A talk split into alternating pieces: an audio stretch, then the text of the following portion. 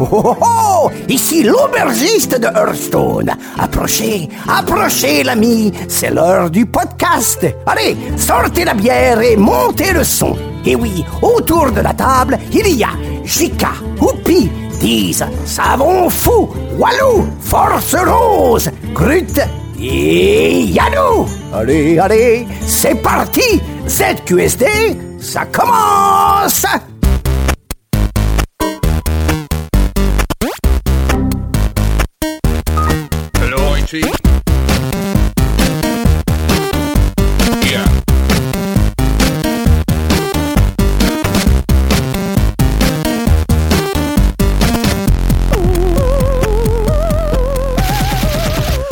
Bonsoir à tous et bienvenue dans ce numéro 52 du podcast de ZQSD. Euh, nous sommes le samedi, pour une fois on enregistre un samedi, c'est très rare, le samedi 1er juillet, nous sommes en direct sur Twitch. Et euh, pour euh, a priori ce dernier euh, numéro classique de la saison, nous avons l'immense plaisir de recevoir à nouveau des invités. Et ce soir ils sont trois autour de la table. Euh, ils sont presque plus nombreux que les membres de C'est ce que ZQSD. ouais. c'est pas mal. Euh, donc nous avons l'immense plaisir de recevoir Omar et Ben du studio Lizard Cube. Bonsoir messieurs. Salut. Salut. Et il y a également euh, pardon, Arnaud de, euh, de Tému. Bonjour. Voilà. Alors Omar et Ben, vous avez travaillé, vous avez vous bossé sur, sur- chez Lizard Cube et vous avez Allez. créé. Alors ouais, il faut toujours qu'il y ait un moment où je, je- je dérape très vite dans l'émission. Et euh, vous venez de sortir, alors euh, sur console il y a quelques mois et sur PC très récemment, euh, Wonder Boy The Dragon Strap, donc le remake euh, du jeu Il y a Master un mois System. en fait. Bah, Euh, c'est sur récent. PC Non, C'est récent. relativement récent par rapport à la version, euh, la version console. C'est plus récent. Euh, voilà, donc merci beaucoup pour, euh, pour avoir répondu à notre, notre invitation. On va pouvoir parler de euh, votre travail euh, sur Wonder Boys, de Lizard Cube, de, de, de Sega et de la Master System parce que c'est ma première console et j'insiste pour qu'on parle beaucoup de la Master System, Ah la une console que j'aime d'amour. Euh, C'est ce ça soir- ZQSD maintenant oui, bah oui, ça, va- ça va être très console ce soir, j'ai l'impression. Ouais. Euh, donc on est en une petite équipe ce soir parce qu'on a quand même trois, euh, trois victimes. euh, un, Des gens un- qui ont voilà, chose à foutre la paternité, soir, le travail, euh, le samedi soir. Voilà, alors qu'ils ils sont pas en train de boire des coups, ils sont en train de bosser Oh, ou de, qu'est-ce ou qu'on de, en sait ou de, de- de changer, des, de changer couches. Ouais, Ah, c'est J'ai ça. aucune preuve. hein. Donc on embrasse euh, au savon, euh, Grut et Walou qui ne sont pas là, mais il y a Yanou. Bonsoir. Bonsoir Yanou, bonsoir Sophie. Ça va? Oui, ça va très bien. Bonsoir Diz Salut. et bonsoir Oupi. Salut. Ça Salut.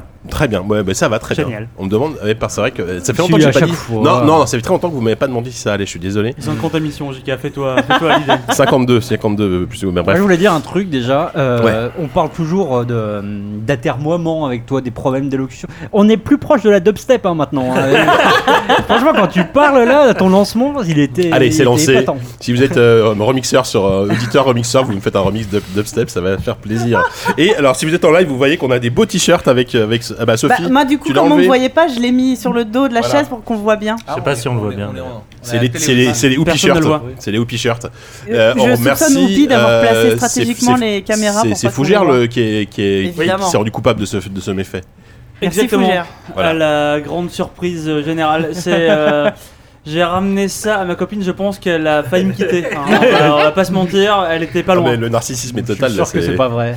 Non, C'est faux, au elle, elle- elle le Qu'elle porte tous les soirs. Elle t'aime encore Elle le davantage. porte tous les soirs. Ouais, je suis sûr qu'elle le Est-ce que c'est ma mère Oh, Spoiler non non Oh non Ça va, j'ai le droit, c'est Oh, dégueulasse Bah, enfin.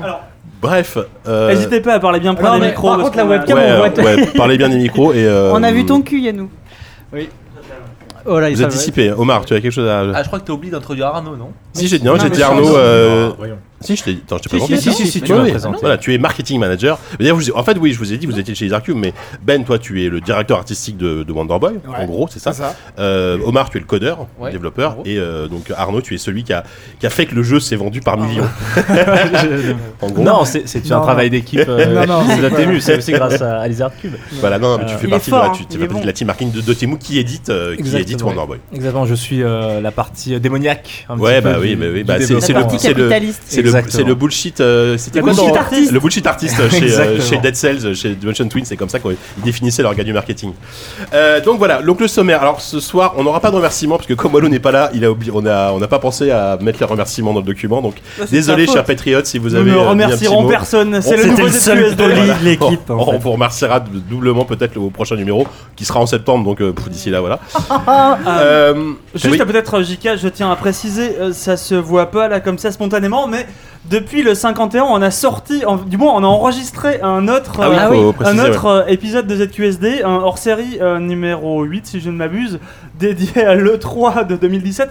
Vous n'avez pas entendu et c'est normal car nous ne l'avons pas encore mis en ligne. C'est une, euh, une raison Voilà. assez simple finalement. Il sortira Et, avant la euh, Gamescom peut-être. Ouais, c'est ça. On, avait, on avait l'actualité. prévu. Le pire, c'est qu'il est déjà, il est déjà sur les serveurs, mais on a, on a juste. Enfin bref. Ah, il est déjà prêt en plus. Ouais, Bon, la, cuisine interne ne vous, remarquez, ne vous euh, concerne Mais en tout cas, vous aurez droit Mais, à un euh, série E3 avec un débrief de, euh, de Diz et Walou qui était sur Voilà. place. Si jamais vous voulez avoir de l'information vraiment tardive Ouais. et euh, très approximative Oh sur un salon que tout le monde a déjà découvert. Non Tardive, oui, approximative. Non, non, tu rigoles, on est allé au fond des choses. ouais, Il y, a des, pas. il y a des analyses pointues, Ouais, il y a beaucoup des avis définitifs sur des jeux qu'on n'a pas vus. Il y a des trucs incroyables. On a tout dit sur le 3. Moi j'ai hâte de l'écouter. Ouais, Ah moi ouais, aussi. ouais, non, on a parlé de, on a parlé plus de, de la, de la coloc, des Uber euh, qu'on Ouais, a c'est pris ça, que c'est- du c'est- salon. C'est c'est ça, c'est plutôt Mais les, c'est ça, les c'est exactement coulisses ça de qu'on l'E3. attend. en fait, Voilà, on est c'est- beaucoup C'est plus dans exactement le- ça qu'on coulisses de attend. l'autre. hein. Ça, on Ouais. n'apprend pas grand chose sur le jeu vidéo, mais je Ouais. suis pas sûr que ouais, le jeu vidéo en sorte grandi, mais en tout cas c'était une belle émission. Hmm. On a hâte d'écouter ça. Euh, alors, on va quand même dérouler le sommaire rapidement. Euh, quelques actus comme d'habitude. Euh, en preview, on va parler de Absolver. Ensuite, ce sera l'heure de la rubrique donc, de nos invités pour parler de, entre autres, de Wonder Boy et de Master System, j'insiste. Ensuite, on va passer à la pause musicale, comme d'habitude. Le petit quiz que j'aurais préparé à nouveau, puisque bon, voilà, Savon et Walloum ne sont pas là, donc souvent c'est moi qui m'y colle. En critique. En critique, au dernier moment, on s'est décidé à faire euh, Next Machina. On va parler de, également de Everspace et, des- et également de Allman Journée, qui est pas tout récent, mais on s'est dit voilà, c'est l'été, on rattrape un petit peu les jeux qu'on n'a pas fait, donc on va, on va, on va vous parler de Allman Journée. Euh, et enfin, on terminera. Ah oui, on terminera par l'AFK. Alors, je vous en ai pas prévenu. Alors, si vous avez le temps, hein, mais l'AFK, c'est euh, des petites recommandations culturelles, euh, films, livres, séries, n'importe quoi. N'importe Tout quoi. sauf du jeu vidéo si possible, en une minute chacun. Si vous avez un, un truc à, à nous recommander, euh, Putain, voilà, la vous pouvez vous lâcher. On est Ça- corner, nous. On, fait que du jeu vidéo. bah, ça peut être un jeu vidéo, ça peut être un, un- les- tes outils de travail, par exemple, tu vois, sur Un dimanche chez ta grand-mère, tu vois, ta dernière partie de Scrabble, un truc. euh, peux recommander c'est- tes BD. free, quoi. Comment élever un enfant de 2 ans et demi Par exemple. Par exemple. Exactement. Ça, par contre, il y a un podcast pour ça. hein. Ah, très bien. On Voilà. parlera après. On, fera, on fera la promo d'ABCD tout à l'heure. Ouais. Euh, voilà, voilà. Donc, euh, bah, écoutez, vu, vu qu'on n'a pas de remerciements, on va directement passer aux actes.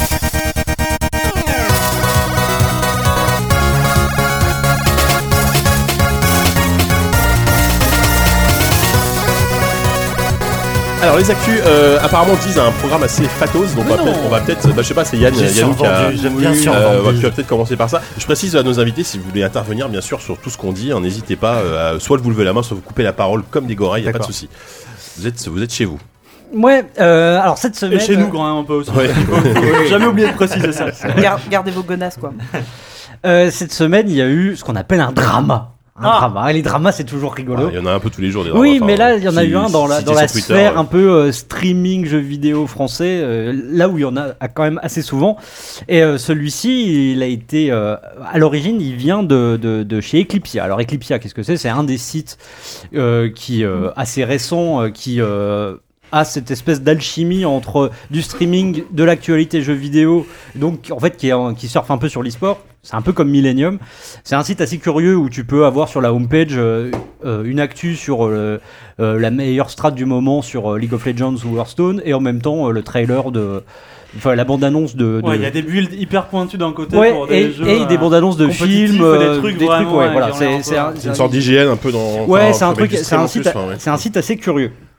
Sauf que, euh, donc, euh, ce qui fait quand même la, la renommée du site, c'est euh, son Twitch, sa TV1. euh, sauf que, euh, apparemment, il y a, il- elle ne marche pas aussi bien que ça, et ce qui a poussé la direction à, alors, je vais te dire, selon le- les termes de la direction, un renouvellement des émissions et des équipes. Ce qui a Ça veut dire en- qu'ils ont viré des gens. voilà, ils ont en gros Ouais. il y a six casteurs euh, qui ont été virés, euh, ou en tout cas jusqu'à une intervention de quelqu'un qui a priori lui devait rester. On pensait que voilà ils avaient été écartés, sauf qu'apparemment c'est beaucoup plus grave que ça. Selon ce Kenny, le casteur, euh, il parle lui de licenciement abusif. Euh, sachant que c'est sa parole contre celle de ses employeurs pour l'instant. Euh, lui, il a dit ça tout en enfin juste avant de poser sa démission lui-même, tout en sachant qu'à partir du moment où il dévoilait euh, un peu de la cuisine interne, euh, il était sûr de, de partir. Comment ça s'est euh, euh, Assez salement déjà. Ouais, parce que donc euh, du coup, il y avait eu l'annonce officielle du départ de Seacaster. Et le lendemain, en fait, on, retrouve une vidéo de ce Kenny qui est un peu à l'arrache. En fait, on le voit euh, debout, euh, presque dans un couloir, comme ça, euh, genre la- Traqué par des assassins. Ouais, non, mais la TV pirate, quoi, où il, dit, il commence par dire euh, J'espère que la, la, la, la prod euh, va, va, va pas me couper, mais voilà, il faut que je, faut que je dise comment ça s'est passé. Et il explique euh, qu'en gros, euh, les, les casteurs ont été virés, euh, on leur a imposé de remettre leur badge et euh, de, de ne plus jamais remettre les pieds dans les locaux. Euh, et surtout à ceux qui restaient et même à ceux qui sont partis, de, il y avait une sorte de clause que- qui a été donnée. euh, alors je sais pas si elle était tacite ou si elle a été signée. euh, en gros, où pendant deux ans, ils n'avaient absolument pas le droit de dire euh, les, les conditions dans lesquelles ils avaient été, euh, ils avaient été euh, dégagés, quoi. Déjà, ça c'est curieux parce que je sais pas à quel moment bon est-ce que tu oses signer ce genre de truc. Enfin, Bah, je sais pas, c'est. ouais. C'est ça, et que apparemment, bon, c'est, euh, c'était- enfin, c'est toujours com- compliqué dans ce milieu-là parce que la plupart du temps, ce sont des, euh, les, Ouais, il y a une précarité de il y a une précarité, euh, ouais. ce sont des jeunes, la plupart du temps, il n'y a pas l'expérience euh, des, des prud'hommes, etc. Donc euh, on n'est pas forcément. euh, forc- Alors que nous, les Alors que prud'hommes, nous, le ouais. chômage, la presse papier, mec, génial. Alors que nous, Nous, on voilà, connaît. c'est- le quotidien. On tu est vois. rompu, Ah ouais, tu voilà. vois. ouais. Mm. Et du coup, donc il y a eu beaucoup de, comme ça, beaucoup d'hésitations jusqu'à ce que, au bout d'un moment, avec la pression un peu euh, médiatique et euh, le, le, le poteau rose a été dé- dévoilé, et euh, ce qui a conduit donc à une sorte de, bon, de- bah, donc effectivement de drama avec tout le monde qui s'est qui s'est énervé sur Twitter, le fameux euh, Le Eclipse Gate. voilà, le Eclipse Gate qui était tendance sur, sur Twitter. Mais c'est, enfin, ce qui est surtout intéressant, euh, c'est la communication en fait dans cette histoire. C'est-à-dire que on a donc ce, ce Kenny là qui fait sa vidéo un peu à l'arrache comme ça debout, où, qui- où il s'excuse euh, du fait de d'avoir menti d'une certaine manière au départ. à- aux, aux viewers avant de, de leur avouer euh, exactement comment ça s'était passé. Et il dit euh, bah voilà maintenant je sais pas ce qui va m'arriver mais je pouvais pas laisser passer ça etc et toutes les clauses qui avaient été signées ou pas euh, ont volé en éclats parce que d'autres d'autres se sont empressés de dire ouais moi aussi on m'a demandé de pas dire comment ça s'était passé mais machin. Mais à ça surtout ce qui s'est passé c'est qu'il y a eu une réponse officielle. Et ça c'est ça voilà De la, ça que- fait- de la direction, de la euh, direction. Elle est belle. la- la- oui dis-moi Ça appartient à qui Eclipse on sait Euh, C'est un gros groupe derrière non, ou c'est c'est un truc indépendant? c'est une c'est start-up. qui C'est une reste start-up indépendant. et ouais. donc à la tête de, de- de- de cette boîte, il y a Arnaud Dacier. Arnaud. Dacier, c'est le fils de Jean-Claude Dacier, Mhm. euh, qui était l'ancien patron euh, de l'information sur TF1, qui a dirigé un peu l'Olympique de Marseille pendant un moment, D'accord. et qui aujourd'hui est est l'éditorialiste bien à droite sur, euh, je sais plus quelle, quelle chaîne, iTélé, je crois. Enfin, D'accord, j'ai un. BFM, mais oui. Voilà. Quand tu penses à média bien à droite, tu Et, penses à BFM tout et le suite. fils, Arnaud Dacier, euh, avant euh, d'être à la tête d'Eclipsia, c'était euh, le directeur de la campagne web de Sarkozy. D'accord. Donc euh, j'ai posé, chacun, j'ai posé, voilà, Chacun veut. Voilà, c'est ça. Je, je- vraiment, je n'ai pas donné d'opinion politique. hein, j'ai juste. Ah bah attends, on est, c'est- on est un podcast Euh, politique, hein, rappelons-le. Et euh, donc en fait, ça- comment ça s'est passé? C'était une sorte de FAQ euh, avec euh, des gens qui posaient des questions sur, euh, sur Twitter et elles étaient relayées comme ça. Avec, euh, alors c'est assez marrant parce que t'avais lui qui était en costard, pas de cravate mais la, la chemise un peu serrée. Et à côté t'avais un streamer en short qui relayait les questions. Donc déjà la, la- la- la scénographie était curieuse. Et surtout donc Cette euh, curieuse classe qui est le streamer en short. Ouais, le streamer en short, ouais, le streamer en short, il m'a, il m'a épaté quoi.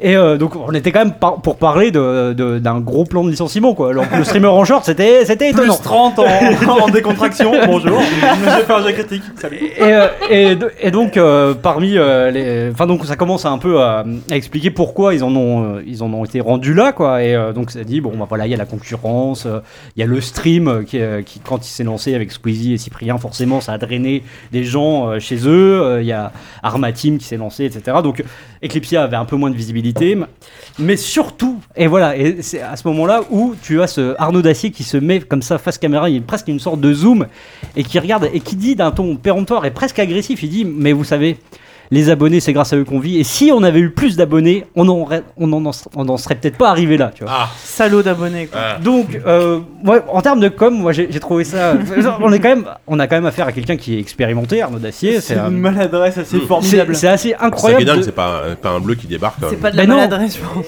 mais non mais c'est surtout que Ah bah là, là, t'as d'une un certaine manière il engueule les seuls qui lui permettent d'avoir de l'argent Donc il, il reproche, euh, si vous aviez été plus nombreux, d'un air de dire, euh, si vous aviez convaincu d'autres gens euh, de, vous abonner aussi, on n'en serait pas là, quoi. Et on n'aurait pas dû virer vos potes, quoi, vos, vos casteurs préférés. Donc voilà, donc il y a eu tout, tout un drama comme ça. Et ce qui a été très drôle, c'est voir, comme d'habitude, les réactions sur Twitter derrière. Moi, celle que je retiens, je terminerai là-dessus, c'est celle justement de de l'Arma TV, euh, donc euh, qui s'est lancé il y a en début d'année Mhm. et qui est concurrent direct et qui marche plutôt bien, qui, euh, qui, qui gagne. Qui est fait à partir des transfuges de Millennium Ouais, qui ont voilà. tous claqué la porte Voilà. aussi. Oui, Oui, n'oublions pas que Après une histoire un peu chez similaire, hein. Hein, ouais. Sauf que là, c'était. Ouais, c'est- pas mieux ailleurs. hein. Oui, non, en fait, chez, quand c'était chez Millennium, il y avait eu un départ, euh, enfin un licenciement, euh, et tous les autres avaient démissionné en. C'est ça, en, en solidarité, soutien, ouais. en soutien. ouais. Et euh, donc voilà, juste sur l'Arma Team maintenant, euh, quand tu regardes leur, euh, leur Twitch,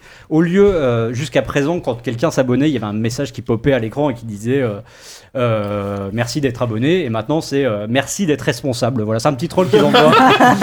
et ça, la me- ça, vache. me- ça me fait beaucoup rire, merci d'être responsable, Mais- ça me fait rire. Et puis, enfin, cette histoire d'abonnement, c'est, enfin, autant, je sais pas, par exemple, je prends l'exemple de Gamecult qui aujourd'hui communique beaucoup sur le côté premium, etc. Ils mettent ça en avant, et puis surtout derrière, t'as, t'as des articles qui sont de qualité.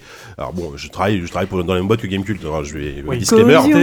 Voilà. Non mais Eclipsia, qu'est-ce qu'ils ont comme offre? Enfin, je sais pas, moi je connais pas Eclipsia, donc euh, quel, quel est l'intérêt de dire ça si derrière en plus, euh, c'est quel est l'intérêt de En s'abonner, fait, tu vois t'as enfin, t'as- t'as un abonnement, enfin en fait, t'as différents types d'abonnements. J'imagine qu'il y a un abonnement de soutien euh, comme ça. euh, et en fait, je pense que c'est surtout euh, l'abonnement, ça, ça, ça a du poids dans des négociations derrière pour de la publicité, par exemple. Mm. Si, tu, euh, si tu arrives en disant, moi j'ai euh, 5000, 10 C'est 000. là que tu montres la, la- Voilà, on va la- dire la- le cœur de ta communauté un peu hardcore, tu vois. Ouais, voilà. Si tu, si tu arrives à- devant un annonceur en disant, nous on a 5000 abonnés et on a tant de- d'affluence que ça, ouais, ouais. Eh ben, peut-être que euh, le trailer du, euh, du prochain Transformers, il passera, il Mm. passera chez toi et pas ailleurs. Quoi.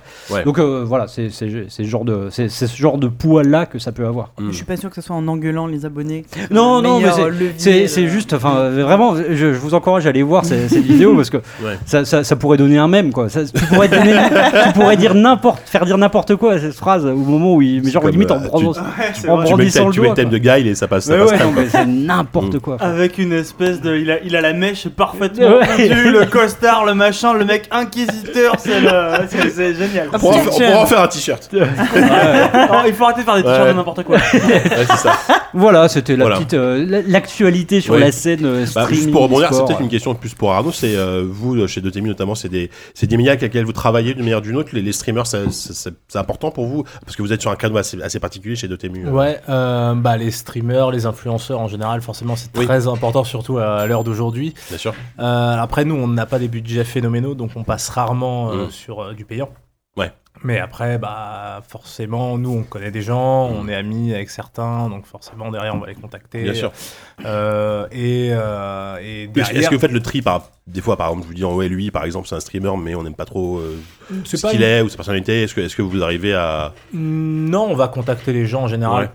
Par euh, ce qu'ils aiment en fait. Si pour eux ça a un vrai intérêt, on considère que ça a un Mhm. intérêt parce que bah, par exemple, euh, il a fait beaucoup de platformers, il aime vraiment les jeux Ouais, de ouais, plateforme. ouais. Forcément, on va lui dire ouais, ça t'intéresserait pas de parler un peu de Wonder Boy ou en tout cas, on va au moins euh, dire euh, bah, on aime ce que tu fais parce qu'en Mhm. général, on regarde tous plus ou moins au bureau, on regarde tous euh, oui des bah, streamers. vous, vous suivez forcément Voilà, le truc ouais. euh, Et puis on est tous des gamers, Mm. enfin, normal. Et du coup, ouais, au minimum, on va donner une clé, on dit bah tiens, cadeau, juste pour te remercier de ce que tu Ouais. fais. Enfin voilà, après, nous, on n'oblige jamais à rien, enfin, on considère pas que c'est comme ça que ça marche. Enfin, on ne demande même pas de faire quoi que ce soit, c'est juste on dit Ouais, bah, ouais, tiens, voilà cadeau, et si ça te plaît, dis-nous, Bah. donne-nous ton retour. euh, Oui, bien parce sûr. que pareil, c'est c'est- souvent on va surtout viser ce genre de joueur qui est très connaisseur Mm. en fait dans le jeu en question, dans le style. Et du coup, c'est toujours intéressant d'avoir leur feedback. Ouais. Euh, bah, parce que nous, on joue, mais on n'a pas, on- vu qu'on a la tête dans le jeu, pas on a- ouais. Voilà, Mm. on n'a pas forcément ce recul-là, et on l'a fait avec euh, la bêta de Windjammers. ouais On a beaucoup contacté de joueurs professionnels Mm. où on leur a dit, bah, donnez-nous vos retours, et ils étaient super contents. Et, Mm. et voilà, ce- c'est comme ça qu'on fonctionne. Et je pense que c'est un bon moyen de du- de, de- de bosser avec des influenceurs sans forcément euh, payer. euh, Mm. euh, Oui, bah, parce oui, qu'en plus, ça a- coûte cher en général. ça les coûte extrêmement cher oui C'est c'est ça, Euh, oui c'est ça c'est vrai effectivement Ouais. d'accord bah, très Mais bien euh, en tout cas, merci pour la news parce que j'avais vu passer ça sur Twitter, j'ai pas du tout suivi. Ouais, c'était un peu, c'était un peu Euh, le fouillis. C'était le bordel. Ah ouais, qui te remercie pour une news, Ah ça arrive non, jamais. mais- Les mecs nous disent que ça les fait chier en général. Les news. Ça fait plaisir d'inviter des mecs qui au moins te disent que tu fais du bon boulot. Non, non, mais, non, mais je, je peux comprendre parce qu'effectivement, le, le Eclipsia Gate, en, Oui, non, ouais. si t'arrivais en cours de route, tu comprenais le jour, pas le jour même, parti. tu quoi. comprends que dalle. ouais. Ouais, ouais. Mais C'est ce que du troll dans tous les sens. Ce qui est surprenant, c'est qu'en général, c'est Web TV fonctionne beaucoup avec euh, des contrats auto-entrepreneurs en fait à la manière Bah, de ouais. Donc c'est pour ça que je comprends pas trop. Bah euh, ouais, apparemment eux ils avaient ça. des sortes de, oui, ils avaient des CDI. euh, Bah, tant mieux, ça, tant c'est- mieux. ça c'est plutôt bien, mal. parce que C'est très rare. C'est rare. Ah, mais tu vois, ça fout la merde. Bah, ça dépend. Le CDI, ça fout la merde. ouais, bah, Voilà. Faut jamais Bah. embaucher les gens en CDI. Après, ils font chier. Après, Pour l'Arma, ouais. Autant se couler du béton sur les pieds. On peut pas les licencier, ils gueulent. Euh, après, il y en a qui demandent à être payés. Euh, non, T'inquiète. c'est chiant. La passion. T'inquiète. Ça va euh, bientôt changer. ouais, Payé en- Jupiter, payé en Jupiter, Jupiter arrive. Jupiter arrive. Payé en passion. Euh, très bien, mais merci. Alors, le- no- no- notre pizzaiolo Yannou nous a Ouais, a je donné de la pizza, donc n'hésitez pas. euh, allez, allez, il a, il a pétri, essoufflé, hein. il a pétri la, pa- il a pétri la pâte pendant 5 heures là. Voilà, donc, euh, je cours du four au moulin. Servez-vous. Euh, Yannou, tu veux enchaîner ou tu veux que je passe pas, c'est l'expression, hein. Comme tu- tu veux. Bah vas-y, enchaîne. Moi, je terminerai sur euh, sur mon actu du coup. Oui, parce que moi, c'est une, c'est une news assez, euh, assez euh, peu importante en soi, mais qui révèle pour moi un état euh, du marché. C'est. Ces euh, pizzas ont l'air fameuses. Pardon. Ah, Merci. oui, c'est vrai. Euh, c'est le moment où personne va écouter. Cool. Euh, je vais, euh, je vais aller vite. Euh, Écoute moi. c'est il y a deux, deux jours, euh, il y a Paradox Interactive, donc euh, éditeur, euh, voilà, de, de, de, de plein de licences. Voilà, Art of Iron, euh, Europa Universalis. C'est ça, euh, Crusader Kings, euh, Crusader voilà, Kings. qui s'était un peu spécialisé dans le jeu de niche, stratégie, PCiste et tout ça, et qui a annoncé euh, avoir racheté un nouveau studio, Akeri, pardon, euh, Aki, Aki. Aki, on va y arriver. qui, on se calme. Euh, qui s'appelle Triumph Games, euh, qui est un studio néerlandais. euh, qui a été fondé dans les années 90 et qui s'est fait connaître pour une série qui s'appelle Age of Wonders, euh, Overlord aussi, mais c'est vraiment Age of Wonders qui, euh, qui les a portés au nu, parce que c'est une sorte de, euh, euh, de cousin assez éloigné des Heroes of Might and Magic, du 4X euh, euh, en Terre Fantasy. Alors, la, la, la raison de l'achat, c'est que à mon avis, de ma- manière officieuse, Age of Wonders, euh, donc le 3 était sorti il y a 3 ans, un peu de manière confidentielle, euh, malgré l'accueil critique, hein, vraiment euh, succès d'estime et tout cela. Et euh, Paradox s'engage pour le coup à euh, non seulement euh, laisser les équipes en place et aussi garder les projets. Donc c'est vraiment un, partenariat vraiment, j'oserais pas dire humaniste quoi, mais vraiment Après, propre quoi. de parrainage et euh, ça rejoint un peu cette espèce de tendance qui, qui vraiment euh, commence à, à croître de plus en plus, c'est que Paradox, sous, sous couvert d'être un peu voilà le parrain du euh, marché PC, de cette culture très hardcore, très de niche et tout ça, est en train de devenir un consortium assez hallucinant. Euh, donc il y a eu, je pense, la, la- la- le premier truc événementiel pour eux, c'est City Skyline, euh, Oui, qui, a, qui a vraiment été leur premier très très gros succès, à dépasser les millions de copies. Et euh, c'est d'ailleurs le seul jeu qu'ils ont essayé de lancer sur console là, euh, dernièrement. Donc c'est un, un pas de plus sur un marché. Euh, mais euh, de, de plus en plus, ils sont en train de s'entourer. Ils sont en train de se faire une petite galaxie à eux euh, en rachetant plein de soit de licences, soit de petits studios. Euh, je me souviens qu'ils avaient eu une sorte d'entente avec White Wolf, donc euh, maison mère de World of Darkness et euh, surtout de Vampire the Masquerade. Pierre Loup-Garou. Ouais, absolument. Pierre Euh, Loup-Garou et Mage. Voilà, ils ont racheté les assets et les droits de la licence pour en faire peut-être quelque chose un jour. Euh, voilà, ils se sont entourés de Gen Systems cette année pour faire Steel Division. Ils ont leur propre convention, maintenant la PDXCon, où ils, ils ont même plus besoin d'un E3 ou d'un C'était la première Show. année ou la deuxième année C'était la deuxième année, là. Ouais, c'est la Ouais. Où ils ont annoncé trois licences, dont euh, euh, Surviving Mars, donc euh, par les, les créateurs de Victor Vran. Ouais. Euh, ils sont aussi sur la licence euh, BattleTech. Euh, Ah oui. Le jeu s'appelle BattleTech, mais c'est Oui. par les créateurs de MechWarrior et Tout à tout fait. ça. Mm, mm, mm. Euh, donc voilà, on, on en avait parlé dans le live 3, Florian y avait joué notamment. Voilà, ça avait donc l'air- assez cool. c'est une sorte de de Blizzard euh, en croissance, si j'ose dire, qui est en train de créer vraiment sa propre. Non, mais toute Oui, proportion oui, bien gardée, sûr, qui part de loin, on est d'accord. Mais euh, voilà, sous couvert de voilà des petits suédois suédois qui ont vraiment euh, produit et édité. J'ai vraiment du mal avec la langue française ce soir. Mm. Euh, des, des, des licences voilà de niche sont en train de de- d'espèce de truster de, le marché à eux seuls parce que finalement, à part Sega euh, au niveau du triple A du PC, il y a quasiment plus personne en Ah, termes de a, stratégie, de la euh, gestion et bah, tout ça. sur ce genre de jeu, de, sur, sur ce genre très PC, effectivement, c'est. Il y a, il y a Touquet qui fait des choses avec Firaxis et qui a Ouais, racheté, euh, ouais, qui a racheté les gars de Kerbal, par exemple. Ouais. Tu vois, où tu sens qu'ils veulent aller quand même sur cette- ces espèces de marchés de niche, mais qui comptent aujourd'hui beaucoup. Mais, euh, mais c'est peut-être une, effectivement une tendance hein, de, de, faire de. Ces petits studios de niche sont euh, en train de devenir assez gros. Ben. Bah, en termes de, en termes moi je, je vois surtout ça en termes de population. J'ai l'impression qu'ils s'adressent à quand même euh, des gars euh, plutôt CSP+, 40 ans, euh, 40 ans Ouais, là, ouais, oui, tout à un fait, marché ouais. de la nostalgie qui, bah, qui- Même pas que déjà il y a de la nostalgie Mmh, mais ouais. surtout euh, c'est des jeux très lents beaucoup Ouais. plus lents que ce que les pardon excuse-moi euh, que ce que les gens sont habitués à, à, à voir notamment euh, tu vois avec des Overwatch c'est des gens qui se reconnaissent pas dans les jeux vidéo Mmh, actuels les tu MOBA, vois euh, bah ouais, moi, par exemple, un, mo- un MOBA, ça me tombe des mains, tu Mm. vois. euh, Bah, pareil. Mais, mais je suis pas dans la génération au-dessus non plus. C'est-à-dire Mm. que Civilisation, moi, ça me tombe des mains aussi. Parce que, euh, Ah. mais parce que j'y ai pas mis les pieds depuis euh, 15 ans. C'est ça. donc, euh, Depuis Mm. 91. mais, mais, euh, mais du coup, il y a tout un, tas- un public vraiment pour ça. Et, et Ah, je pense, je pense qu'ils se, ils se focalisent là-dessus. Et, et on le voit bien parce qu'en plus, c'est des gens qui ont un pouvoir d'achat. qui ont, euh, je trouve ça hyper intéressant C'est ce non seulement ça, et en plus c'est une communauté qui est très très active, qui participe fidèle. au développement, Bien qui sûr. les aide à. C'est une communauté tweaker hyper les- fidèle aussi. Ah oui, oui, dès, dès qu'elle a une licence qu'elle kiffe, tu la suis. euh. Ouais, bah, bon, bah, bah, c'est pour ça qu'ils ont leur convention. À partir du moment où tu as Bah une oui. convention, c'est que euh, tu as ton public qui est très fidèle, effectivement. En espérant que dans un mois, ils ne annoncent pas un MOBA, sinon on aura qu'on aura dit ça. Mais, mais a priori, ça devrait être, sera un peu probable, effectivement. Euh, Donc euh, tranquillement mais sûrement, ouais, ils Ouais. sont en train de. Voilà, Blizzard en faire- a bien fait un MOBA. C'est vrai. Oui, c'est vrai. Mais Blizzard, c'est spécialiste de, Oui. de prendre des genres on va Oui, dire, oui, déjà populaires et d'en, faire un truc à leur sauce. Et euh, Overwatch, c'est pareil. Tu vois, Oui, carrément. Quand ils ont débarqué sur les FPS, c'était quand même leur premier FPS. Enfin, c'est assez dingue de se dire ça, quoi. As-tu terminé, mon bon Yannou Et oui, je crois. Mais écoute, c'était concis et comme j'aime, c'est très bien. On n'a pas envie de savoir. Vilain Voilà. garçon, JK.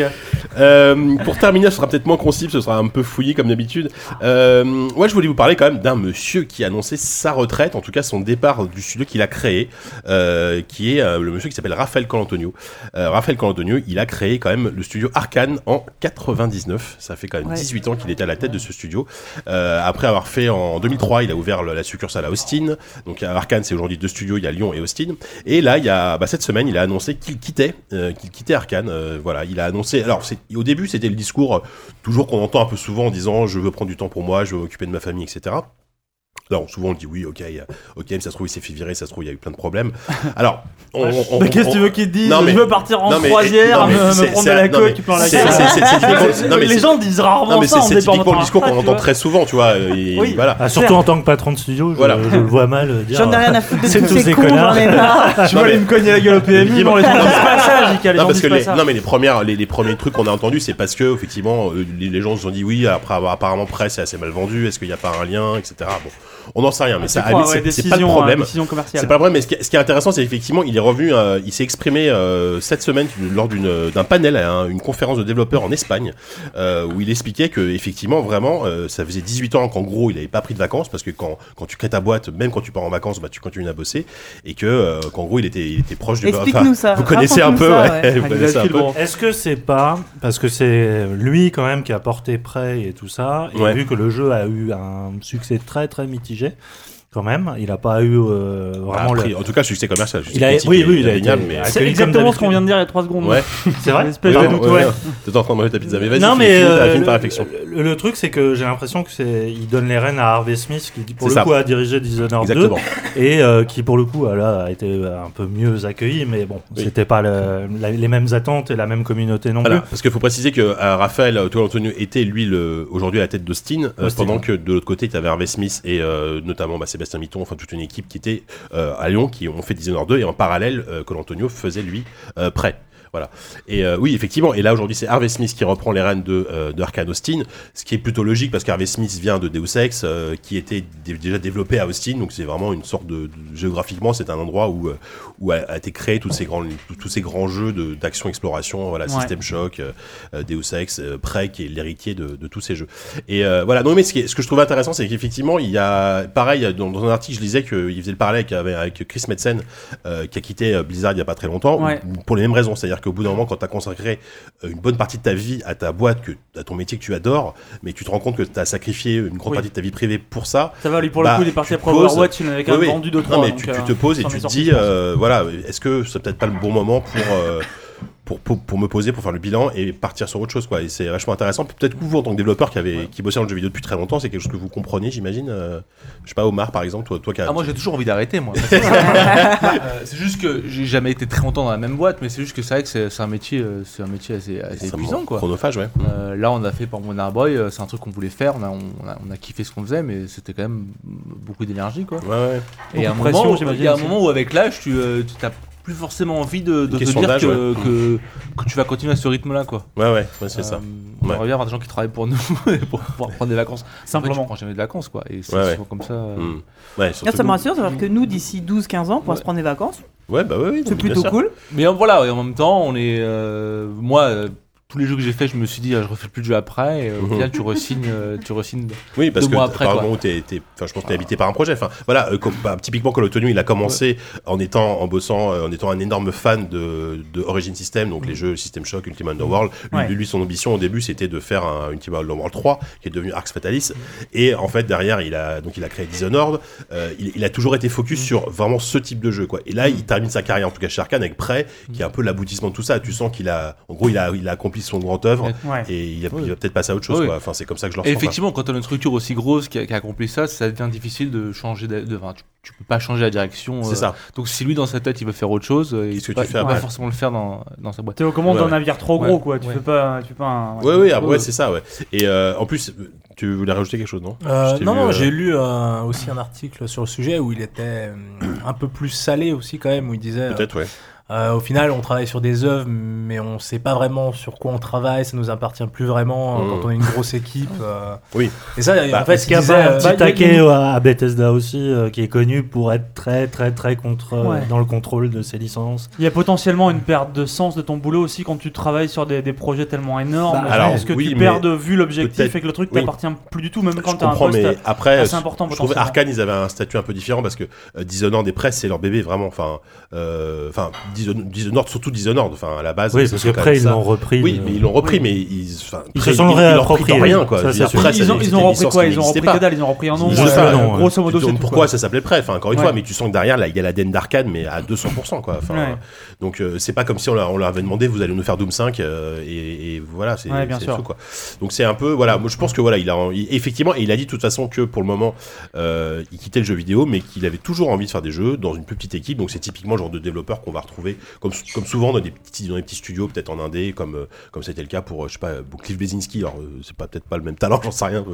mais, euh, On n'est pas là pour juger, Non, on n'est pas là pour juger, mais enfin, pour, pour moi, il a pas le même, il, a pas le même, voilà, c'est pas Bah, le même Après, dans non plus. l'absolu, on le fait tout le temps. Mais, as-tu essayé Lawbreakers Qui sommes-nous que, des développeurs qui ont géré des équipes de 100, 200 personnes derrière ont envie de faire. Ken Levin, par exemple, c'est pareil. il a quitté depuis un moment Irrational et a priori, on- il devrait revenir. Enfin, on sait pas ce qu'il fait. Un projet beaucoup mais plus modeste. Voilà, il- là, les, les gars qui ont fait Gone Home, c'est des mecs qui ont bossé sur Bioshock. Enfin, tu vois, il y, a- y y une sorte de roue comme ça qui tourne. euh. Il y a Christophe Balestra qui était Naughty Dog. Oui. Voilà, il y a, il y a bah un, oui, il y a un exactement, moment de ouais. moi et ça Ouais, on n'en a pas entendu. Enfin, c'est-à-dire que c'est Ouais. passé assez vite. Il n'y a Ouais, pas eu de, vrai il y a qu'on pas en a eu peu de, parlé, ouais. de- Enfin, il a, il a pas fait C'est vrai que c'est passé assez ouais. inaperçu. ouais. Mais voilà, j'imagine qu'il va peut-être mon- vouloir monter un studio d'ici. C'est compliqué mois parce que. Balestron, euh, c'est pas forcément un.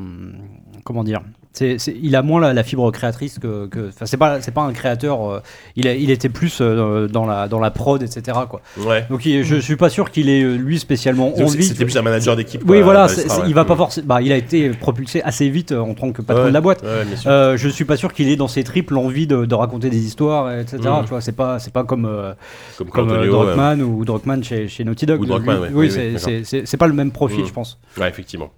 Ouais. Bon voilà. En tout cas, ouais, moi je suis, enfin, c'est pas forcément des parties matrices parce que je suis pas inquiet pour Arkane. Euh, Ils ont, ils ont des, des gens extrêmement talentueux qui sont toujours là. Euh, donc euh, Arkane, je pense qu'on va continuer à faire du, du bon boulot. Et après, j'espère que le fait que malheureusement leur, en tout cas leurs jeux on, se vendent pas, peut-être pas autant que ce que ce qui est espéré, ils vont pas être lâchés parce que voilà, c'est un studio qui a quand même eu avant d'être acheté par Bethesda et qui a failli quand même fermer plusieurs fois. Enfin, ça a été très Ouais, compliqué. ça, ils sont restés pendant des années avec plein de projets avortés. euh, euh, Il y a eu plein plein d'histoires, euh, voilà, assez compliquées. Donc j'espère que ça va aller. Mais euh, Bon, en je tout pense cas, que maintenant ils ont acquis une, une oui, notoriété euh, voilà. euh, internationale en plus. Ouais. La notoriété, oui, mais le succès, ils l'ont eu qu'à moitié. hein. de, de ce que euh, de ce que je sais, euh, ils sont contents des chiffres de De près de, non de 10 Dishonored. 2 De Oui, de Près, j'en sais rien. C'est que- aussi pour ça qu'ils font un, c'est un spin-off qui sort là, à la fin de l'année. Diso 2 ça va, c'est pas c'est pas euh, extraordinaire mais Bah, ça le premier déjà c'était un succès pas foufou non C'est plus. c'est- hein. c'est pas à la hauteur de Bah, la en même temps, folie. c'est le genre de non, jeu. non. Enfin, voilà. Le truc,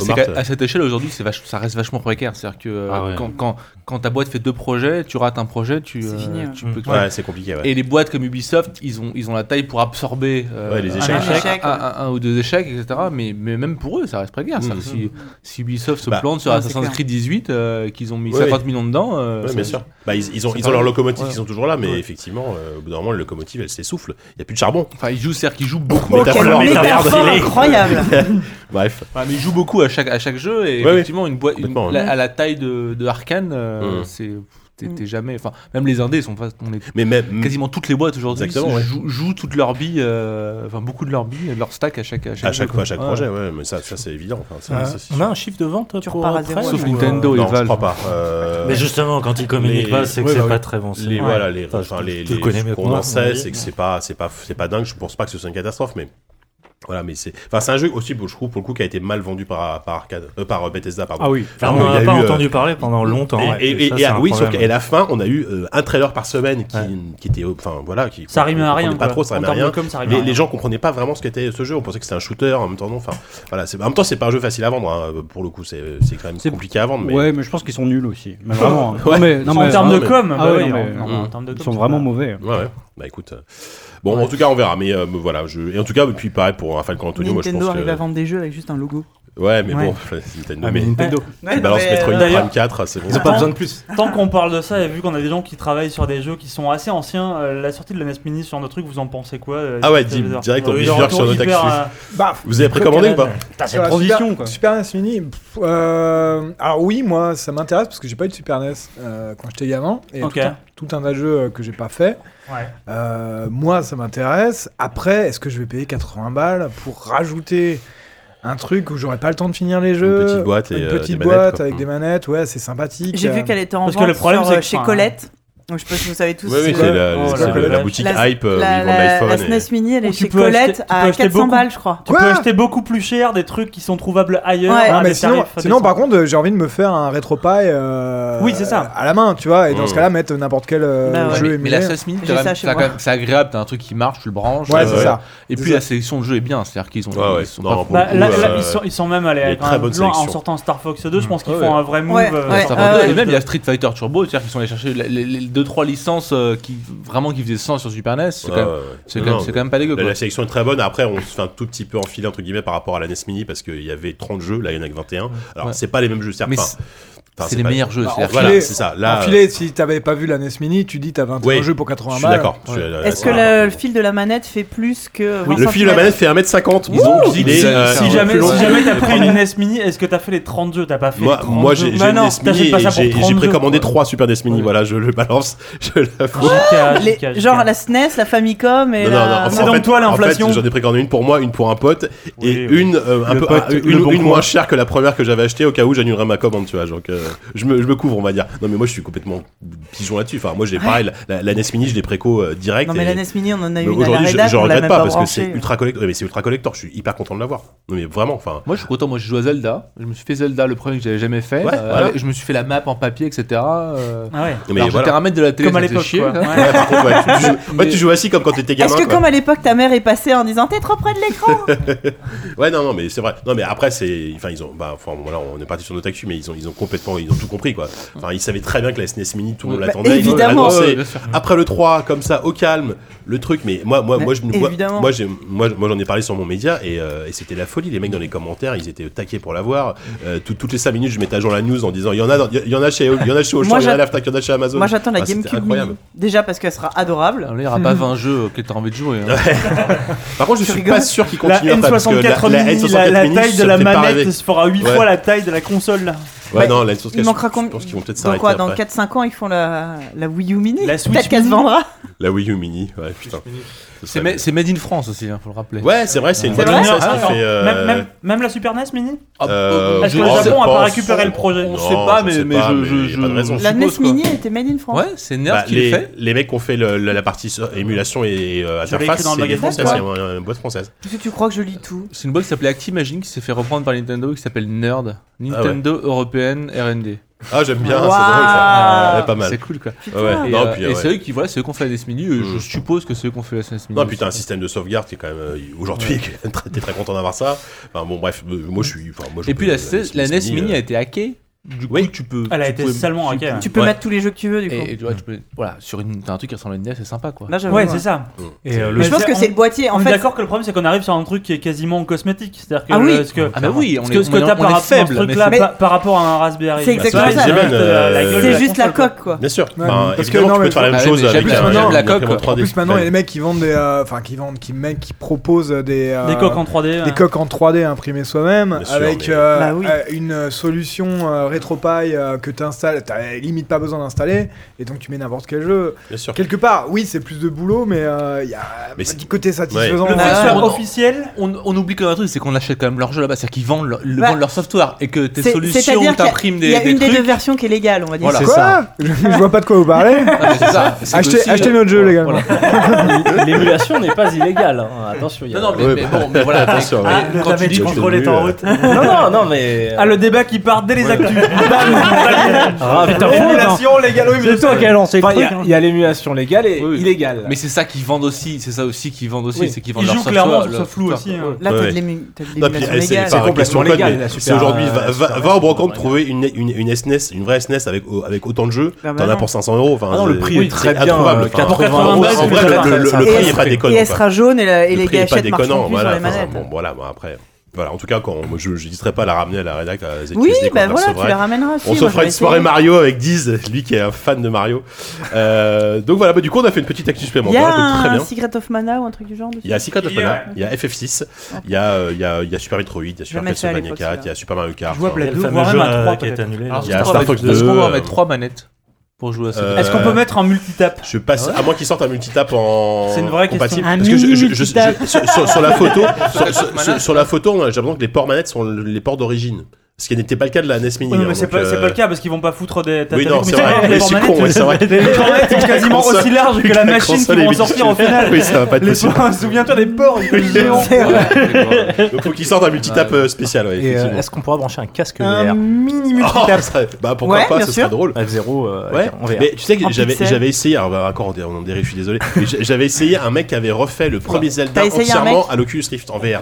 À la première personne. Le premier Zelda en VR. En fait, tu te déplaces sur la map de Zelda à la, première personne, à la première personne et tu, balançais tes, tu, tu voyais ton épée comme ça mais ça doit être dégueulasse. C'était absolument affreux mais euh, en même temps fascinant parce que voilà c'est le, les, pixels de l'époque mais vraiment la même map quoi.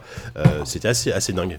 Et comment il la reproduisait en 3D du coup il avait fait des euh, honnêtement j'en sais rien. Il l'a refait dans Minecraft? Ouais, t'avais l'impression que c'était un truc, c'était un mode. Enfin, ah, parce qu'il faut quand même donner du volume à des, à des, bestioles qui. Euh, ah, bah, hein, non, voilà, euh, euh, ou, alors, c'est Pepper Zelda. Non, quoi, les, bah, les, les, ennemis étaient, en, à plat. Enfin, c'est-à-dire que c'était des ennemis plats qui travaillaient dessus. Et. Euh, ah ouais. Ah, c'était des, sprites. Ouais, des sprites. Voilà, comme, dans The ah, Cave. Le problème, c'est que les sprites, dans le premier Zelda, tu les vois top down quand tu les vois ah, bah, dessus. Là, il les a fait en deux faces. Hein, tu vois. Il a un peu travaillé. Il y a bah un peu de réinterprétation artistique. Non, c'est quand même en fait. Ouais, non, mais bon, c'était dégueulasse en tout cas. Lui-même Qui, qui es-tu oui, euh, ça, euh, ça se trouve, c'est l'un de vous trois qui l'a fait ce truc-là. Vous pareil, le- pas la. Tu rigoles, je touche en pas, top-down pas, la VR. Alors parlons de verre, non, on, va, va pas dériver parce que là. Bon, allez, euh, on va s'arrêter là pour les actus. On va passer à la preview de cette émission.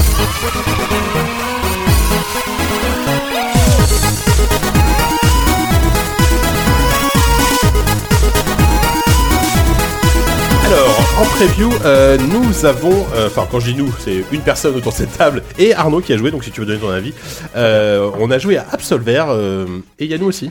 Oui, oui j'ai fait le tuto. D'accord, ok, bah écoute, c'est pas mal, c'est déjà plus que moi en général. Donc Absolver, c'est un jeu édité par Devolver, mais je ne sais pas qui développe ce. jeu. Qui développe C'est un studio. No clap. C'est ouais, des no Parisiens. des Français, ouais. Ah bon? Ah oui, tu, me m'as dit tout à l'heure. C'est Slow Clap. c'est assez rigolo parce que sur leur site. Slow euh, j'aime bien le nom. Déjà. Ouais, bah en fait, si tu veux, sur leur site, il y a les 5 euh, personnes qui sont attachées au développement et qui ont tous un gif d'un Slow en fait. Alors tu as. Euh, comment il s'appelle Christophe Walls en train de le faire. Enfin voilà. Ils ont tous un gif différent de Slowclap et ça, ça moi ça m'a fait rire. Hein. Eh ben. Déjà j'aime bien leur jeu grâce à ça.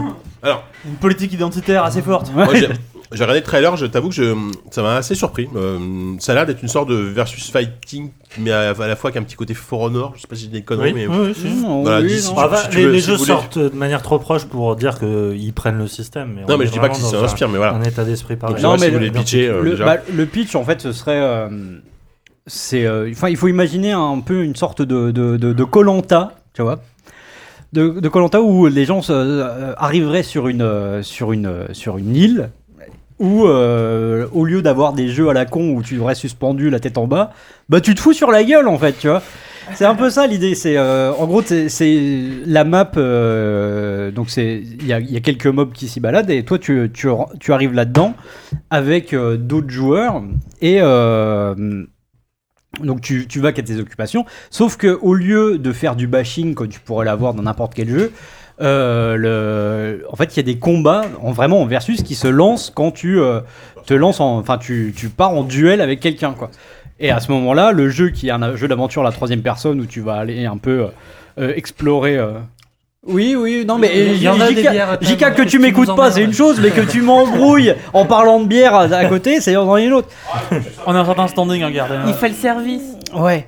Euh, donc ouais, donc euh, jeu d'aventure à la troisième personne, sauf que quand tu, un combat se lance, au lieu que ce soit la Dark Souls, c'est-à-dire où il n'y a pas de, il y a pas vraiment de, enfin il n'y a pas de, d'interruption, voilà, il n'y a ouais, pas de transition. Là, il y, en a une mini, ce qui fait que la, la caméra va un peu bouger et, et tu, vas être en versus fighting, euh, tout en regardant la 3D. Hein, tu deviens pas, ça devient pas un jeu en 2D. Mhm. Et la particularité, c'est que euh, Donc les- t'es quand même dans une arène Enfin, le, le, est-ce que l'espace c'est se assez ouvert en fait. Non, non, c'est assez- c'est c'est- c'est une zone assez, assez vaste. Euh, moi, j'ai pas eu le temps de tout explorer, euh, forcément, parce que j'ai j'ai pas joué longtemps, et puis, euh, et puis j'étais j'étais un peu resserré. euh, euh, parce, que, parce que dès le début, il y a quand même beaucoup de mobs, hein, donc de- le temps que de, de débarrasser des premiers mobs, bah, t'en t'en chies déjà.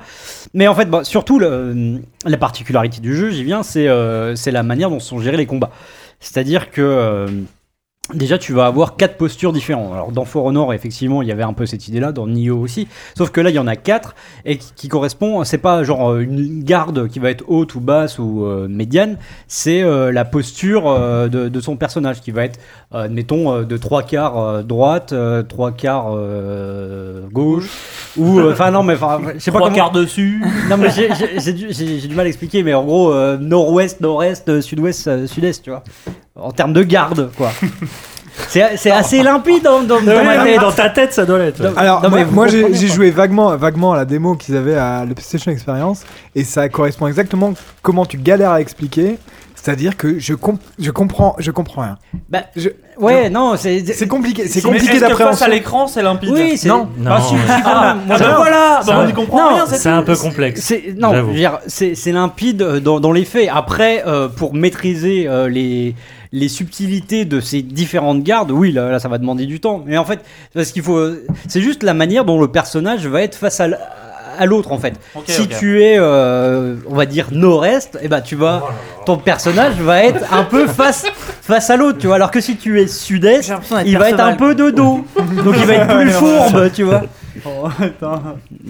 J'ai commencé, j'ai- en disant Pour que une c'est. fois que ça t'arrive. Mais non, Vas-y, mais- on profite. Non, mais moi, je suis sûr que tout le monde comprend à la perfection ce que je suis en train de dire. Oui, Regarde, hop, un petit coup d'œil- un petit coup d'œil au chat et puis on, on en aura la certitude. Sur le Ah chat, bon. visiblement, ils se font passer des images hein, pour essayer de comprendre. ils sont un peu moins cons. hein. Bon, bref, Bah, en tout cas, donc ce qu'il faut savoir, c'est que euh, un peu à la manière de, de Remember Me au niveau du système de combat, c'est-à-dire qu'on va pouvoir planifier à l'avance un peu ces, combos. C'est-à-dire qu'on va pouvoir dire que euh, si j'appuie trois fois sur euh, le bouton de coup de poing, et ben euh, le, mon premier coup va être un, je sais pas, un jab classique, et le deuxième va être un crochet, le troisième va être un uppercut. Tu peux un peu planifier ça, et tu, tu en as tu as plusieurs de ces sélections qui correspondent à chacune de tes gardes donc, mais aussi qui peuvent varier. en fait, sachant que un coup mis en milieu de combo peut te faire changer de garde aussi. Donc euh, effectivement, c'est assez complexe. C'est assez complexe, sachant qu'il y a des subtilités, euh, machin. de- Oh du- oui. du, du- Encore plus, tu veux de- dire. il y a- voilà, voilà. il y a- Je y vais a- rester sur Dead il y a, Cells. il y a du shop, euh, il y a du- la possibilité de, de, de jarter les, les, les adversaires de, de l'arène, etc. Donc euh, c'est hyper complexe. Mais alors, bon, pourquoi, euh, pourquoi c'est intéressant mal- malgré tout? Parce que effectivement, tu as un, un jeu de baston qui va demander une sorte de, pas un tuto, mais en tout cas une sorte d'expertise.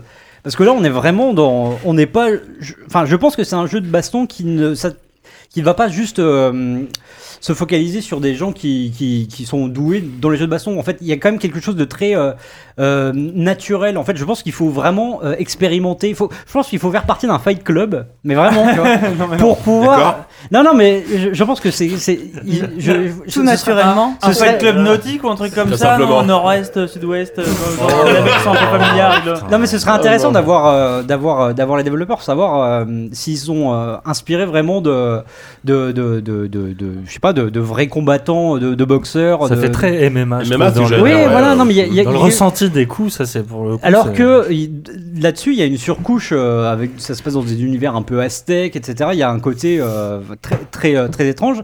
Mais euh, et puis enfin et qui se prolonge jusque dans les styles euh, de combat parce que là j'ai parlé des postures machin il y a des styles aussi alors les styles c'est compliqué euh, moi j'ai essayé le style de l'homme ivre par exemple celui qui est très connu euh, euh, je sais pas il y a, il y a ça dans Jackie Chan. Virtua voilà. Fighter. il y a Dragon Ball euh, qui, qui avait fait ça euh, c'est c'est c'est c'est dans les lyrics d'Ayam aussi C'est incroyable Euh, Il part, il part complètement.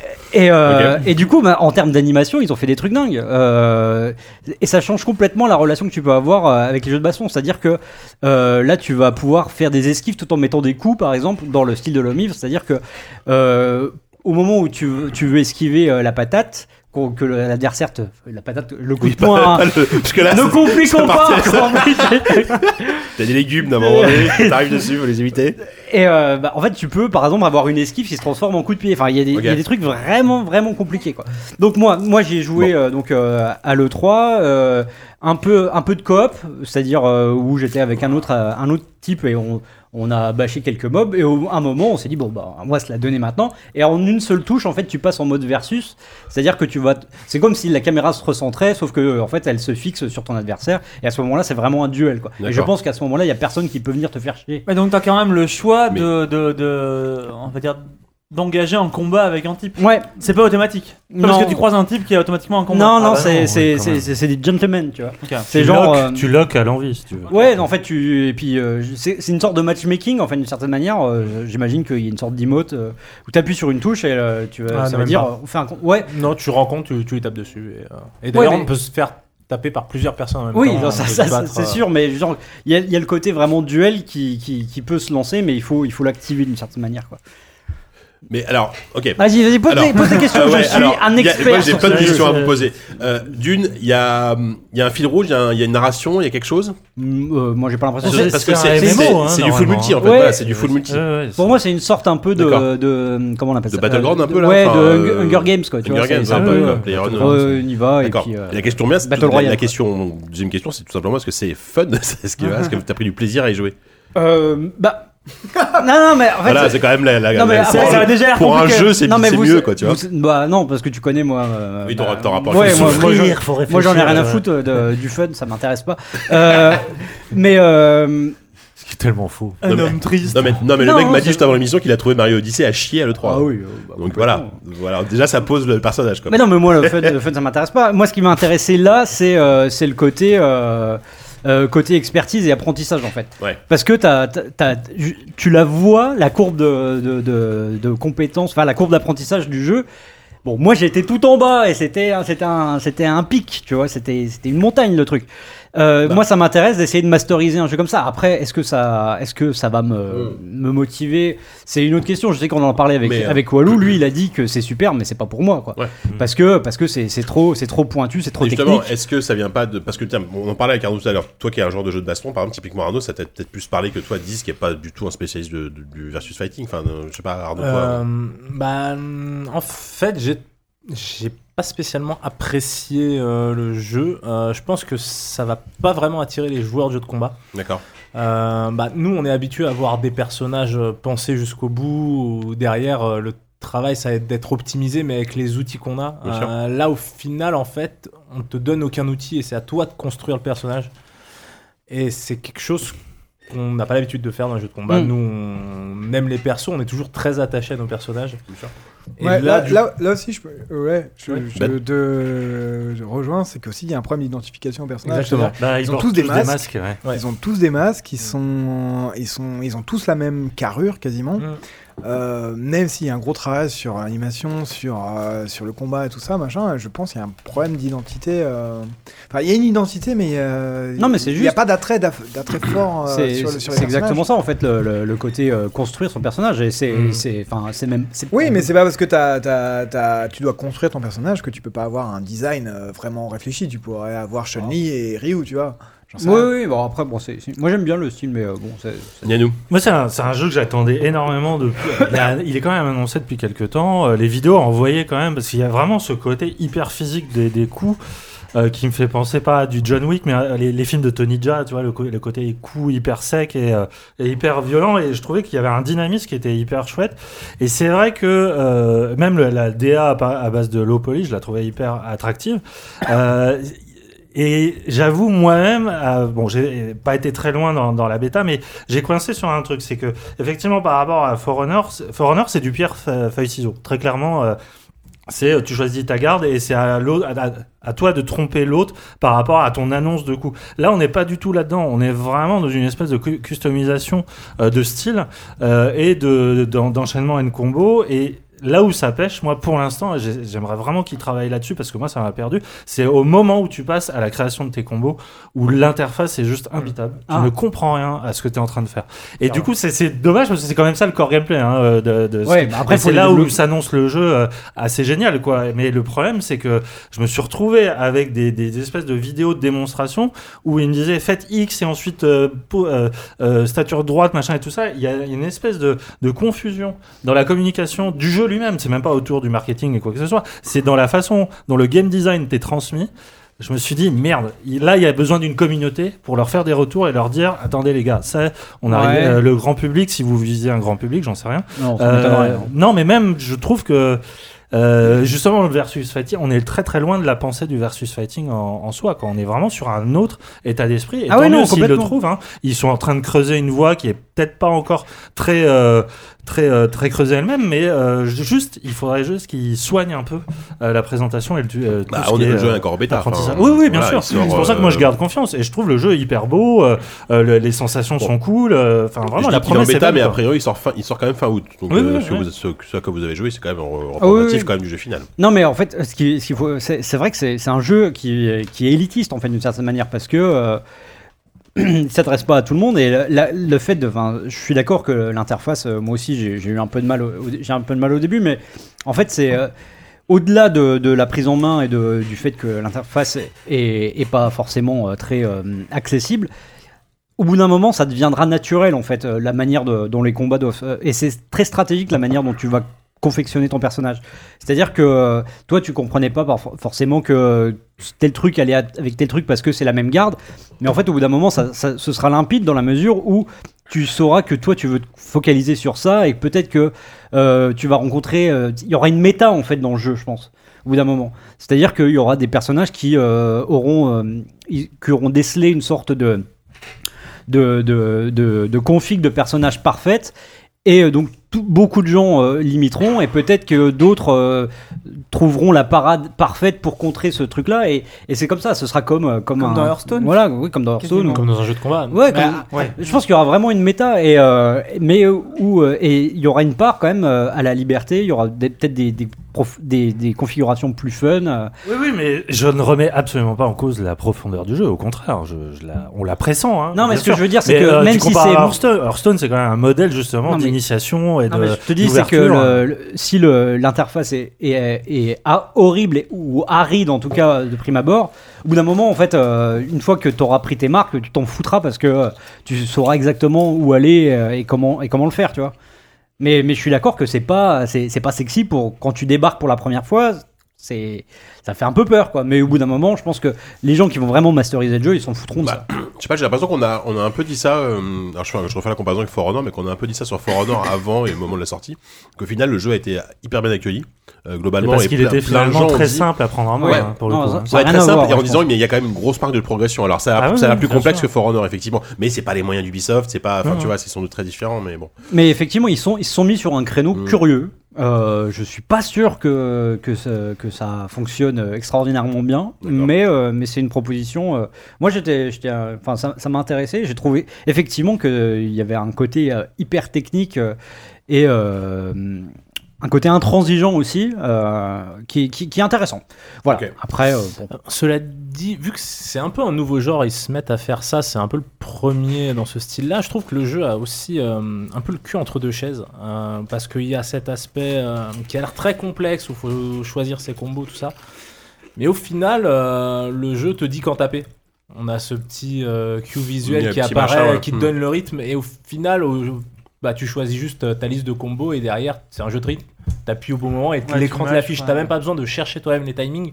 Et au final, en tout cas avec le peu que j'ai joué, je me rendais compte qu'il n'y avait pas vraiment une recherche de euh, ok, je vais essayer de mettre ce coup-là derrière ce coup-là, voir si ça fonctionne, voir si ça rentre en combo. Alors moi après j'ai cette habitude des jeux de combat où justement il y a toute cette Mm. recherche, on va essayer de trouver des combos, on va essayer de trouver euh, la technique optimale, le meilleur enchaînement pour euh, faire le plus de dégâts, être dans la meilleure position, etc. Et là j'ai trouvé que ça, ça manquait. Euh, Il y avait aussi ce problème euh, que je t'avais dit, JK, où euh, il y avait très peu de, de feedback visuel Mmh. euh, qui me manquait beaucoup. On sait pas trop quand on tape en garde, on sait pas trop quand on tape, on met le coup en fait, et on sait pas si on peut continuer le combo. Et vu que vu qu'on a une barre de fatigue, en fait, si on continue de taper dans la garde, mais on sait pas si c'est dans la garde, bah, on perd de la, on se fatigue pour rien. quoi. Et derrière, après, lui il va pouvoir répondre, l'adversaire va pouvoir répondre, et toi, t'as plus assez de barres. après, de- ça reste du développement, donc c'est potentiellement le genre de truc sur lequel les mecs sont en train de bosser aujourd'hui pour Ouais, essayer de. ça sort fin août. c'est non, je suis pas sûr. Ouais, ça, non, ça peut c'est- se c'est- tweaker c'est- euh, facilement, non Je sais pas. Mais non mais tu- c'est vraiment, euh, c'est vraiment les- des combats presque à la, à la Dark Souls en fait, Ouais, tu ouais, vois, mais mais, tu- en versus quoi. Tu comparais Ouais, Remember Me, n'oublions pas que Remember Me, la une des premières causes de son échec, Ah c'est justement parce que les joueurs n'ont pas compris le système de combat. Et que euh, Jean-Maxime Maurice, qu'on avait invité, euh, nous l'avait dit lui-même, s'il Mm. avait une chose à refaire, c'était la, la façon dont, dont le jeu présentait le système de combat. Parce que Peut-être, ouais. on a beau avoir des jeux qui sont hyper intelligents, hyper profonds, tout ce qu'on veut, si à un moment... Euh, ils pensent pas au user interface ou à l'ergonomie et tout ça, ils sont quand même les points d'entrée dans un jeu.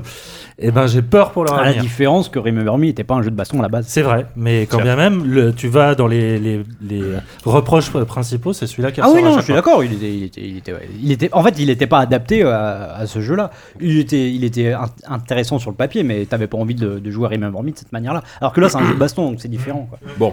Ok, on va peut-être euh, s'arrêter là. Bah, en tout cas, euh, voilà, ça sort le 29 août, donc vous pourrez vous faire votre propre avis.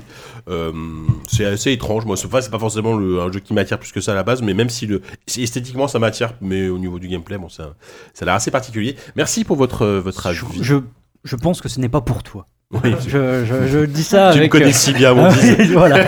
Je dis ça vraiment en toute Voilà, amitié. ouais, effectivement. Bon, du coup, ça va être l'heure de passer à la rubrique des invités.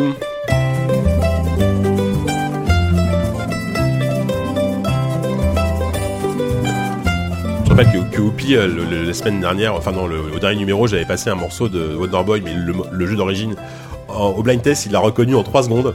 Donc euh, voilà, Whoopi, tu, es, bah, tu nous en parles tout à l'heure, mais tu es un peu un, un amoureux de Wonderboy à la base.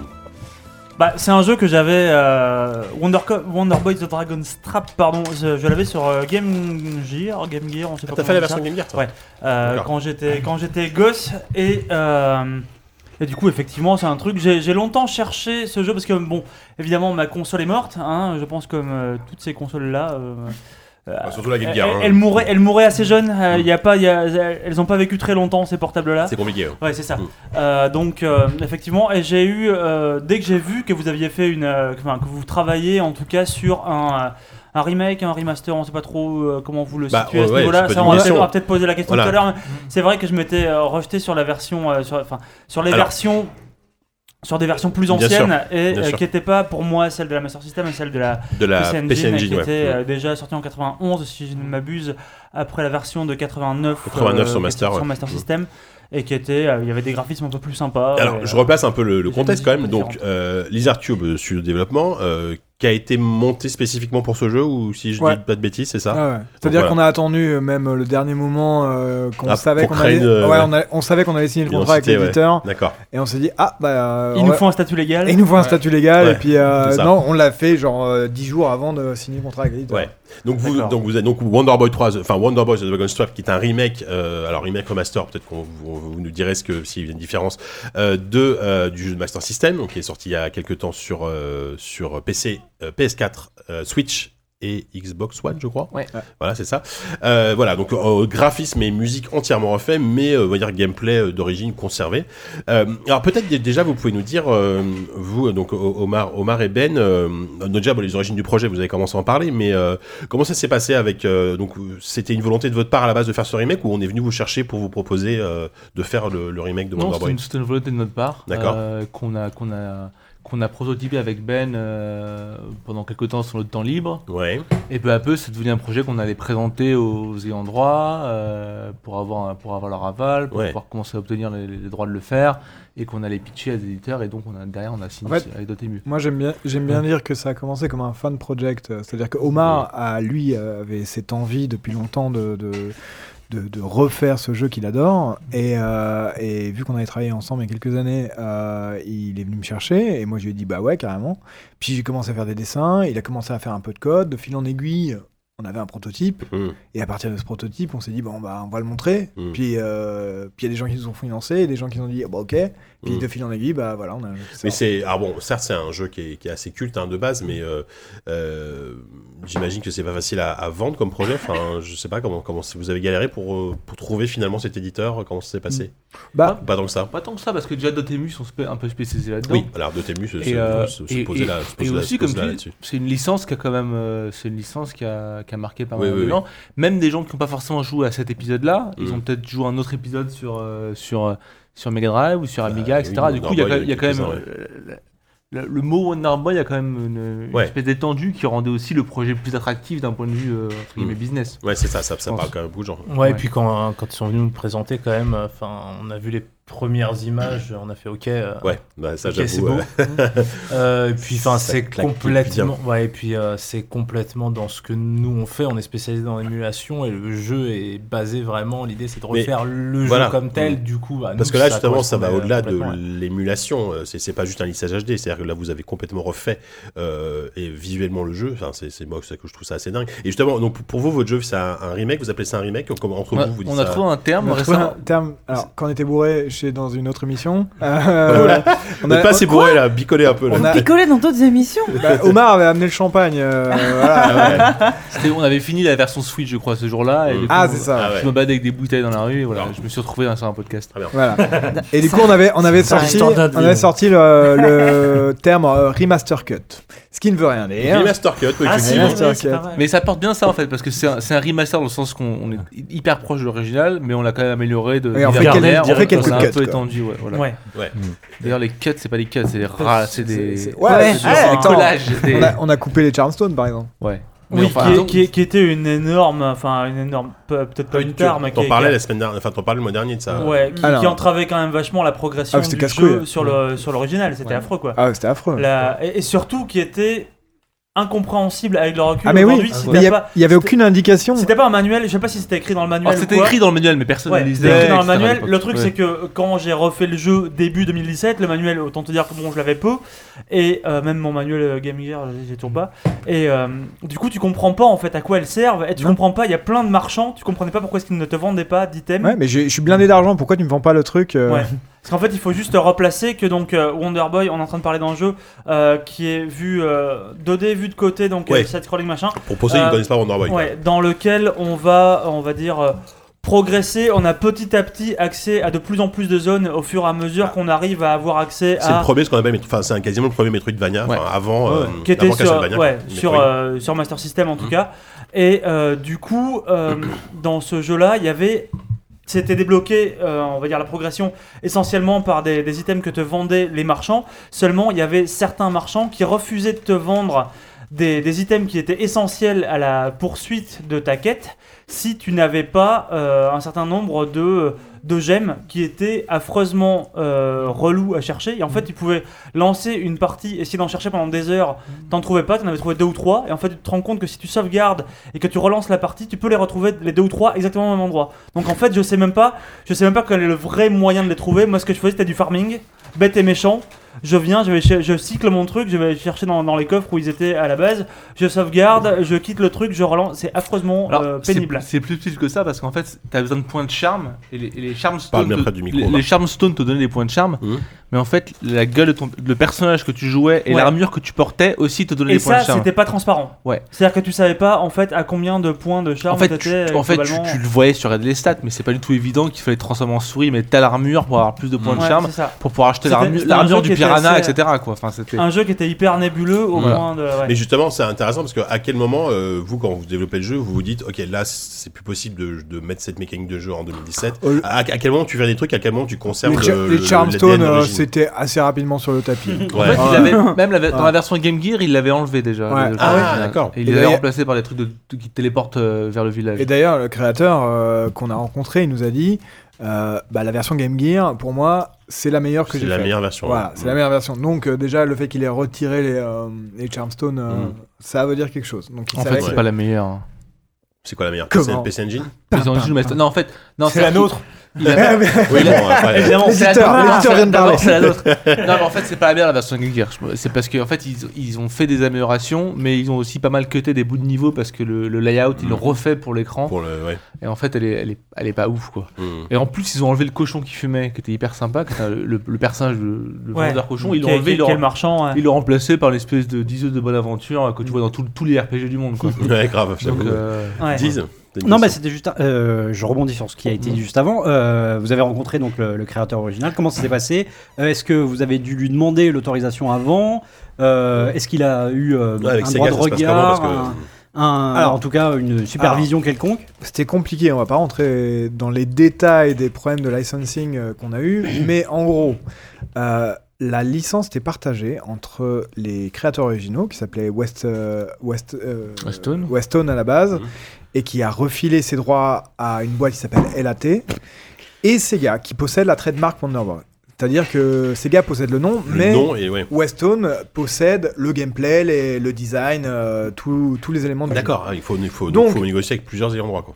Ouais, enfin à la base on n'a pas commencé comme ça. À la base, à la base Omar avait échangé quelques mails avec le créateur original Nishizawa, qui est, euh, qui est un mec très très gentil et, euh, et on, on lui a montré ce qu'on faisait et il a dit mais c'est super, euh, continuez. Donc on a continué et, euh, et lui il était C'est partant. bizarre que le mec te dise ça direct, euh, c'est louche. Non non mais ouais non Ah. bah non forcément il en faisait, oui. rien de sa licence. j'imagine que eux, c'est voilà, c'est le créateur, ça leur Et après, je pense que le mail, oui, c'est ça. c'est- Il y a une part de fierté Mais aussi. il y a le moment où, non, mais il y a le moment où le- la sortie commerciale se, se négocie et là c'est plus compliqué. Enfin, Oui, en plus plus, J'imagine qu'il sont japonais donc Oui. euh, c'est encore plus compliqué. oui, en Mais et, et il s'avère que nous, euh, nous juste les Art Cube, à la base, on a si on avait prévu de pas contacter Sega parce que on s'est dit galère de non, euh, ça va être, on n'est pas, on est, on n'a pas les épaules pour ça, on n'a pas la- donc si on a l'accord du créateur original, on peut refaire le jeu sous un autre nom. Ah, donc on ouais, l'aura appelé L'idée, ça aurait été de changer de nom. Wonder Shows, euh, Super Machin, Wonder voilà. By, Wonder, Wonder Man, Man. Wonderman, ouais. Voilà, Wonder Bob. et on a, on, a, on a évoqué Wonder d'ailleurs. Wonder Girl euh, à l'époque, c'est aussi là que l'idée, une sûr, partie de, de de là faire qu'il une- est- un personnage est féminin, arrivé. ouais.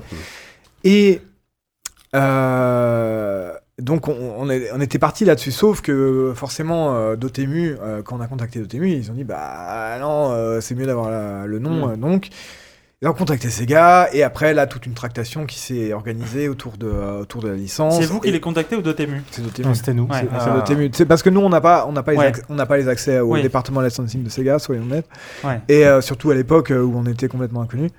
Euh, donc Dotemu les contacts et là c'est un long process euh, de euh, de négocier la licence, de négocier euh, tout ça. En plus vu qu'il y a trois interlocuteurs, euh, voilà. À chaque fois japonais, vous avez des interlocuteurs de américains? Enfin, je sais pas Non. si c'est Sega. Non, japonais non, entièrement. C'est entièrement Sega- Sega Japon. Le licensing, ouais, C'est vraiment Sega Japon, Ouais. d'accord. Ouais, c'est et c'est vrai que alors nous on a chez Dotemu on a un gros gros passif on travaille énormément avec les japonais et beaucoup Oui, d'anciennes boîtes forcément, ouais, avec, voilà on travaille énormément avec ouais. SNK Sur euh, Double Dragon notamment. c'est ce ça voilà euh, Square on travaille avec Square donc forcément on Vous a l'habitude. voilà on a ce portefeuille aussi de connaissances parce que bah, Hmm. comme en France hein, tout le monde se connaît aussi au Japon euh, surtout Mm. les anciens Mm. et forcément montrer euh, qu'on a déjà travaillé au Japon euh, Mm. qu'on Ouais. est reconnu au Japon. Mm. Forcément, ça aide beaucoup à, à Bah, derrière. surtout Est-ce que- que ça facilite un peu le truc? Ouais, c'est sûr. Complètement. Ça, Parce que de réputation, euh, c'est pas évident de bosser avec les Japonais en général. On dit souvent que euh, c'est compliqué parce qu'il y a des différences culturelles qui sont assez complexes. euh, Enfin voilà, il y a- Bah là, on n'a pas bossé réellement avec eux parce Ouais. que là, c'était surtout Ouais. des histoires de droit, donc Mm. on n'a pas, on n'était pas été au contact. C'est, mais par contre, tout ce qui est contrat et validation, c'est long avec les Japonais. ouais, ça là, c'est beaucoup de temps. ouais. c'est très long. Et aussi, on, était un peu naïf et inconscient et on a, on a quand même vachement avancé sur le jeu avant que ça soit réglé les. Alors que ça justement, faire. Mais du coup, c'était aussi un avantage. Quand on allait voir le créateur, déjà, on, a- on avait un proto du jeu à lui montrer. Donc, Mhm. Et quand on allait voir Sega plus tard, on avait déjà un jeu qui était à moitié fonctionnel. Ouais, donc en Alors- gros, euh, voilà, dites oui ou non. Vous euh, les avez un peu mis que- devant le fait accompli, quoi. Enfin, Ouais, pas- oui et non, parce que tout un tas de gars pourraient faire ça, mais il s'avère que notre produit était honnête, euh, Mm. correct. Oui, c'était une démarche, euh, une vraie démarche euh, Oui. euh, sincère en fait. Mais ça, a pas- vachement, ça a aidé. Ça a joué, je pense. Si on aurait commencé à parler à Sega avec un PowerPoint, Avec peut-être rien, que, ça aurait été. Est-ce qu'il y a un moment où vous avez craint que euh, qu'on vous coupe le projet en fait et qu'on vous empêche de, de, de le faire, tout simplement, Ah, d'aboutir À un Est-ce moment, que- ouais, parce Eh, qu'il alors- il se trouve que les droits étaient même plus compliqués que prévu. parce Si que- ce moment Ouais. existe, surtout il, a- il intervient à quel moment du développement? Il intervient juste avant qu'on qu'on l'annonce en fait. En fait, on l'a annoncé. Tard donc. euh, on l'a annoncé. Le, le- on l'a pas annoncé. Enfin, On a le- commencé. Alors, le on, délai- on a monté la boîte. ouais. On a monté la boîte en novembre 2015. Ouais.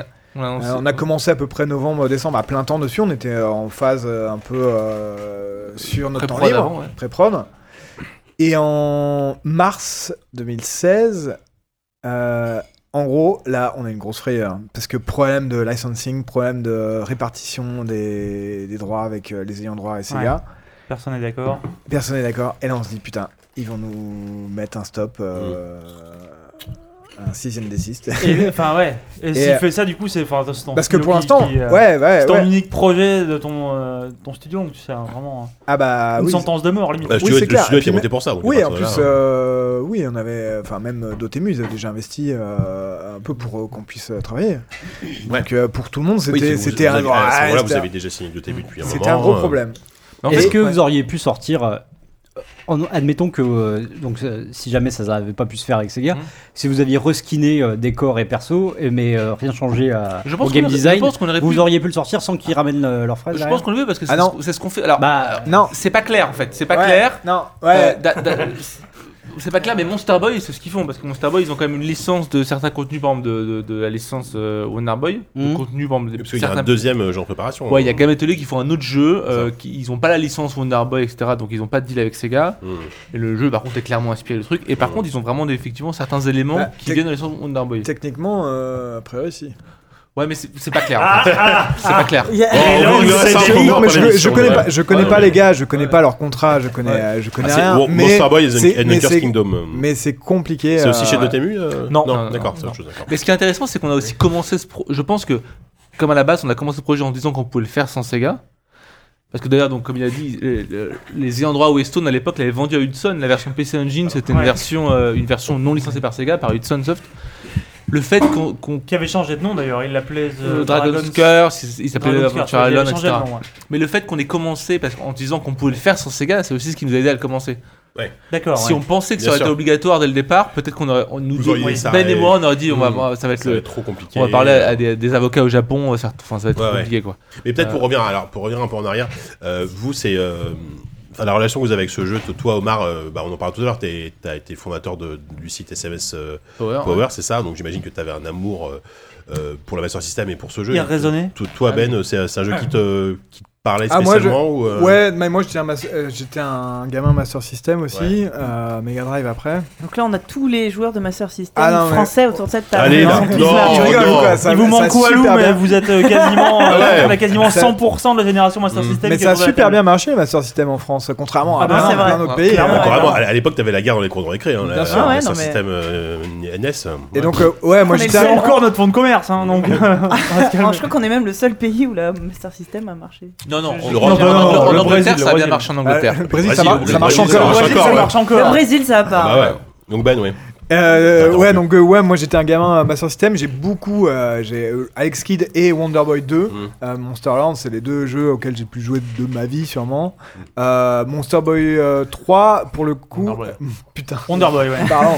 Wonder Boy. euh, coupé. là- Faites de la pub pour les. les, ouais, Ouais. les Mais le 2 concurrents. qui est déjà dans un style très différent. Très différent Ouais. du 3 parce que c'est vraiment une série qui, sera un- qui s'est réinventée à quasiment tous Ouais, les et le épisodes. 3, le 3 en fait c'est un copain qui me l'a prêté que j'ai squatté pendant des semaines avant de lui rendre mais euh, mais non ouais j'ai enfin ça faisait partie des meilleurs jeux auxquels j'avais accès parce que sinon là, tu vois j'avais les Simpsons et les Flintstones quoi donc euh, donc c'était compliqué mon choix dans la campagne euh, Ah, c'est sûr, oui. Dans la campagne mais ouais ouais gros euh, Un gros, gros amour. euh, pour gros jeu. amour euh, pour Sega pour les jeux de cette époque Mais- ouais c'est faire revivre la nostalgie hein. Justement, quand, quand toi, donc quand, on, quand tu commences à bosser sur un projet comme ça, un jeu auquel tu as un affect particulier, et que tu, bah, tu es, tu es directeur artistique, euh, il y a donc il y a un énorme travail de, c'est- tu t'es brûlé la langue. non, Cet homme se brûle, la ça, quiche est trop chaude. Il y, a- il y a un énorme travail, en tout cas. Enfin, moi, je, le, La jeu. quiche est trop chaude, je répète. À, ch- à chaque, à chaque fois que j'ai montré le jeu à des, à des collègues, à des copains et tout, ils étaient, ils étaient bluffés. Euh, comment t'abordes un, un projet comme ça euh, euh, au niveau visuel en fait Parce que c'est vous avez tout refait tout en conservant l'identité du jeu. Enfin, j'imagine Bah, que c'est c'est Euh, complexe au début trouver ouais, la, bonne formule. Euh, moi, ce que, ce que, ce que je dis, c'est que j'aime. euh, J'essaye de respecter ce qu'auraient fait les créateurs originaux s'ils avaient eu les moyens techniques de l'époque. Donc, euh, mais avec mes yeux à moi, c'est-à-dire que euh, Mm. si c'était, si c'est des, des, des japonais, en- enfin, ils auraient absolument jamais fait ce que j'ai fait, tu vois, parce que c'est très orienté au style euh, BD un peu euh, franco-belge et un- avec un, un- un moitié un peu manga. Mhm. Et euh, mais en gros, je suis parti de ce que j'aime, c'est-à-dire euh, le dessin un peu aquarelle, le trait bien visible et l'animation traditionnelle. C'est-à-dire que moi, j'étais j'étais formé là-dedans, j'ai fait de la BD, j'ai fait de l'animation traditionnelle, et c'est mon parcours, et c'est ce que j'aime voir, ce que j'aime faire. Mm. Et notamment l'animation, c'était pour moi un gros point fort et qui manque beaucoup au jeu aujourd'hui.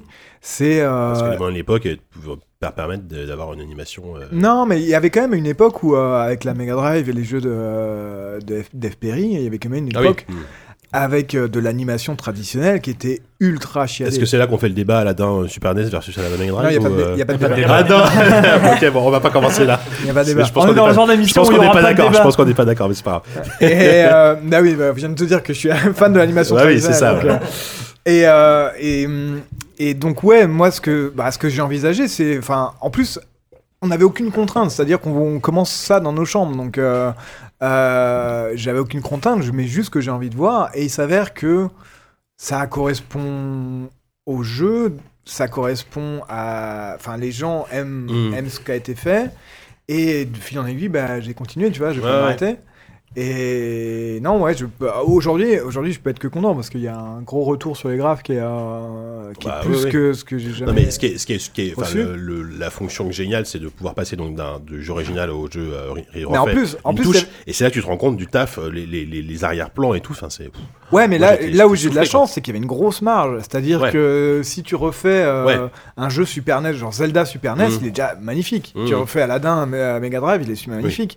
Donc, t'as rien à faire Là, quelque ouais, part. hum. Mais là, euh, Wonder Boy 3, t'as des, t'as- les décors Ouais. de, de chez Dragon, c'est du noir. C'est voilà, les La, la arrière-plans simplicité sont des très arrière-plans Ouais. te laisse effectivement une espèce Du coup, t'as de pu te champ, lâcher euh, sur les arrière-plans, j'imagine. euh, Ouais, complètement, quoi. bah, euh, au final, il y a beaucoup de, trucs, beaucoup de trucs que j'ai inventés, tu vois. J'ai rajouté des statues dans le fond, Ouais. des machins. Ouais, Il y, a- il y a plein de scènes assez dingues quand tu passes dans le désert ou quoi, les, les pyramides au fond qui, euh, Bah oui, oui. qui, passent, euh, qui passent assez. bah, avec vraiment un scrolling différentiel que les mecs avaient pas à l'époque, euh, surtout Non. sur, ma, sur mes, euh, Mm. plus, sur on a- Master Bien System. sûr, système. ouais. En plus, Et, on a euh, rajouté un, on a rajouté, c'est- je sais pas si tu l'as vu, mais euh, il y a un petit effet 3D sur des grosses sprites, notamment sur les, Ouais. sur les poteaux, Sur les euh, bougies. sur les poteaux, sur les bougies. Et euh, c'est, euh, c'est un trick, euh, c'est pas de la vraie 3D exactement, tu Mhm. vois, mais euh, en gros une déformation quand tu passes devant et tout. euh. Non, Bref, euh, ouais. d'un- point de vue cosmétique, c'est assez ouf. Ouais, Euh, moi, c'est c'est vraiment ce que j'ai préféré parce que je connais pas du tout Wonder Boy. euh, Oui, moi je pensais aussi que j'avais jamais joué à Wonder Boy, donc j'ai découvert le, le jeu. Du coup, tant mieux pour moi parce que j'ai adoré euh, Mhm. votre jeu. Pareil, Merci. euh, quand bien même il vient d'autre part, je le trouve à, la fois brillant sur le, le gameplay. Il y a vraiment, ce- j'aime beaucoup cette euh, honnêteté en fait qui est intégrée dans le gameplay même. La liberté de pouvoir switcher entre le graphisme d'origine et le graphisme moderne, même la musique d'ailleurs. Ouais, c'est même plus loin, c'est que tu peux Euh, les bruitages et la musique, ouais. tu peux euh, choisir de jouer avec les Mais jeux je de- trouve que c'est presque une, c'est intégré complètement à la logique de gameplay. C'est-à-dire que souvent, je me promenais dans un univers et il y avait vraiment la, la volonté de, de comparer les deux. Et du coup, ça crée une espèce de, je sais pas, de gameplay à part, quoi. Tu, tu es vraiment dans une espèce de, de comparaison et en même temps, c'est très honnête de votre part de, de, de- d'être à chaque fois dans l'héritage de quelque chose et de montrer qu'on peut moderniser quelque chose parce que Mais il s'avère, Omar va en parler mieux que moi, mais il s'avère que la technologie qui est derrière permet aussi de faire ça. C'est-à-dire Mm. que Euh, Il y a tout un tas de remakes qui ont été faits euh, qui n'ont pas cette technologie et qui, n'ont- qui ne peuvent pas faire ce genre de choses. Donc, euh, euh, Ouais. il s'avère que c'est compliqué de faire ce genre de choses, mais là, sur ce projet, ça s'y prêtait bien. Et, c'est Omar qui l'a implémenté, euh, genre trois mois après qu'on ait commencé le prototype, le, le swipe euh, Mhm. euh, des anciens graphismes aux nouveaux graphismes. Et là, on s'est dit, ah bah c'est cool. Ah bah Et c'est qui cool. a- Bah, t'as ça dans les remakes des LucasArts euh. Ouais, ils ont ça aussi sur un truc. Mais là, j'ai vu que ça avait posé, un- enfin, que ça avait posé un challenge particulier. C'est, euh, c'est l'interview qu'il y avait dans Edge justement euh, que vous aviez donné euh, en termes de euh, justement dimension d'écran qui était du 4 tiers à l'époque, qui Mm. là est du 16 neuvième et qui te, qui, te- qui, qui te pousse à, on va dire, aller chercher un peu des, des décors qui n'étaient pas forcément là dans la Oui, on, bah, d'origine. on a dû déjà étendre tous les, euh, tout- quasiment tous les écrans euh, qui qui avaient scrolling. Par exemple, on a dû les étendre pour les faire rentrer dans du 16.9, etc. Ouais. Euh, et comme le jeu est parti d'une volonté d'être très, très, extrêmement proche de l'original, c'est un jeu qui a pas mal de mystères au niveau de la, la- la physique, des drops d'items, etc. C'est pas très clair quand tu jouais. Tu veux dire mathématiquement, c'est Ouais, pas très clair. et- mais euh, ça fait partie du charme du jeu. C'est-à-dire quand tu joues, tu, tu, tu sens qu'il y a Ouais. des stats, tu sens que te- Où partent les pièces, Voilà, machin, etc. quand, euh, quand Et tu du coup, mec. le, le- le but de, de, de ce remake-là, c'est aussi de, préserver ces, ces- ces- ces Ouais, détails carrément. pour que le joueur de l'original, il, ressente vraiment les, les mêmes, euh, les, mêmes, euh, les mêmes mystères, entre guillemets. Du coup, on a reversé engineering, on, on est parti sur une technologie euh, assez, assez compliquée, bas niveau, où on émule à moitié le jeu, mais en même temps, on l'a modifié, on- parce qu'on a modifié la RAM originale, on a modifié l'émulateur, on a fait des trucs hyper haut niveau qu'on- qu'on- qui n'ont jamais été faits d'ailleurs, il me semble, Mm. à, à Et cette que tu échelle-là. pensais pas avoir à faire aussi, visiblement.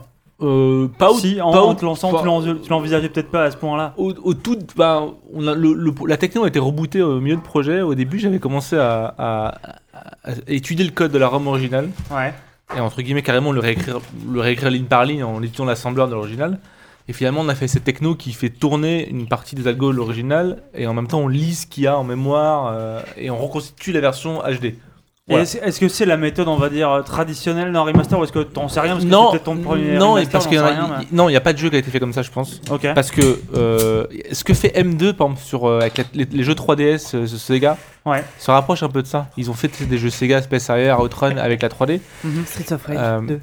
Qui sont des jeux qui sont des jeux émulés mais dans lesquels ils sont allés- ils arrivaient à, à faire un système avec l'émulateur où ils arrivent à, à retrouver les layers et à faire des voilà, il y a une espèce de bricolage. Ok. Ça s'apparente à ça. Mais, euh, mais, mais personne, à ma connaissance, a fait un, a fait un truc euh, à, à notre échelle de, de, de- de préserver l'exactitude des, des algorithmes du jeu en, en l'améliorant visuellement. D'accord. Bon, ensuite, c'est c'est pas. c'est, euh, Mais est-ce qui que rend, du coup, c'est juste que on voulait vraiment, être- on voulait pas dénaturer ces, ces détails-là. D'accord. Ce que je trouve génial, moi, c'est euh, que le graphisme fait révéler aussi une vérité sur le jeu, c'est que son gameplay est hyper moderne et encore aujourd'hui, il continue d'étonner là-dessus. Enfin, moi, j'étais vraiment. ah, Peut-être que vous l'avez tweaké un peu euh, pour le On a, rendre un on peu a- plus. non, on a euh, pas mal- en réalité, il y, a eu- il y a eu beaucoup de tweaks et de fixes par rapport à l'original. Ouais. Si tu compares côte à côte, tu, tu, euh, enfin, un, un expert s'en rendra compte. Euh, mais dans, la- dans le- en gros, Le corps du gameplay, ouais. gameplay, c'est le même. C'est juste Ouais. que déjà il est plus fluide. On a fait pas mal de tweaks de contrôle. Bien sûr. On a fait Mm. des, certains tweaks de. Après, ça conserve quand même certaines Ouais. bases euh, qu'aujourd'hui tu vois plus trop. Ouais. Enfin, le côté où tout est très peu guidé au début, tu t'es assez Ouais. t'es laissé à toi-même. Est-ce que vous avez pensé au début euh, peut-être à faire un tuto, un truc un peu plus chiadé ou, ou finalement vous avez dit bon, on, on garde le côté un peu euh, aride du truc au début en tout cas? C'est, enfin, je sais pas. Non, moi pour moi, ça fait partie des l'essence du jeu. C'est un jeu si tu commences à, à avoir des flèches et des checkpoints. Ouais. Il y a beaucoup de gens par réflexe, ils jouent au jeu, ils disent ah, attends, tu reviens au village quand tu meurs, c'est c'est horrible. Ouais. Le problème, c'est qu'un jeu comme ça, tu rajoutes des checkpoints, euh, tu- Mm. le, Le- a jeu existe en fait, voilà. ouais, c'est bah ça. ouais, ouais. Bah, c'est un Mais petit côté après- rogue- roguelike Voilà. aussi, tu vois. Par- Aujourd'hui, t'as les roguelikes qui font, qui font ça. Il y, a- il y a quand même, Puis- vous avez, vous avez rajouté un, un tout petit truc, euh, je trouve, en rajoutant un, peu des décors. C'est, euh, alors je saurais plus dire vraiment dans quelle zone c'est, mais c'est un jeu dans lequel il y a énormément, énormément de portes secrètes.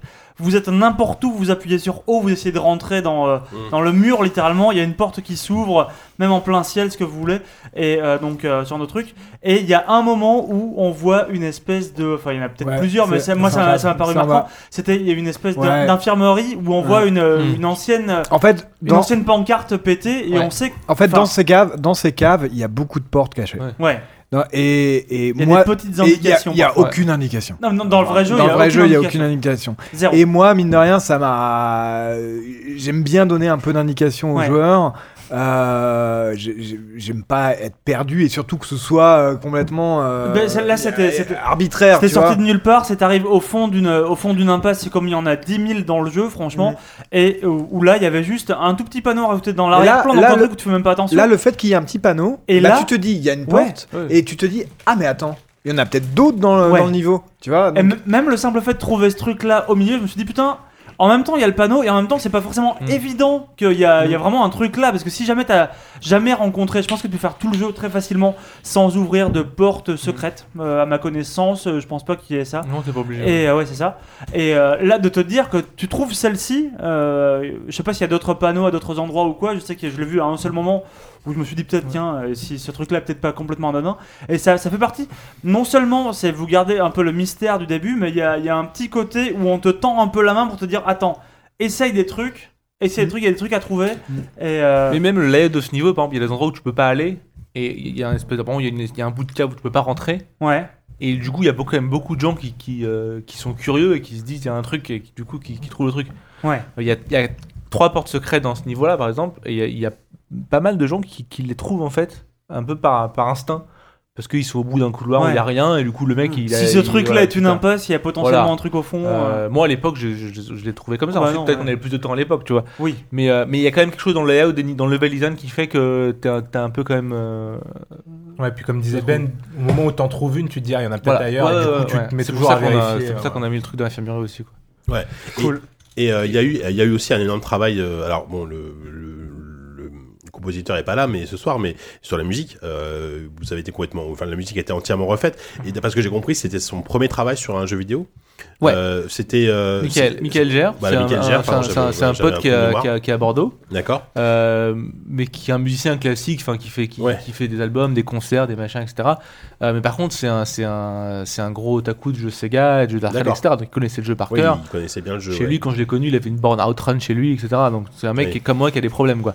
et, et- et il connaît, et son password Wi-Fi, c'était un mot de passe de Wonder Boy 3. Donc, oui, il d'accord. connaît- Donc il connaît Ah oui, ce jeu. ouais, c'est- l'ai pas pris au hasard, le mec. Ouais. Euh, euh, et et- et c'est ce que je voulais aussi parce qu'on voulait. euh, on- voulait pas. Enfin, par exemple, déjà le style de Ben, qui est un style un peu très BD, un peu, un peu où tu vois un peu des traces de crayon, etc. Il y a Bien sûr. Un peu du côté craft. Pour les instruments, on voulait pas faire un truc avec des synthés, euh, des synthés euh, de- de- de la synthwave. voilà, ou faire des qui trucs old school Voilà. limite. Ouais, ouais. euh, ou alors faire des trucs très clichés avec des, des, des- des guitares rock japonaises et des, etc.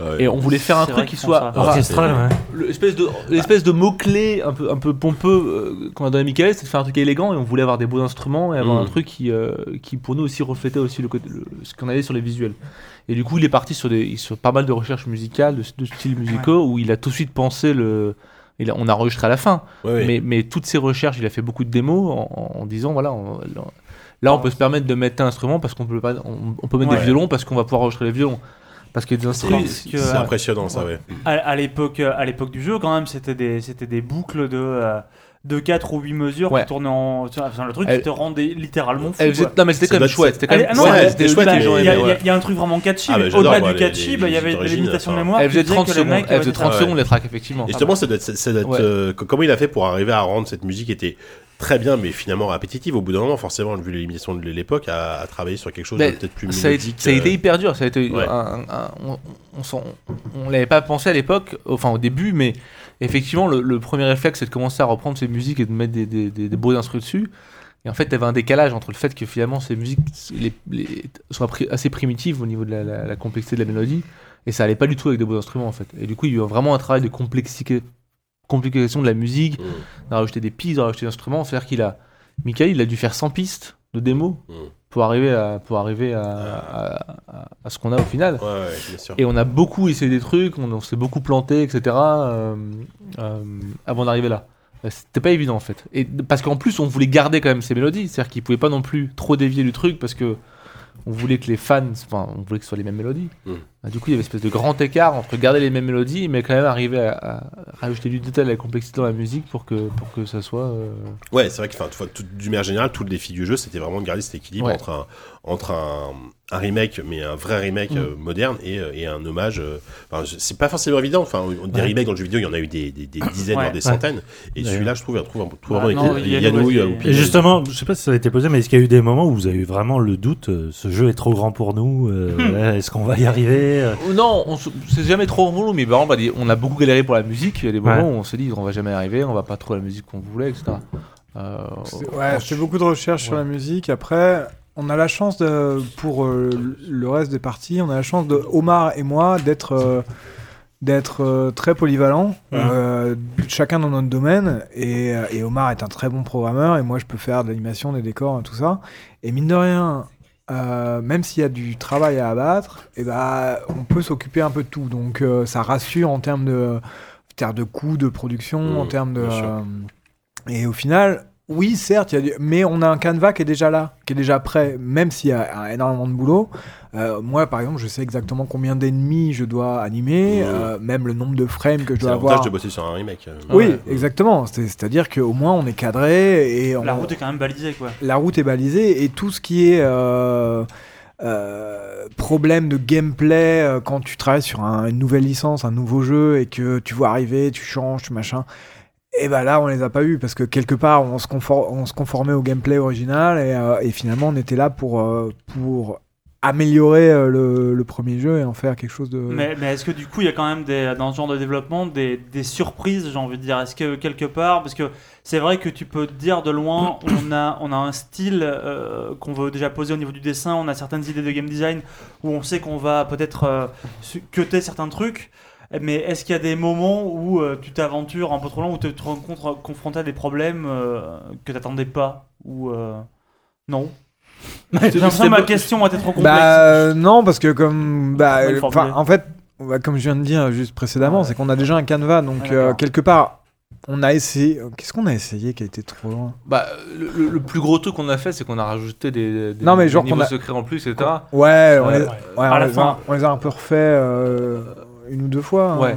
Et là, on était, là c'est- un truc à converger vraiment au dernier moment.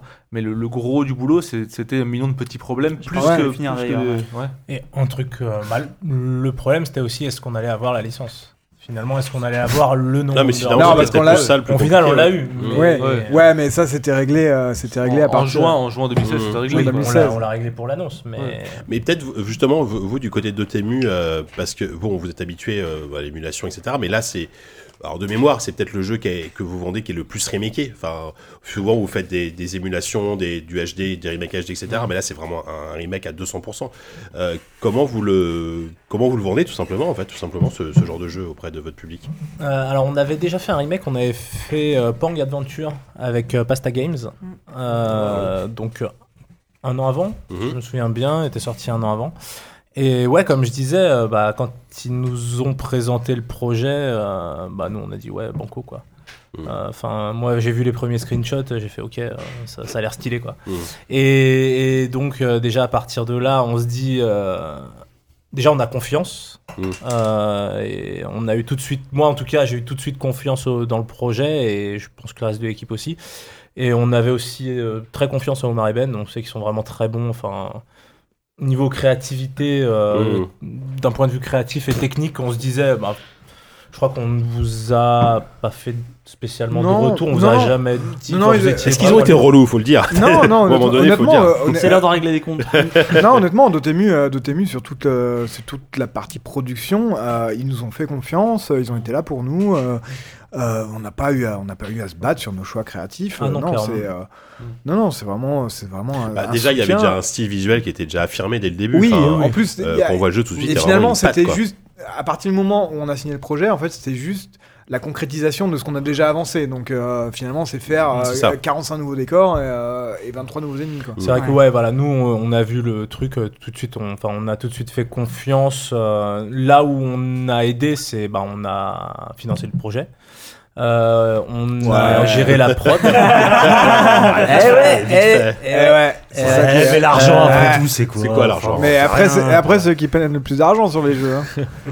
Euh, oui. Voilà. Ça, Il y a un dit. retour derrière. hein. Enfin. Capitalisme. Ouais, mais bon. Euh, malheureusement, euh, bah, il Alors faut de la l'argent pour euh, faire euh, ce, ce genre de projet. euh. Est-ce que vous étiez combien à bosser dessus en tout? Alors on était deux permanents, Omar et moi, et euh, deux musiciens, euh, un musicien euh, freelance, Et un euh, sound donc designer, Michael, ouais. et un sound designer freelance, et on a aussi un, un programmeur additionnel qui nous a aidé, euh, euh, pas en permanence, mais euh, qui, a, qui a fait un peu de, un peu de boulot pour nous, et qui, était, qui travaillait à l'étranger, qui était basé en Australie à l'époque. D'accord. Il y, a- y y des Dive Diary qui ont été publiés par vous, je crois. Ouais, d'ailleurs. euh, C'est vachement intéressant. je- J'en ai regardé. J'ai regardé celui sur la musique juste avant cet après-midi. C'est euh, pas mal du tout. Ouais, ouais, bah ouais, comme, euh, comme on croyait vraiment dans le projet et on savait que, enfin, on savait que ça allait plaire, nous ça nous a Mhm. pris tout de suite. On s'est dit, ok, voilà, ça a l'air top. Mais alors, sans forcément, vous n'avez pas, on va pas parler pognon de manière précise, mais c'est un, c'est un de vos plus gros projets en termes de financement Ouais. depuis le début? Ouais, ouais, clairement, Ce- ce- ce clairement, même d'un point de vue purement comme market. non, je déconne, j'en sais Il y a, rien. il y a des yeux incrédules au loin. En tout cas, en tout cas, pour nous, c'était un, un des projets les plus importants, c'est clair, Ouais, parce que c'était assez fat. euh, Mm. euh, et même en termes de com, tout ce qu'on a fait, euh, que ce soit ne serait-ce qu'aller euh, au Beat Summit, envoyer tout le monde au Beat Summit ou euh, à la PSX, donc Beat Summit à Kyoto, Mm. PSX euh, à Ah, Anaheim. Euh, rien que ça, ça coûte cher. Faire des vidéos, ça coûte très cher. On a fait plusieurs Dev Diary euh, et c'est vrai que ouais, c'était, euh, c'était, bah, c'était, Ouais. Ça demandait de l'argent, mais on y croyait, donc on n'a jamais hésité une seule seconde C'est à un se dire ok, échelon on pousse, au-dessus euh, Ouais, ouais, ouais. Mais je crois que c'était un bon match aussi euh, entre Dotemu et Lizard Cube parce que euh, Dotemu était spécialisé dans, dans le portage euh, de jeux rétro et là ils avaient envie de se diversifier. Ils avaient commencé avec Pong et ils avaient envie de se diversifier à, à faire des remakes et aller plus loin euh, que ce qu'ils faisaient auparavant. Et nous, on arrive avec un projet qui correspond exactement à ça et du coup. Euh, on- ouais, on, on- ça a bien marché là-dessus. euh, C'est-à-dire qu'on on- on s'est tous portés les uns les autres pour aller vers, un- euh, même si on est tous plus ou moins jeunes, euh, tu vois, Mm. on n'est pas des gros, c'est pas Dotemu, c'est pas un gros éditeur, nous on est une toute petite boîte. Euh, bah, du Ouais, coup, on a avez- appris, ouais. on a appris ensemble sur Ouais, tout un tas de trucs, sur. euh, Mais en même temps, vous avez, enfin, euh, que ça de Temu ou vous, vous avez quand même un certain bagage. Enfin, euh, voilà, toi, Omar, t'as bossé chez Media Molecule, je crois. euh, Enfin, voilà, toi, toi Ben, pareil, t'as as fait beaucoup de travail. T'as bossé sur, sur, sur Soul Bubble, je crois aussi à l'époque. Ouais. euh, Enfin, t'as quand même, vous avez tous une expérience. Vous n'êtes pas des, des jeunes qui débarquaient, qui sortaient d'école. Non, mais je t'ai pas coupé tout à l'heure, mais euh, en termes de jeux vidéo, c'était mon seul projet avant. Euh, Ouais, C'est-à-dire qu'après, j'ai fait de, moi, j'ai fait, aussi de l'animation. Enfin, j'ai fait de l'animation, j'ai fait de la BD, j'ai Mm. fait, euh, j'ai fait tout un tas de trucs, mais euh, le jeu vidéo, prod de jeux Ouais. vidéo, j'ai jamais été. Mais justement, le- je pense que la BD l'animation nourrit aussi euh, le jeu vidéo derrière. Enfin, tu vois, forcément, tu Oui, mais en termes de prod, en termes de médias. vrai prod, en Ouais, termes de, de produire des assets pour du jeu, en termes de, euh, Mm. euh, de- d'intégrer tout ça par rapport à du code et tout ça, c'est c'est quand même une autre logique. Ouais, ouais. euh. Ah, ah, euh, juste, bah, attends, juste une toute petite parenthèse avant. Euh, depuis que le jeu est sorti, vous avez eu un retour des, du- des créateurs du jeu originaux euh, Ils ont joué à votre jeu, vous savez Vous avez Le des... jeu est original. Le jeu origi- est en. original. Du jeu original, euh, vous avez Ah, eu un- quelque chose Moi, ou- moi, je lui parle de temps en temps à Monsieur Nishizawa, il est, D'accord. il, est, il est super content. Maintenant, je Ouais, sais ouais. pas s'il a refini. Ouais. Je sais pas à quel point Enfin, je sais il pas, joue, c'est un mais vieux bon, monsieur qui a, qui a quel âge aujourd'hui, euh, par exemple je il a, il, a, il a 52 ans, Monsieur Ah oui, il est- il est jeune, oui, Ils ont, ils ont cet âge-là environ. D'accord. c'est- Et c'est- Ah, c'est ouais. marrant, ouais, d'ailleurs, parce que quand on l'avait vu, il me dit Bah, moi, quand j'ai fait le, ce jeu-là, j'avais 22 ans ou 23 ans. Ah, c'était des gamins, quoi. Ah ouais. Et non, mais euh, ouais, ouais. Et il dit Et maintenant, euh, voilà, c'est des gamins pour lesquels je faisais des, des jeux qui, qui, qui refont mes jeux, tu vois. Ouais, ouais, c'est ouais, c'est assez marrant, ouais, c'est sûr. Oupi. Mais euh, du coup, euh, pardon. quand on annonce un jeu comme ça qui, a- enfin, qui, est, qui est sorti genre il y a Tranquille. 25 ou 26 ans, est-ce qu'il y a encore une attente? Est-ce que le public connaît encore le jeu? Est-ce que c'est encore un nom qui résonne? Ou est-ce que c'est un truc euh, où il y a quasiment tout à refaire Mais en ouais. termes de com? Et par Là- extension, là, à, qui se destine le jeu? Est-ce que c'est des joueurs nostalgiques? Ou est-ce que c'est par exemple typiquement Yannou et moi on a découvert Bravo, justement on s'est dit Wonder Boy je, je l'ai jamais fait à l'époque Ouais. c'est le moment tu vois Il y a les deux, il y a les deux. C'est-à-dire que déjà, on a, on a vachement bénéficié de la marque et de, de la renommée de ce jeu-là. C'est-à-dire que par exemple, je, suis- à mon avis, dans quasiment toutes les ré- rédactions de magazines ou sites web, il y avait toujours une personne qui avait joué à ce jeu-là à Ah bah l'époque. oui. Et ça, ça, aussi ça nous a vachement aidé sur la, sur la couverture médiatique. Ensuite, euh, toi, par, toi, par contre, t'avais pas joué l'original, mais comme, comme aussi, par exemple, on a exposé le mode rétro, les fonctions rétro, tu, tu, tu, tu peux, tu peux apprécier le jeu dans son contexte. C'est-à-dire, tu sais que c'est un jeu sûr, rétro. ouais, on a une culture. Et tu, voilà, et tu. Plateformer 2D et tout ça. Il y a aussi des gens qui ont joué à ce jeu-là, mais qui savaient pas que c'était un jeu rétro. Il y a des gens qui, des gens qui pensaient, parce que si t'es sur Switch et tu l'achètes un peu par hasard sur le shop Switch, c'est pas écrit, euh, écrit rétro mode.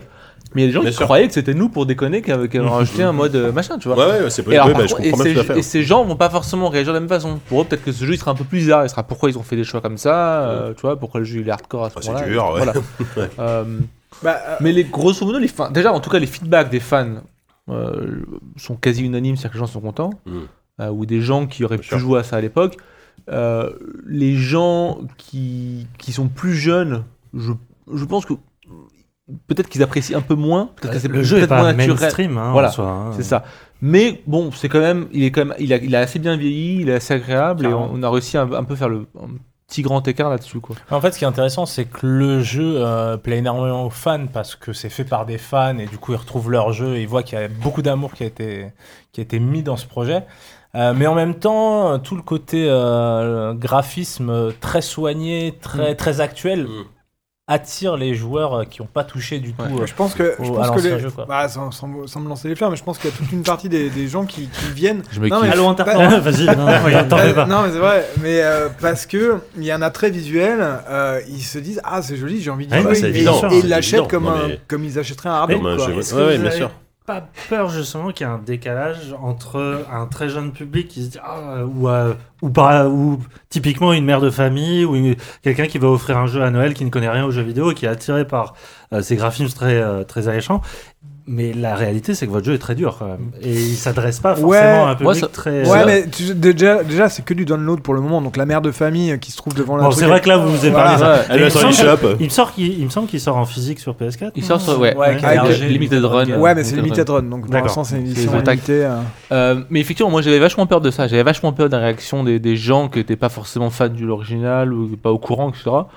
Et, euh, et- et grosso modo, c'est plutôt, sont plutôt bonnes. Ouais. euh, Il y a des gens effectivement qui, euh, qui, qui, qui, euh, qui ressentent ce décalage un peu violemment, euh, pas forcément parce que c'est dur, mais aussi parce que c'est un côté un peu rigide. Enfin, c'est un jeu simple, euh, peut-être un peu répétitif. Trouve que t'es paumé. Donc c'est pas dur dans, forcément dans, dans les actions, mais c'est dur dans le sens qu'on te laisse te démerder assez rapidement. Ouais. Et du coup, c'est vrai que les gens sont pas forcément habitués à ça. Mais il est quand même, tu vois, on a, on a rajouté des indices, on a un peu. Ouais. Il y, a- il y a, il y a des bouts de texte en plus. arrondi voilà. les ongles Ah, ouais, quand ouais. même. Non, et à l'inverse, est-ce qu'il y a des, euh, des sortes d'intégristes fans Ah du oui, oui, premier oui, qui ah vous oui. disent, Ah, vous avez enlevé les Charmstones, Ouais. c'est scandaleux. Moi, j'adore Ouais, vous- grinder pendant avez eu 14 des- heures. Ouais, machin.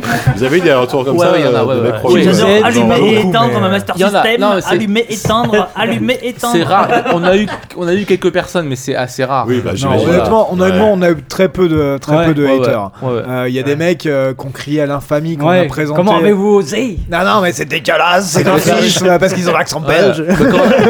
Ah bah super. Ouais.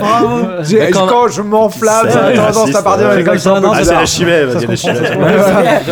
Et, euh, quand on a fait le stream sur Gamecube, par exemple, il y avait un gars dont la, la première question c'était euh, euh, pourquoi vous avez décidé de faire un remake euh, qui respecte pas l'original ou...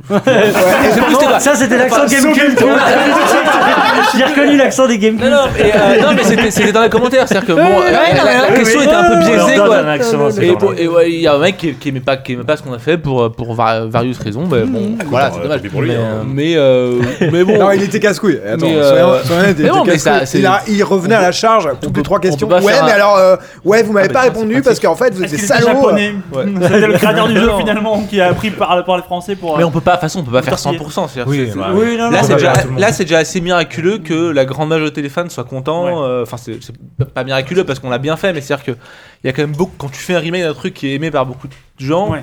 il y a une grosse chance que la moitié te tombe dessus en disant. Est-ce que, oui, mais- que vous aviez peur justement de ça? Est-ce que c'est un truc auquel tu penses quand tu fais ce genre de remake ou est-ce qu'il faut vraiment essayer de se détacher du au moment où on sortait, on n'avait pas peur parce qu'on savait que le, le- qu'on avait que le jeu était ah, cool assez c'est bien fait quoi. les choses. etc. Ouais, alors, moi, déjà, on a vu, on savait qu'auprès des fans, ça allait plaire. Tout de suite, Ouais. on l'a vu avec la page Facebook. Enfin, euh, la page Facebook, c'était vraiment que de l'amour, quoi. C'était Ouais. euh, Ouais, dès le qu'on début, postait un truc, euh, c'est- Dès le début, c'était ça hyper bien accueilli. Mm. C'est ça s'est bah, très bien passé. Euh, ça, il y a eu un mini leak un jour avant où un post de forum euh, fait par quelqu'un euh, présent autour de cette table euh, avait été retrouvé. Mais euh, C'est bon, de la euh, com, c'est de la com. c'est juste un, un- un petit site. euh, je bon. sais, Gamasutra qui en a parlé, je ne sais plus. Non, c'était. euh, Euh, bon, ouais. Si c'est le chef de projet, ça va encore. De mon Non, mais en point fait, de vue. on- mais en- du point de vue éditeur. En fait, nous on avait posté des, des trucs sur, euh, sur TIG Source euh, quasiment un an avant, euh, juste un mock-up avec le cochon. etc. Et il y a juste des gens qui ont retrouvé par rapport au fait qu'on annonce notre boîte, qu'on qu'on dise on va sortir un jeu, oui. on va annoncer le jeu dans trois Ils jours. avaient fait ça il y a un an. Il y a, il y, a, il y a- il y a un mec qui a fait un boulot de journaliste sur internet qui est assez rare ça. déjà. Et, et il, il a. Et il a. et il. Non, mais les journalistes n'ont pas le temps de il faire a- ça. il a- Là, mais il y a un mec qui a collé les bouts qui a dit Ah, c'est le même mec qui a posé un truc dans Wonder Woman. Voilà, donc il y a un mec. euh, voilà, mais bon, euh, c'était pas. C'était pas le- Mais euh, non, l'annonce s'est bien passée. On avait teasé avec le premier visuel, donc. Lion Man est derrière tout le monde, et on avait mis le nom. Donc euh, ça avait déjà commencé à parler euh, de Wonder Boy en tant que tel. Et c'est vrai que le visuel a aussi beaucoup fait parler parce que déjà tout de suite on remarquait le style de Ben et euh, tout de suite les gens Ouais. se disaient ah putain si ça ressemble à ça ça va être stylé. Et du coup bah quand on a balancé Heureusement, ça ressemblait à ça. Ça aurait été con, ça Ça Mais tu- Ça n'a rien à voir. Ce qui est Non, mais intéressant, mais, ouais, mais c'est pas courant parce que souvent les artworks que tu vois, que tu vois, souvent, Oui, oui, bien sûr. souvent t'as le bel artwork et derrière t'as un jeu en 3D T'as un jeu en avec de la 3D lumière avec un moteur là, ce qui est intéressant, c'est que c'est vraiment la même chose. Mais moi, ce que je trouve intéressant avec la 2D justement dans les jeux vidéo, c'est que finalement, tu peux reproduire ce que tu fais en dessin, euh, en concept art, Mm. directement dans un jeu vidéo. Et il y a peu de gens euh, qui le font malheureusement et qui se qui, qui, qui se résolvent à la 3D. euh, et la 3D a quand même perd énormément d'informations et de, de, de sincérité du trait. euh, du À aucun moment il a été, il a été euh, question de faire le, ce genre 3D, rassurez-moi. Non, Ah non, ah mais non, dès le début, non, non, euh, tout, de suite, 2D, mais euh. c'était d'une parce que je voulais absolument faire de l'animation 2D Bien sûr. traditionnelle, Mm. et de deux parce que Parce le nombre, respecte. le nombre de Assez simplement. non mais le nombre de remakes en 3D qu'il y a eu euh, Ouais, non, mais bien sûr. lamentable qui ne nécessite pas de 3D justement. euh. Il est bien d'accord. En fait, paradoxalement, c'est moins évident de faire un truc joli en 3D. En fait, Euh, Ah bah, ma- maintenant ça devient. Je ouais, maintenant, maintenant avec les technologies qu'avant, ça devient un peu plus facile euh, de faire des, des shaders ou des rendus chelous, mais euh, mais il y a une époque où c'était pas facile de faire des bons trucs, des beaux jeux en 3D. Quoi. Ouais, il, y avait, complètement, il y a eu- ouais. du coup, il y avait beaucoup de jeux qui étaient vachement insipides Mhm. au niveau rendu, quoi, au niveau lisibilité, etc. Machin. Et là, la lisibilité pour un jeu comme ça, c'est hyper important Ouais. Euh, pour un gameplay 2D. Ouais. Il y a- on nous demande sur le chat une question qui peut être intéressante. Et, alors, je sais pas si vous pouvez nous, nous répondre.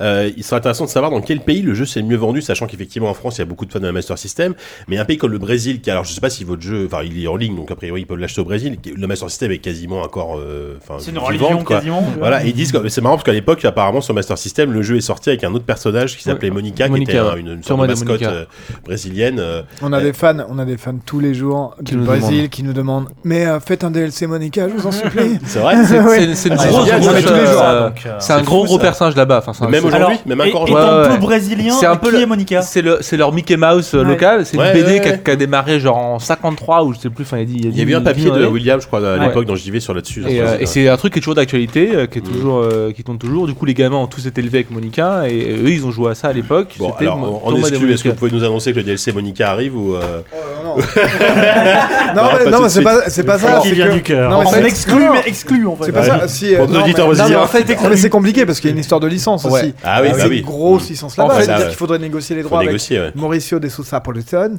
C'est ça. Et, T'es euh, renseigné sur son nom déjà, c'est Ouais, un premier. non, non, mais- Ils sont en train de non, négocier. mais- On a- on- Mais ouais, enfin c'est, enfin bien sûr qu'on s'est renseigné, tu, tu vois, on Je- on pas bête. Et euh, mais pour l'instant, euh, pour l'instant non. Euh, C'est-à-dire que au mieux le jeu, il va y avoir un modeur qui. euh, Ça, c'est le plus probable. Le jeu est sorti sur Steam maintenant. euh, les Il y a un mec mec qui va changer les graphes, facilement. euh, Vous savez si le jeu se vend bien au Brésil ou euh, J'avoue que j'ai pas éditeur, chiffres. Monsieur éditeur. Euh, J'ai pas du tout les chiffres en tête. C'est très bien vendu aux États-Unis, en France, Cocorico. Euh, En Japon, sur Switch, apparemment, au Japon, les- c'est pas mal Sur aussi, Switch, ouais. les ventes sont étaient assez Bah, bonnes. moi, sur. Switch, c'est comme ça. Enfin, j'ai Ouais. joué sur Switch. hein. Pour moi, Ouais. c'est Ah, le je support le plus, le plus agréable. hein. euh, C'est support. Bré- J'ai pas de chiffres brésiliens, moi. Je crois que c'est pas trop mal. hein. Il doit être. Comme notre euh, éditeur nous laisse pas accéder aux chiffres directement, Ah euh, détaillés. j'y suis- pour rien. J'y suis pour rien. Euh, non, je crois que le Brésil c'est pas mal du tout. hein. Je crois que c'est pas mal du tout. Mais je vous avoue, j'ai pas du tout les chiffres. Est-ce qu'à un moment la question du financement participatif s'est posée Ah, Parce que ouais. c'est typiquement Ouais, un jeu qui se fait baquer. question. hein. Ouais, Ouais, ouais. ouais. Au début, Mais- bah oui. Ouais, non, on, on se l'est. ah, bah, on se l'est, posé. Mais, euh, mais Kickstarter, déjà, il y a, il y a un an et demi, ça commence à devenir un peu euh, risqué. Le Far West, Ouais, ouais. ouais. Et le problème, c'est que quand, quand t'es deux, d'abord, c'est beaucoup d'efforts de lancer un Kickstarter. Et, euh, et tu passes beaucoup de temps à l'entretenir. C'est-à-dire que tu passes du temps, euh, les, les fans sont jamais contents, tu fais des statuts updates, etc. L'avantage de bosser avec un éditeur, c'est que tu sais que ton projet, tu peux te concentrer sur le jeu aussi. Euh, Mm. c'est, assez- enfin, Non, mais C'est- mine de rien, il y a beaucoup de gens qui, euh, qui, qui critiquent les éditeurs et tout ça. Mais il faut, faut vous dire un truc, sans Dotemu, le jeu euh, serait pas le même aujourd'hui. D'une, il s'appellerait pas Wonder Boy, parce que tout le, tout le Tout le- La département les négos. ouais. légal et les, et les négociations avec Sega, c'est pas nous qui avons pu le faire. Mm. Euh, on aurait dû le faire avec beaucoup moins d'argent. Mm. Euh, donc, on, ça se trouve, on aurait perdu de la motivation. Mm. On aurait été. euh, Enfin, et tout, mine de rien, c'est pas. Et tout le marketing aussi qu'ils ont fait. mine- euh, Enfin, répondre. Non, mais c'est énorme. euh, le contact presse. C'est une euh, sorte de métier, hein. Ouais, non mais oui, c'est Quasiment. C'est un peu mystérieux. quoi. C'est quasiment un métier. Non mais faut- faut- enfin, Ouais, on n'est pas là moi pour- je, juste pour vous faire chier. hein. mais même j'irais j'irais plus loin, je dirais, euh, j'ai envie de dire aux, aux créateurs de jeux indé- indépendants, c'est, euh, enfin, Trouve un éditeur, soyez Non, plus mais-. Soyez plus indépendant. soyez, soyez pas, soyez Soyez pas quoi. à la- Bien sûr, bien sûr. oui, soyez pas fermés à avoir un éditeur parce que mine de rien, c'est pas. Non, non, mais, mais, mais- mais beaucoup de gens en cherchent maintenant. C'est-à-dire qu'on- là, on, re- on revient dans un cycle où euh, les gens galèrent tellement à financer Ouais. des jeux ou à les vendre que. En fait, c'est une question de backbone. C'est-à-dire que je pense qu'on aurait pu faire, nous, le, le produit euh, avec la même qualité, Mm. Mais qu'on aurait eu zéro énergie pour le vendre, Ouais, pour le ça. marketer, etc. Et qu'on en a vendu 300 exemplaires et qu'on serait- voilà, et qu'on aurait dû chercher un taf chez Ubisoft après. Non, C'est vrai qu'on est dans- on est dans une époque aussi. le euh, truc où ça te donne une, La une- catastrophe, une- quoi. une Ça colonne- Non mais ça donne une colonne vertébrale. Tu sais que ton jeu il va être, tu sais que tu Bien sûr. t'es pas t'es pas inquiet tous les jours euh, Ouais. de, de, de, de bouffer Non, derrière. puis etc., on a voilà. une époque où il y a éditeur, éditeur. Enfin, Voilà, justement, il y a ça. des éditeurs qui Ah, se sont spécialisés dans euh, l'édition de jeux indés. C'est ça. Ah, et bah, euh, C'est ça, J'allais dire. On est accompagnement plutôt que de je pense que contrôle. C'est ça, Arnaud, on, ouais. on arrive Oui, à une oui, époque où euh, on a des éditeurs qui croient dans les projets et s'occupent juste de la partie édition Tout et fait, laissent ouais. tout le côté créa aux créateurs parce que bah, c'est leur, projet, c'est leur travail et, c'est- et, Bah, et on voit ça avec. Devolver actuellement Mais- qui mais- est vraiment dans ce sens-là. Mais aujourd'hui, il y a d'ailleurs c'est une exception, mais il y a beaucoup d'éditeurs qui qui s'occupent que de la, la com et du marketing, Mm. qui financent pas le dev. Mm. Et le problème de ça, c'est qu'ils ont pas de billes dans le projet. Et que les mecs ils gèrent 15 projets en même temps et qu'au moindre Donc, s'ils veulent pas ils- gérer, s'il y a un contretemps, un truc. non euh, mais si finalement le projet B il est plus intéressant pour nous ils peuvent euh, ils peuvent te, ils te te faire ça ton projet euh, ouais. Et ça, c'est hyper dangereux. Il y a plein de gens qui sont basés là-dessus. Là, l'avantage, c'est qu'ils ont mis, ils mettent des billes dans le développement. Ouais. Ils sont obligés Il de. faut que de- les mecs soient partie prenante Euh, du projet. voilà. pour que- Et c'est l'avantage. Moi, j'aurais pas. Enfin, il y a beaucoup de devs qui sont, qui sont un peu baisés comme ça parce qu'ils confient leur jeu naïvement à un éditeur alors que le jeu est fini. Et l'éditeur, quelquefois, ils font le minimum et euh, voilà. Euh, Mm. Donc, c'est Ouais. aussi important. Enfin, l'éditeur, traditionnellement, que- il- comme il met des. Plus tu mets de billes dedans, plus t'as t'as- t'as la niaque de, de, Ouais. de- de les re- Mm. retrouver, quoi. Ouais, bien sûr. Et alors, la question aujourd'hui, là, que j'ai peut-être naïvement, c'est euh, Lizard Cube se dirige vers quoi? Qu'est-ce qui va se passer pour vous? Est-ce que euh, vous êtes parti pour faire le catalogue de la Moi, je suis parti vers les vacances. là. Bah, euh, Ça, alors, ça on paraît en- bien déjà. On en parlait tout à l'heure, Omar veut tu arrêter veux, le jeu tu veux nous faire une Call Antonio, ouais. On sa- honnêtement, on sait pas. Enfin, moi, Non, moi, Ouais. moi, je suis assez schizophrène, donc. euh, Est-ce que toi, personnellement, il y a d'autres jeux que tu aimerais remaker Buster System, hein, Est-ce qu'on pourrait avoir un Alex Kidd jouable C'est ça que tu veux dire? on- on- non, mais on- Non. parce, Non, que, parce que tout le monde nous pose cette question. euh, y a, moi, j'ai pas beaucoup de jeux en tête qui, qui. Là, sur Wonder Boy 3, je pense qu'il y avait une espèce de- de- d'alignement des planètes entre un truc que nous on kiffait, Mm. un truc euh, que beaucoup de gens euh, avaient en tête, etc., qui a assez bien vieilli, Ouais, bien sûr. qui était assez moche pour, euh, pour euh, justifier qu'on le refasse. Ouais, bien sûr. on parlait d'Aladdin, ce Mega Drive, Mm. machin, etc. Euh, et en plus, qui n'a pas été souillé, parce que c'est une licence qui, a été- qui est restée euh, Mm. intouchée pendant 25 ans, etc. Et y voilà, en plus, on est tombé sur la Switch, le la Switch, il y a beaucoup de, quand même beaucoup de bol Ouais, Il y a là-dessus. beaucoup de. Je, je, je sais pas s'il y a beaucoup de jeux, il y a beaucoup de jeux euh, rétro. euh, bon, il y a moi, il y a des jeux, j'adore Psychofox sur Master System par exemple. Ah oui, mais là, Mais- là, c'est mais- pour mais- le vendre, celui-là, c'est Voilà. plus chaud. Pas- moi, pour moi, c'est pas, un- pas, ça serait pas un business viable, Ouais, etc. ouais. Il y a des jeux qu'on adore, mais qui feront pas forcément sens de, de, de refaire, etc. Mm. Donc, il faut trop aussi arriver à trouver ce. Moi, je voudrais un mec de Black Belt. Bah, euh, C'est pareil, c'est super pareil, dur. c'est- pareil. J'imagine que c'est un jeu de karaté, non Ouais. C'est ouais, ouais, Ouais, c'est un jeu de karaté je en rigole, 2D ça. absolument en fait, c'est le reskin de. C'est le reskin de Ken, Ken. de Ken le survivant. J'ai découvert récemment qu'en fait c'était la version euh, Ah, euh, européenne de, Ken le survivant. Ah. Parce qu'à l'époque, quand, jeu est sorti, Ken le survivant n'était pas connu. Ah et ils ont juste reskiné. Ils ont mis des kimonos et. Ils ont mis un mec un kimono. Sauf que le mec à kimono, quand, il touche un mec, les mecs explosent. Donc ça faisait bizarre. Alors que Ken, ça, il ça est a du sens. ça a du sens. T'as vu du judo ou quoi T'as jamais vu David Douillet, mec C'est ça. Mais, T'es euh, nul en Omar. sport. mais du coup, pour, pour répondre à ta question, on sait pas encore. Euh, moi, je, par exemple, moi, ça me ferait kiffer de, de, de refaire par exemple, les, les premiers Zelda, par exemple. Mais Ah bah là, vois, négocier avec Nintendo, voilà, c'est ça aussi. Tu vois, il y a des trucs comme ça. Les dents Ah de a l'éditeur se serrent. aussi, on aimerait bien. Ah, Et aussi, tu vois, le, le sixième critère de. vendrais deux ou trois, hein. Mais tu vois, aussi le sixième critère d'alignement des étoiles, c'est qu'il faut arriver à avoir la licence. Ouais, Euh, et c'est pas, et pas typiquement chez Nintendo, tu sais que Ouais, ils vont pas forcément te ouais, laisser toucher à Mario, à Zelda, etc. Tu vois.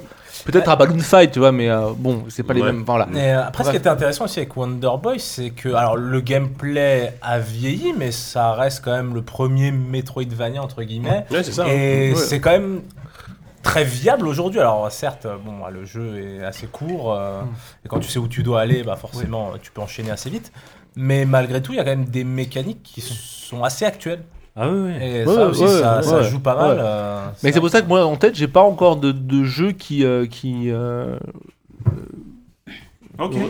Mais voilà, on, on- on y réfléchit. Ben, a, question, hein. ben a Vous- peut-être. vous, vous allez continuer à bosser ensemble sur les Acubes, sur d'autres projets Bah, ou, en fait, euh, pour l'in- pour l'instant, on va déjà se reposer.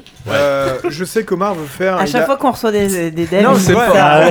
Non, mais on les prend tous en fin de prod aussi, les mecs. j'ai dit- rincé, ça fait 3 ans qu'ils sont sur le J'ai dit, comme j'ai dit. Omar veut se reposer. Ça veut pas dire, qu'il n'y en a pas un qui bosse dans la boîte. ça- Non, mais en fait, ça dépend. on- Comme on sait pas quel projet, selon le projet qu'on va faire, euh, euh, peut-être qu'on va se retrouver à faire deux projets en même temps, peut-être qu'on va faire un projet ensemble, peut-être que voilà, Mm. on sait pas encore. Bien sûr, d'accord. Donc technique, non, ouais, Ben. techniquement, euh, on réfléchit à la suite. Euh, Omar, il a aussi une librairie là qu'il aimerait bien, une librairie gratuite euh, qui fait, euh, qui s'appelle IM- IMG8, qui est euh, un truc de codeur. Voilà. Et il Oh le mépris, un truc de codeur. Il a eu un petit geste de la main comme ça qui jette par-dessus l'épaule. En gros, je, en gros, je fais un- un- des outils pour programmeurs pour, euh, pour, pour que les devs de jeu fassent des, fassent des, fassent des outils en fait. Ouais. Euh, qui, est- qui est- qui est un petit logiciel libre, euh, c'est Il y a ça, beaucoup mais. de programmeurs qui nous écoutent donc euh, sont euh, très contents. Des euh, écoles. mais c'est un truc qui est assez populaire. euh, Ils connaissent déjà alors. Et il y a pas mal de boîtes même qui s'en servent. Et du coup, moi, j'aimerais bien passer quelques mois à, à le finir et, Mhm. euh, et à voir si j'arrive à modi- monétiser le truc d'une façon ou d'une autre. Voilà, ça c'est un peu mon kiff du moment. Mais... Et moi, en- moi, en attendant, je réfléchis, je réfléchis à la suite. Euh, j'ai- j'envisage- J'envisage d'autres projets. Euh, pff, pour l'instant, c'est compliqué à dire parce que euh, parce qu'il n'y a rien de concret. Mais tu t'envisages aussi de, de, de rebosser dans l'animation ou, euh, ou dans, dans la BD Pour euh, alors pour la, BD non. Non, Je- la BD, je- non. Non, soyons francs, soyons francs, la BD c'est mort. Il veut, un salaire. ou, euh, non, non, mais Achetez Barouf le mec non, mais pas- BD du monde, euh, regardez-moi. non, mais honnêtement, euh, pour avoir fait six albums euh, chez des Il gros en a fait six, lui. euh, c'est compliqué quoi. Ah ouais C'est- C'est-à-dire que le marché est compliqué, les éditeurs s'en branlent, euh, ils s'en branlent de ta gueule, ils s'en branlent euh, de, les contrats sont baisés, euh, et finalement le public que tout touche. Non, je suis, je suis très énervé contre Non, la mais BD. mais- j'écoute. Mais euh, Mais- et du coup, et du coup, la, la gratification que j'ai eue grâce aux jeux vidéo Bien est sûr. quand même, euh, enfin, tu, tu te permets de toucher le public directement. euh, à travers- En Ouais. animation, t'as bossé dans des studios fait- J'ai fait, ah, alors, euh, alors dans l'animation, j'ai fait euh, surtout, euh, j'ai bossé en Angleterre pendant deux ans dans différents studios en tant que freelance. Euh, des trucs, des pubs, des courts métrages, tout ça. En France, j'ai fait un peu de la série. euh, j'ai développé euh, plusieurs plusieurs projets de série. Euh, j'ai travaillé pour euh, DreamWorks aux États-Unis. euh, Enfin, de France, euh, freelance euh, pour les Mmh, États-Unis. ça. Euh, puis diffé- différents. Enfin, j'en ai fait un paquet. J'ai fait de la BD institutionnelle, si tu veux savoir. Il y a une Oh, BD sur la. Ah, ça, Euh, l'histoire. française des Conjuguer la Ah, BD génial. et Française des jeux. l'institutionnel là-dessus. Voilà. Ça Ah, écoutez, faut Ah, manger. il faut hein. manger. En train de manger les... L'insertion des handicapés en le entreprise. vice. J'espère que j'aurai le droit au PDF. Euh, quatre. bah moi j'étais payé, tu vois. euh, tu vois, c'était pas. euh, Bref. Et non, le jeu vidéo euh, pour le moment. Et euh, puis on va voir ce que ça donne, les fruits euh, dans notre labeur. euh, si D'accord. ça paye. Ok. Et nous, on est chaud pour rebosser avec vous. Eh ben voilà, Ouais. c'est signé, les contrats, sortez les contrats. là. On est en mode vraiment chaud les gens. La déclaration d'amour. Non, alors Bah par contre, euh, pour, pour terminer, je, je voudrais te donner, donner un petit mot parce que du coup, en préparant euh, l'émission, j'ai j'ai découvert euh, smspower.org, Ouais. qui est une base de données mais huge sur euh, donc les, les, les consoles 8 bits. Donc ça s'arrête à la Game C'est Gear en gros. 8 bits. Sega 8 bits. Voilà, ouais, donc la ouais. SG1000, Ouais. euh, la Master System, euh, SC3000, Game la Gear. SC3000, voilà. Ouais. Et, et donc c'est tu es tu es l'instigateur, enfin tu es le, le fondateur de ce truc-là. Ouais. C'est enfin je je sais pas je- quoi, quoi te demander, mais je trouve ça génial. Enfin comme démarche. euh, Aujourd'hui c'est un site qui est toujours euh, qui est toujours alimenté. C'est est- un site qui tourne. Enfin, c'est un site que j'ai monté il y a 20 ans. Ouais, bah oui. Donc il est plus avec Google. Au niveau de l'interface, ça se voit. Hein. Euh, merci. J'avoue. c'est rétro Mais, Bam mais à la base, Old le, le, le- enfin, en fait, c'est un site de, de préservation. En fait, c'est moi qui ai dumpé, Ouais. qui ai dumpé les ROM, euh, en fait, tous les jeux Sega Ah, mais c'est fabuleux. Enfin, moi, je trouve Donc c'est un site archiviste, euh, voilà. Et Ouais, du coup, et du coup, j'ai passé beaucoup de temps à chercher des jeux chelous euh, coréens, taïwanais, Ah brésiliens pour, euh, pour mettre les ROM sur Il y a, internet. non mais il y a toutes les OST, il y a toutes les maps, c'est-à-dire que t'as- t'as scanné les maps des niveaux quoi. Tu, tu vois Les en image. Il a peut-être pas tout fait les lui-même. niveaux. Ah non, non, Non, c'est une mais communauté, mais non, c'est mais c'est participatif, c'est. Les maps, moi j'ai fait aucune map, mais il y a des jeux, il y a des gens qui Et font il y a- des maps. Il y, a- euh, il y a une communauté, combien de personnes qui bossent là-dessus Environ, t'as une idée euh, Je sais, je sais pas en fait. Il y a, il y a- il y a- Je pense il y a pas, que- il y a pas beaucoup de gens qui produisent du contenu, exemple, des maps. En général, c'est 3-4 personnes qui s'amusent à faire des maps. Ensuite, c'est un forum. C'est ouf. euh, ouais, il y, a- il y a quelques centaines de, de personnes euh, récurrentes sur les forums. C'est aussi un peu une communauté. assez- on, on est un peu assez nazi, c'est-à-dire qu'on est. euh, euh, Une phrase qu'on dit peu. les, les, les, les fameux Sega nazis. Si, on, on dit tout le temps. fini la À chaque émission, on en parle. non, mais c'est-à-dire que c'est un forum. Alors, je suis très fier de Les ça. que- Sega nazis, Ils c'est sont un peu plus que. C'est un forum peu- nazi, je suis très fier de forum, ça. Ils sont un peu plus que 100 les. Non, non, mais, nazis. non, mais c'est un forum où il y a peu de bruit. Ouais. C'est-à-dire que c'est pas, c'est pas un forum où les gens ont des grosses signatures et des gifs animés et ils disent euh, moi aussi, plus 1, etc. Ouais. Les gens, quand ils. C'est un forum pose System. les 200 Les mecs, ils ont, ils ont 45 ans Non, c'est- minimum. C'est assez. euh, cordialement. J'ai retrouvé un jeu coréen. c'est- assez, euh, c'est assez constructif. Il y a, Oui, oui. il y a- il y a pas- il y a pas beaucoup de trolls ou Ils de sont là pour taffer, enfin pour, apporter, leur, pierre à l'édifice. C'est assez, voilà, c'est assez clean Mm. au niveau communauté. Euh, du coup, la communauté est petite parce qu'en fait, on, on- naturellement, les gens qui font du bruit, on arrive, on, on les, les, on les, On les Tu les dégage dégoûtes un gentiment. peu de- ouais, on leur dégoûte, ouais, voilà. Ouais. Tu leur montres où est le Voilà. Mais, euh, Mais- par contre, c'est un truc qui dure, ça fait 20 ans et je suis. Mais c'est ça qui est dingue. bravo, ouais, je, c'est suis, euh, je suis admiratif. hein, le- Euh, le, boulot de, sur ce d'archives. euh, Mais alors juste je rebondis, c'est absurde parce que ça va relancer le truc, enfin de vrai. Mais est-ce que, est-ce que du coup euh, le fait de faire un, un remaster comme ça, ça rentre dans une espèce de logique de conservation, préservation aussi, une, une espèce de prolongement de ce truc-là ou complètement pas Ouais, C'est euh, vraiment le un c'est juste que c'est l'alignement. perso, euh. Ouais, enfin, c'est un trip perso et c'est aussi, je, je, je- c'est. D'accord. Ouais, c'est l'alignement des planètes de moi qui est fan de Master System et qui est game developer. Ensuite, euh, c'est. c'est- Bah, il s'avère que quand même, finalement, tu, tu, même avec ta passion, tu viens d'entrer dans l'histoire de ce jeu vidéo, quoi. Ouais, c'est ça qui est dingue. Ah, donc, ouais, Mmh, donc ouais. tu fais partie de l'histoire. euh, Il y a De euh, Wonder Wonder Boy. Boy 1, 2, 3, machin, tout ça. Ouais. Et Tu reposes une Wonder pierre Boy- le Ouais. truc. Wonder Boy Ouais. 2017, euh, Omar Ouais. Cornu, quoi. Et ouais, le jeu est, dans la, pa- est sur Wikipédia. Ah ouais c'est- Et là, sa euh, propre À page. partir de là, dans ces graves de Wikipédia. Quand âme arrive sur Wikipédia, c'est ça. Non, non, non. La, la- La de son consécration. vivant. la consécration, c'est- la consécration, c'est qu'on a des fanarts porno. Ah, les fameux. qui nous montrait avant l'émission. le- qu'on a reçu la- des fans Ah, j'ai pas vu ça. Ouais. Omar a sa collection Euh, sur son ouais. téléphone, Bon, bah, euh, qu'il si- précieusement. Pendant Sur la le pause, on va regarder ça. Bon, on va peut-être euh, on va Bah, peut-être tant conclure mieux, là pour l'interview. Euh, Oupi, je sais pas combien de temps, combien on y est, bien. mais Comme vous voulez, hein. oui, on va est bien. à la suite. Bah écoutez, euh, merci. Franchement, c'était hyper cool. euh, euh, Vous nous avez fut apporté un plaisir. plein de réponses. C'était très agréable comme discussion.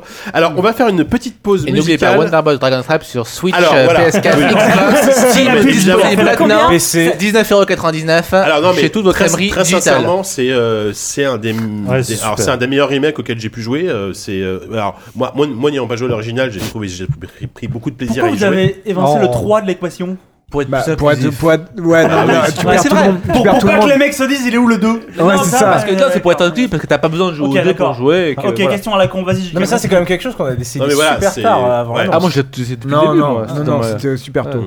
Donc voilà. Moi je me souviens On de ça. pas je que- rappelle c'est dispo sur les consoles de salon PS4 Xbox One euh, et aussi sur PC et sur Switch Sur Switch. Euh, voilà donc euh, encore bravo pour ce que vous avez fait on espère que bah, vous allez continuer à faire du, du beau boulot quel qu'il soit et euh, Non, je suis parti sur du moche. ouais, ouais, j'espère faites bien de la merde pour la J'ai suite, bien je sais pas ce qu'on vous Je suis parti sur du dégueu. là. Bon, en tout cas, nous, on va faire une petite pause. Euh, pendant la pause, on va s'écouter un petit morceau. Euh, alors, c'est cette d'actualité puisqu'on va s'écouter le morceau euh, Yeti Kong sur l'OST de Ex Machina.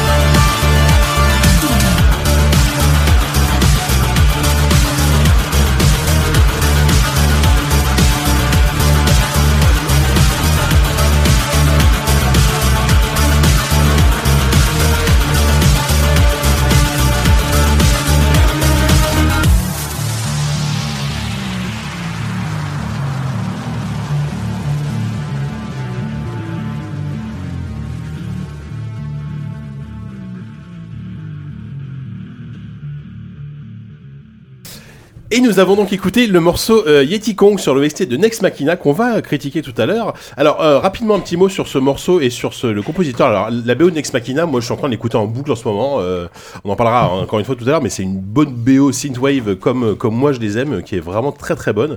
Alors le compositeur, il s'appelle Harry Pulkinen. C'est un monsieur qui est finlandais, qui a 35 ans. Et euh, c'est un, un- un garçon qui, euh, ma foi, a été assez autodidacte. Il a commencé dans la- sur la démo scene. il a fait pas mal de musique au tracker. Il a gagné pas mal de prix. Et euh, mine de rien, il bosse dans le jeu vidéo depuis 2003 puisqu'il a été embauché chez Frozen Byte euh, comme euh, audio director. Donc il a fait les OST notamment des Trine, euh, Trine 1, 2, 3 qui n'ont rien à voir avec le OST de Dex Machina. Effectivement. hein. c'est très, euh, voilà, rien. c'est c'est très, voilà, c'est très. Euh, euh, c'est très fantaisie allemande, quoi, on va dire, dans, dans l'esprit, quoi. Il y, a de la, il y a de la petite poussière de fée même dans la musique. Attends, c'est ça, ouais. Attends, attends, Ouais, pardon, il y a des excusez-moi, c'est quoi la fantaisie allemande Il y a des Ah, petites c'est c'est- c'est très, c'est très coloré. C'est quoi, c'est Wagner euh, C'est de la c'est fantaisie, mais un poil plus enchanté. Voilà, il y a, il y a- il y a- il y a- Avec un petit accent Avec beaucoup- non, mais il y a- non, mais il y a beaucoup de flûtes, tu vois, c'est très. euh, Ouais, il y a- il y a- il y a une petite surcouche de Wow. flûte et de xylophone. Non mais là je parle de la BO de Toujours. Trine surtout mais donc voilà et par contre c'est- après donc il a, il a quitté il a quitté Frozen Met en 2008 et il a monté sa propre boîte de prod qui s'appelle Haritune forcément s'appelle Pas mal. Effectivement c'est original et euh, il est quand même très connu pour euh, quand même il a décroché le contrat parce que c'est lui qui a fait euh, le thème de Angry Birds et ouais voilà le thème d'Angry Birds et Ah bah ouais. c'est lui Il voilà. fallait qu'il y ait un mec. Je Et pense ce qu'en mec-là. droit, je pense qu'en droit d'auteur, ça doit bien aller. il est, je pense qu'il se met bien quoi avec ça C'est- ouais, effectivement. non, J'espère qu'il a signé le bon contrat. C'est parce que- c'est pas sûr qu'il y ait des droits d'auteur en, Ouais, c'est ça. en Ouais. Suède. ouais il a Parce ouais, que, c'est- ah, les droits d'auteur, c'est très français. Sinon, et, il mange ouais. ses chaussures tous les jours. et c'est- c'est possible Et ouais. c'est pour ça qu'il y a beaucoup de développeurs français qui travaillent avec des musiciens étrangers pour pas payer de droits d'auteur. Ah, Te là, sous on a, on a Non, non, mais oui. C'est pas pour Mm. pas payer, c'est parce qu'il y a des, il y a des la, la, la, sa- la SACEM fait que t'as des, des, Mm. des règles Ouais. assez Oui, bah, t'as- tu dois payer des droits d'auteur. Et, euh, et c'est c'est hyper, c'est hyper relou. C'est Payer, hyper c'est relou. payer, c'est relou. Et hein. avant, c'était encore plus relou.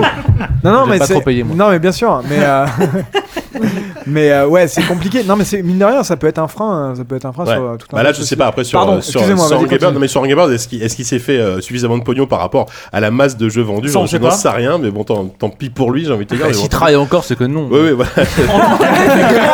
En tout cas, les gens ont entendu son travail. Ça n'est pas ce que C'est vrai que sûr. c'est lui qui- c'est- Non mais ce qui est, ce qui est- ce qui est intéressant, c'est qu'effectivement, après avoir fait ses BO, euh, voilà, très euh, très mélodiques, très sautillantes, il est passé sur un peu plus de l'électro, parce qu'il a il a fait pas mal de jeux de shooter, de twin stick shooter, parce que Next Machina est un twin stick shooter. Il a bossé sur Super Stardust HD, il a bossé sur Resogun du même studio, euh, qui est une BO plus électro, euh, moins moins synthwave. Alors la synthwave c'est à la mode. Alors est-ce qu'il a fait un truc pour surfer sur la mode de la synthwave? Je n'en sais rien. En tout cas, c'est une très bonne BO. Euh, voilà, donc euh, donc voilà, on parlera plus en détail de Next Machina tout à l'heure. Mais pour l'heure, c'est l'heure de passer au. Pour l'heure, c'est l'heure. Voilà, c'est euh, je l'ai dit, euh, c'est l'heure de passer au quiz. Ah.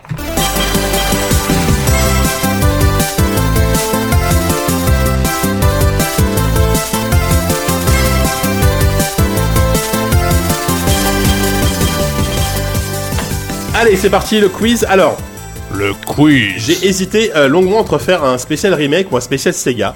Et je me suis dit, je vais faire un spécial Sega parce que quand même. Allez là. Et là, je me dis que voilà, Omar, Omar il va falloir que euh, on le mette dans une équipe, l'équipe qui veut gagner. Il va falloir Il est prendre peut-être dans Omar. l'équipe tout seul, non Non, mais non, enfin, je sais pas. Là, on peut faire chacun pour soi. Non, hein, mais- qu'à 8 bits, peut-être. Il est en mode Sega 8 bits, ouais. c'est ça. Alors non, alors voilà, il y a de tout. Il y a, enfin non, il y a euh, en gros, euh, je couvre la Master System, la Mega Drive et les Dreamcast. Euh, Il y a 12 il y a 12 morceaux. J'ai une euh, chance. Ok. J'ai essayé de pas trop céder à la facilité. Il y aura pas les thèmes les plus connus. Euh, J'annonce tout de suite, Sophie, je suis désolé, il y aura pas de Street of Rage Ah, tu crains. parce que j'en ai passé déjà 10 milliards de fois. Moi, j'ai les- eu les qu'une Game quiz. Gear, donc euh, c'est déjà mort. Il n'y a pas de Game Gear par Ah bah contre, voilà. hein, j'ai pas mis de morceau Game Gear. Mais voilà, il y a 12 morceaux, il y a un peu de tout, j'ai essayé de varier. Euh, alors, les équipes, ouais, alors, Alors, deux équipes. alors qui se met avec Omar? Vous battez pas trop Oh bah moi, Ah, moi, j'ai Ah, mais envie je de suis pas gagner, très- moi. je- moi, je suis un peu lent à la réaction quand même. Donc, euh, Bon, Je vous conseille pas de votre avec moi. mais peut-être lent, mais les autres sont juste On fait Ah. ZQSD versus les Cube euh, Dotemu. Ah, Allez, pas bam. Alors, ok, Ouais. d'accord. Donc, on a qu'à dire, euh, donc euh, Ben, Arnaud et Omar, euh, bah faut Face à face Oupi, à euh, Oupi. Précisons qu'on est un podcast Sophie PC. et Yannou. on a un peu On le village d'Astérix. moi, je suis un peu nul aussi. Ok, donc là, Moi, je suis sourd. Je le note. euh, je suis sourd, je suis sourd. Comment ça Je vous l'ai jamais dit. C'est pour ça que je suis jamais très très fort. Ça hein. explique pas mal de choses. hein. Comment ça Bon, alors, ok, donc l'équipe Lizard Cube et l'équipe des QSVC. Allez. Tu compenses ton audition. Bon allez, histoire que ce soit pas Je trop long, reconnais, euh, euh, on va quand tout de vous suite, dodelinez. on va tout de suite enchaîner. Donc, euh, bon allez, allez, pas d'indice, rien du tout. Premier morceau, on y va. C'est pas de la Game Gear. euh, Jet Set Radio sur Dreamcast. Voilà, allez, ça commence bien. Jet Set Radio, effectivement. Et là, Ah ça oui. part. Bon, la BO de Jet Radio, que dire, elle est, elle est- elle est incroyable. Identify the beat. Donc on n'annonce pas les teams, hein, on balance les noms direct. Ouais, non, non, ouais, Ah, il fallait pas. faire un, bu- un buzzer où il y a un buzzer. non, non, ouais, non, ok. c'est. Je peux buzzer sur Arnaud. Hein. C'est celui qui gagne le plus fort. Voilà. Ouais, donc BO de Jet Set Radio. Alors, je vous avoue que j'ai pas assez travaillé sur euh, savoir qui a composé quoi. Donc, à Omar, si jamais t'as des C'est infos. Hideki euh, Nakayama, il me semble, si je me trompe pas. Cette track-là. que les Je suis pas invités sûr. Exactement, qui va sur fessée. Ouais, pas forcément, mais bon. Track Donc, 7, voilà. euh, Non, mais la BO de Radio, si, si vous aimez voilà, les BO euh, hip-hop, euh, elle, est- elle est mortelle. Enfin, la BO de je suis même pas sûr de son nom, mais c'était à peu près comme ça. à peu près ça. ouais. Il y avait un H dedans. Allez, Tu- tu- premier tu- point. C'est l'aplomb de le dire. Le nom japonais, ça passe. J'espère qu'ils vont, Ça pas suffit, vérifier- ils hein. vont pas vérifier sur Twitch. Nous, on s'en humilié. Bon, premier point pour l'équipe des Art Cube. Euh, Oupi balance le deuxième morceau, c'est parti. On repart en arrière. là. J'adore ce thème? Ah, ah putain, Omar il s'arrache les cheveux là. La petite chorale. Putain, j'ai un espèce de langue sur le chat. Alors, ou sur la langue un petit chat. indice, c'est un clone d'un jeu très célèbre chez Nintendo. Golden Axe Warrior. Vous l'avez dit exactement en même temps. Putain, mais incroyable de- d'être bloqué comme Moi ça. j'ai- euh, j'y pensais, alors j'ai jamais joué au jeu, Ouais. mais effectivement c'est le genre de musique que tu retrouveras bien dans un, dans un RPG. quoi. Ah bah voilà, exactement. Donc voilà, c'était le thème, euh, le, enfin le, le- le thème de l'Overworld, donc la map Ouais, principale de Golden Axe Warrior. Golden Axe Warrior qui était tout simplement un pur clone de Zelda. C'était la réponse de Zelda ouais, à. Nintendo dans Ouais, l'univers de Golden Axe. Une copie, ouais. Donc copie un jeu d'action ouais. aventure vu dessus. ouais. Ah, c'est bien foutu, d'ailleurs. Et plutôt pas mal. Bah moi c'est pareil. À l'époque j'avais Ouais. une Master System, donc je jouais pas à Zelda, je jouais à Mais il Golden est Axe sorti Warrior. beaucoup plus tard, il est sorti en 91, du coup c'était. Il est euh, sorti plus tard, effectivement. Moult temps après. Voilà, effectivement. Mais euh, un jeu qui ne démérite pas parce que c'est un bon jeu. Et le thème il est trop cool. Enfin, il est, euh, il est épique, euh, épique en diable. C'est carrément trop cool, quoi. Ouais, il est trop cool. Donc euh, voilà, très très bien. Je l'ai lancé deux fois, merde. Bon, ça fait deux On points. les deux. Allez, on a, allez, on a- l'équipe ZQSD va falloir marquer un petit point quand même à un moment donné. C'est mal barré. Ils ont l'air un peu bourrés là. On a marqué là, non? Bah non, vous l'avez dit. Non, mais non, Ah et non. Ben ont dit Golden Axe Warrior exactement en même Ah, temps. c'est eux qui l'ont- est Ah, Il ouais, est non, vraiment sourd, t'as raison. Ah, il est vraiment Non mais on fait de la Il est pas figuration que là. sourd. Non, je croyais que c'est. ouais, un peu D'accord. aveugle aussi. Allez, troisième morceau, c'est parti. Ah, c'est putain. Quake Shot. Sur Mega Drive. Qu'est-ce que tu veux qu'on fasse nous attends, c'est connu C'est ça. pas notre culture. Attends, c'est le premier niveau de Quake Shot. Ah oui, ah oui, c'est Sophie, vrai. toi, Super- Team Mega Drive là. Super musique Quake Shot. hein. J'adore, putain. Super jeu aussi.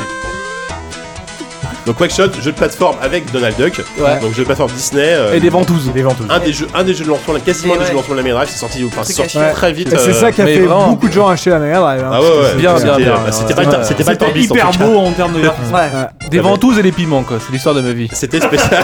Un garçon. Ça, ça va souvent ensemble, hein Ça sera écrit sur ta tombe. Non mais c'était un peu la grande époque des jeux Disney euh, Ouais. chez Sega. Quoi. Ah bah oui. Voilà, il y a eu Aladdin, il y a eu Quackshot. il y a eu, Non, c'est pas du tout la même époque. Non, mais c'est la même génération console, on va dire. Ouais, c'est la génération de console, mais il ouais. y a eu euh, les jeux euh, Castle of Illusion évidemment, euh, Land of Illusion aussi avec Donald et Mickey qui était vachement bien. World of Illusion. World of Illusion. World of Illusion. Pardon. Oh Il n'y a pas eu un Land of Illusion aussi? Si, sur Master System Game. C'est ça, exactement. Qui est très bien d'ailleurs. Ouais, ouais, qui est pas mal du tout. Et bah dis donc, bon, alors, bon, on peut continuer comme ça, c'est juste, euh, c'est Oui, même plus un bah, quiz, nous, c'est un- on- on va dire, c'est pour découvrir des morceaux. Non mais allez, allez, vous pouvez démarquer un petit point. Non, mais on n'est pas à l'abri d'une fuite de, de mémoire. C'est ça. Euh, morceau numéro 4, c'est parti. On reste sur la même console, allez, hop, on donne un indice direct. Ça, ça se reconnaît au son. Golden Axe? Pas du tout. Attends. Altered Beast? Non plus. Non, non, non, c'est pas. Alors attendez, ça, ça, ça prend, ça met un peu de temps à partir. Et après, ça devient assez cool. Shinobi Non, c'est un jeu de plateforme. C'est hardcore. Je Tout était- déteste les jeux de Alors c'est plateforme. marrant, c'est que c'est hardcore, mais ça colle pas trop. Euh, en fait, en fait imagine pas ce morceau-là dans ce jeu-là, en fait. C'est Pac-Man Land, Pac-Land. Non, c'est euh, c'est un jeu de plateforme Non, euh, de la. Mega Drive, Pas des bêtises. euh, ultra connu, j'ai envie de te dire. Sonic. euh, Alors euh, t'es pas loin, mais euh, faut préciser. Ah merde, Après, si vous c'est- connaissez c'est pas, un euh, Sonic à la Sonic con. 3. Sonic RPG un Sonic truc 3, Sonic 3, il l'a dit Ah. C'est Yannou qui l'a Allez, c'est le morceau du boss final de Sonic 3. Ah, putain, mais Parce que tu crois que les découvert. gens ont été jusqu'au boss final de Sonic Là, je fais, je fais mon savon fou, c'est tout. Voilà, mais je voulais pas mettre le thème de Sonic, sinon, euh, enfin le thème de la, de la, de la, de la zone, La euh, Hill de la Zone. Tu vois, tout le monde l'aurait connu, tout le monde l'aurait Bon. connu. Bah, on aurait eu un point. Au moins. Bah, on l'a eu, Ah, on l'a eu, quand même. Ah ouais. Donc euh, voilà, morceau que je trouve Paye tes assez respects. cool. euh, T'es le meilleur, Yannick. Très, euh, J'ai ouais, pas ouais. fini Sonic Non, 3. il est chouette. ouais. Mais personne n'a fini Sonic 3. Ah, par contre, j'attends absolument euh, Sonic Mania avec super Ouais, ça a l'air impatience. bien ça. Ah putain, c'est fait par des fans. euh, c'est fait. Il y a des quelques animateurs que je connais dedans. Enfin, ils sont. Enfin, ça a l'air super quoi. Ouais, en vrai, ouais, en vrai, c'est un. Ça On fait en longtemps que j'ai parle pas eu- longuement dans le ZQSD Non, en mais- série qui n'est pas sorti encore. C'est vrai Ça fait longtemps. Je Celui crois qui est que- sur je crois que serveur. Walou- Qu'on qu'on Walou est- mettre en ligne depuis 3 jours. Walou est super chaud Bah, sur Sonic Walou 3, dit ouais. que c'est peut-être le meilleur Sonic tout court. Bah Ouais. ouais. Ouais. Je suis. Non mais je suis sûr. ouais. Parce que c'est pas fait par Sega. Et ça déjà, c'est une bonne nouvelle. Ouais, faut avouer que ces gars, bon, enfin sur Sonic, euh, c'est c'est compliqué quoi. C'est- Ils sont, Euh, ils sont vachement bien ces gars. Non mais oui, ces gars-là. S'il vous plaît. Euh, du coup, alors, ouais, Ça on fait est au deux- morceau. Alors, ça 3-1 fait, ça ou fait 2-1. 3 1 bah, c'est pas 3-1, si ouais. mal, vous remontez. Euh, le morceau numéro 5, alors je vous préviens tout de suite, ça va être vraiment de la rapidité, mais euh, j'en dis pas plus. Allez, c'est parti. Ah putain, c'est compliqué. C'est là. moi. C'est moi. Au ralenti, on fait ralenti On refait au ralenti Attendez, j'arrête le morceau, on le relance. Non, mais non, C'est dommage. C'est dommage qu'il n'y ait pas plus de jeux de danse euh, avec des euh, avec des genre des musiques, enfin des, Avec des Michael artistes mais ça c'est fini. Avec ça, des ouais, chanteurs ouais. morts. Non non mais au-delà de Michael. Jackson, tu vois, tu pourrais faire des jeux de danse. tu peux faire ça Mais j'en sais rien. J'en sais rien. Lady Gaga. cool quand même, tu vois. Moonwalker c'était mortel. Moi Lady beaucoup, Gaga. j'avais joué à la version Master Elle est faite System pour ça. à l'époque. La version arcade est très bien. super chouette. C'était un jeu très différent. Oui, en oui, arcade. Et voilà, voilà ce qu'il faut qu'on jeu en C'était 3D un jeu isométrique. isométrique à Ouais. 3 ouais. voilà ce qu'il faut qu'on fasse Moonwalker. On va Ah, pas- C'est moi qui ouais. dis ça, hein, me regarde pas. Ah, c'est- eh, la licence, ça va être vachement facile. Ah mais ouais, ça va être hyper facile. Ça va être hyper facile. crois. Il est mort. Va pouvoir dire non. Il y a juste 15 membres de sa Tu famille prends un papier, un crayon et tu vas faire une espèce de décalque de son nom sur sa tombe. Exactement, ouais. Non, mais c'est vrai que ce, ce moment où tu balances tes pouvoirs et tous les mecs dansent avec toi. Ah ouais, ça, c'est- Ah, mais oui. Et aussi, il y a Special, Special 5, part Oui. 1 et 2. Dans le 2, t'avais des scènes avec Michael Jackson qui, Ouais. étaient, qui étaient magnifiques. Derrière, il y a cette, cette, cette fameuse rumeur, on sait pas si c'est avéré, comme quoi euh, Michael Jackson aurait composé vie. Ah. euh, pour euh, Sonic Special 3. Effects. Non, pour Sonic Pour Sonic 3. 3, pardon. Ça, c'est- Est-ce que c'est avéré. vrai, toi, toi Omar, c'est à- Moi je c'est pense qu'il avéré va pas revenir. Je sais Michael pas, Jackson. apparemment, il y avait des. euh, Non, c'est avéré, c'est avéré. Il y a des- Elvis il y a- il y a ensemble. des mecs qui ont qui ont fait des interviews qui disaient oui, effectivement. Il a euh, vraiment composé pour Sonic 3. Ouais, ouais, mais c'est. participer, je pense pas qu'il ait tout fait ou machin. Non, mais il était pas content ou la, la prod était pas contente, fait, tu vois. Enfin, Moi, moi, ce que j'ai l'impression, ce qui est passé, c'est plutôt que des gens ont dû adapter des thèmes qui, ce qui- sur lesquels il avait bossé en version Mega Drive, mais qu'il n'avait pas bossé directement sur, euh, sur Oui. Mega Drive. Ouais, mais Oui, il est quand même oui, impliqué je pense pas qu'il a- euh, en tout cas, il, est, il, est, il, est- il a toujours été fan de jeux vidéo et c'est lui, par exemple, qui a contacté Sega pour être inclus dans Special 5, par exemple. C'est ouf ça quand même. T'imagines les mecs ça peut. Bon, bonjour Michael Jackson, j'aimerais mettre dans votre jeu. Bah, Ok. En même temps, Est-ce que tu, non. est-ce que tu dis non Non, vas-y, c'est bon. Ça colle un peu à l'image du mec, tu vois, qui était un peu dans un truc euh, assez. euh, je sais pas. Attention à ce que tu vas dire. les enfants, je. Mais euh, oui, mais Tu oui. veux dire qu'il aimait bien toucher Ouais, les ouais, enfants Oh, mais non. C'est toi qui l'as dit. Et C'est affreux. Bon, je bref, cautionne euh, pas ça. res- respectons un peu l'âme de Mais, Michael euh, Jackson quand Mais même. il est mort. Mais qui a le point final Alors, quel est le point final C'est moi hein. C'est Euh, Michael Jackson. Je lui donne le point. Allez, eh, vous savez quoi Un point chacun, comme ça on en parle. Oh, c'est nul. Oh là C'est là, nul. Jacques Martin. 4-2 donc. Bah, allez, 4-2, allez hop, voilà, comme ça c'est fait. Alors, on en est au morceau. euh, ça va vite, c'est bien. Euh, au morceau numéro 6, on en est à la moitié déjà. Alors, il y, a un- il y a un petit twist sur le morceau numéro 6, allez, je dis rien. Bon, c'est une reprise, hein, je le dis tout de suite. Voilà. Oui, parce que ouais. Pareil, ça met un peu de temps à partir, après je pense que vous allez reconnaître très vite.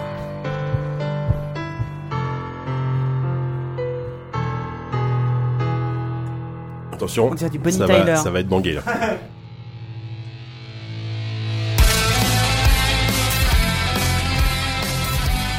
euh, Fantasy Star. Ah non, Attends, non, Euh, plus, plus, plus, plus Oh, évident. putain, je suis complètement con.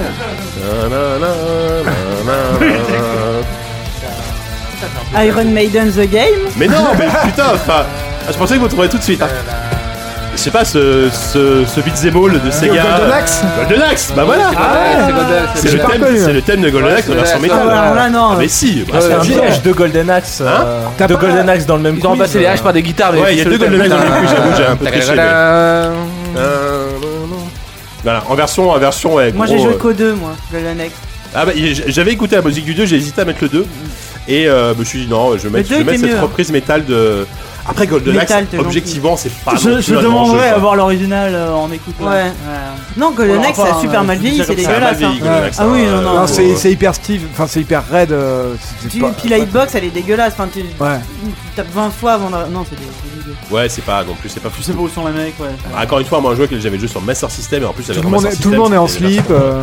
Ouais, c'était pas bon. C'est les années 80 ça après, on peut pas juger. on juge pas en tout cas. C'était comme, euh, ouais, c'est ça, le, jeu sur, Amstrad là, où tu découpais des têtes là, en, en versus. Là, versus des reptiles. Euh, bon, bah écoutez, il y a 5 à 2. Voilà. Bon, c'est pas si mal que ça. On va passer au morceau numéro 7. Ça, c'est une intro d'Offspring, ça. Sophie Collins. Mmh. Ouais, ah, Offspring. Alors, Sophie, ouais, t'es. Bah, Taxi. Bah voilà. Qui a dit Crazy Taxi?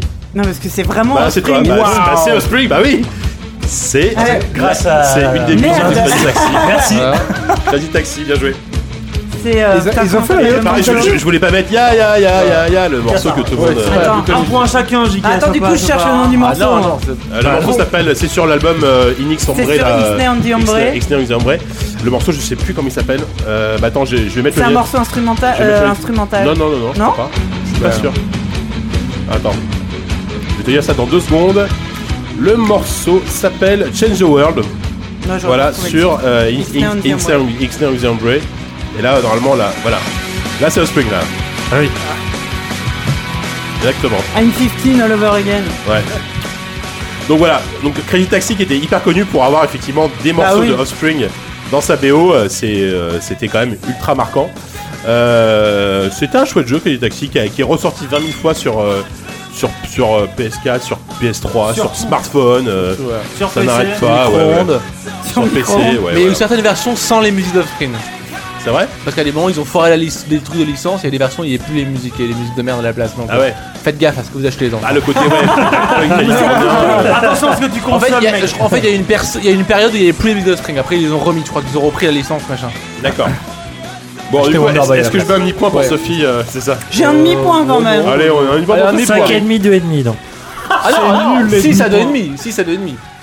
Soyons impitoyables. Oh non. Bon, allez, comme vous voulez. Non, Bon, gardons si, Non, mais de euh, toute façon, on perd, on perd. Oui. euh, Attends, on a- Perdons ça, avec on a euh, dignité. Donner le point entièrement pour être plus ah, offensif. on Ah, non, on non, leur donner le point. Dans le, Non, on veut pas de votre voilà, pitié. voilà, ça Non, fait un peu bon. Perdons avec honneur. Ok, allez. D'accord, ça marche. Bon, allez, morceau numéro 8, On c'est va se refaire, les gars. Là, on change radicalement de style. Par contre, c'est des reprises, faut que tu me le dises. hein. Non, non, il n'y a plus de reprise, là, c'est fini.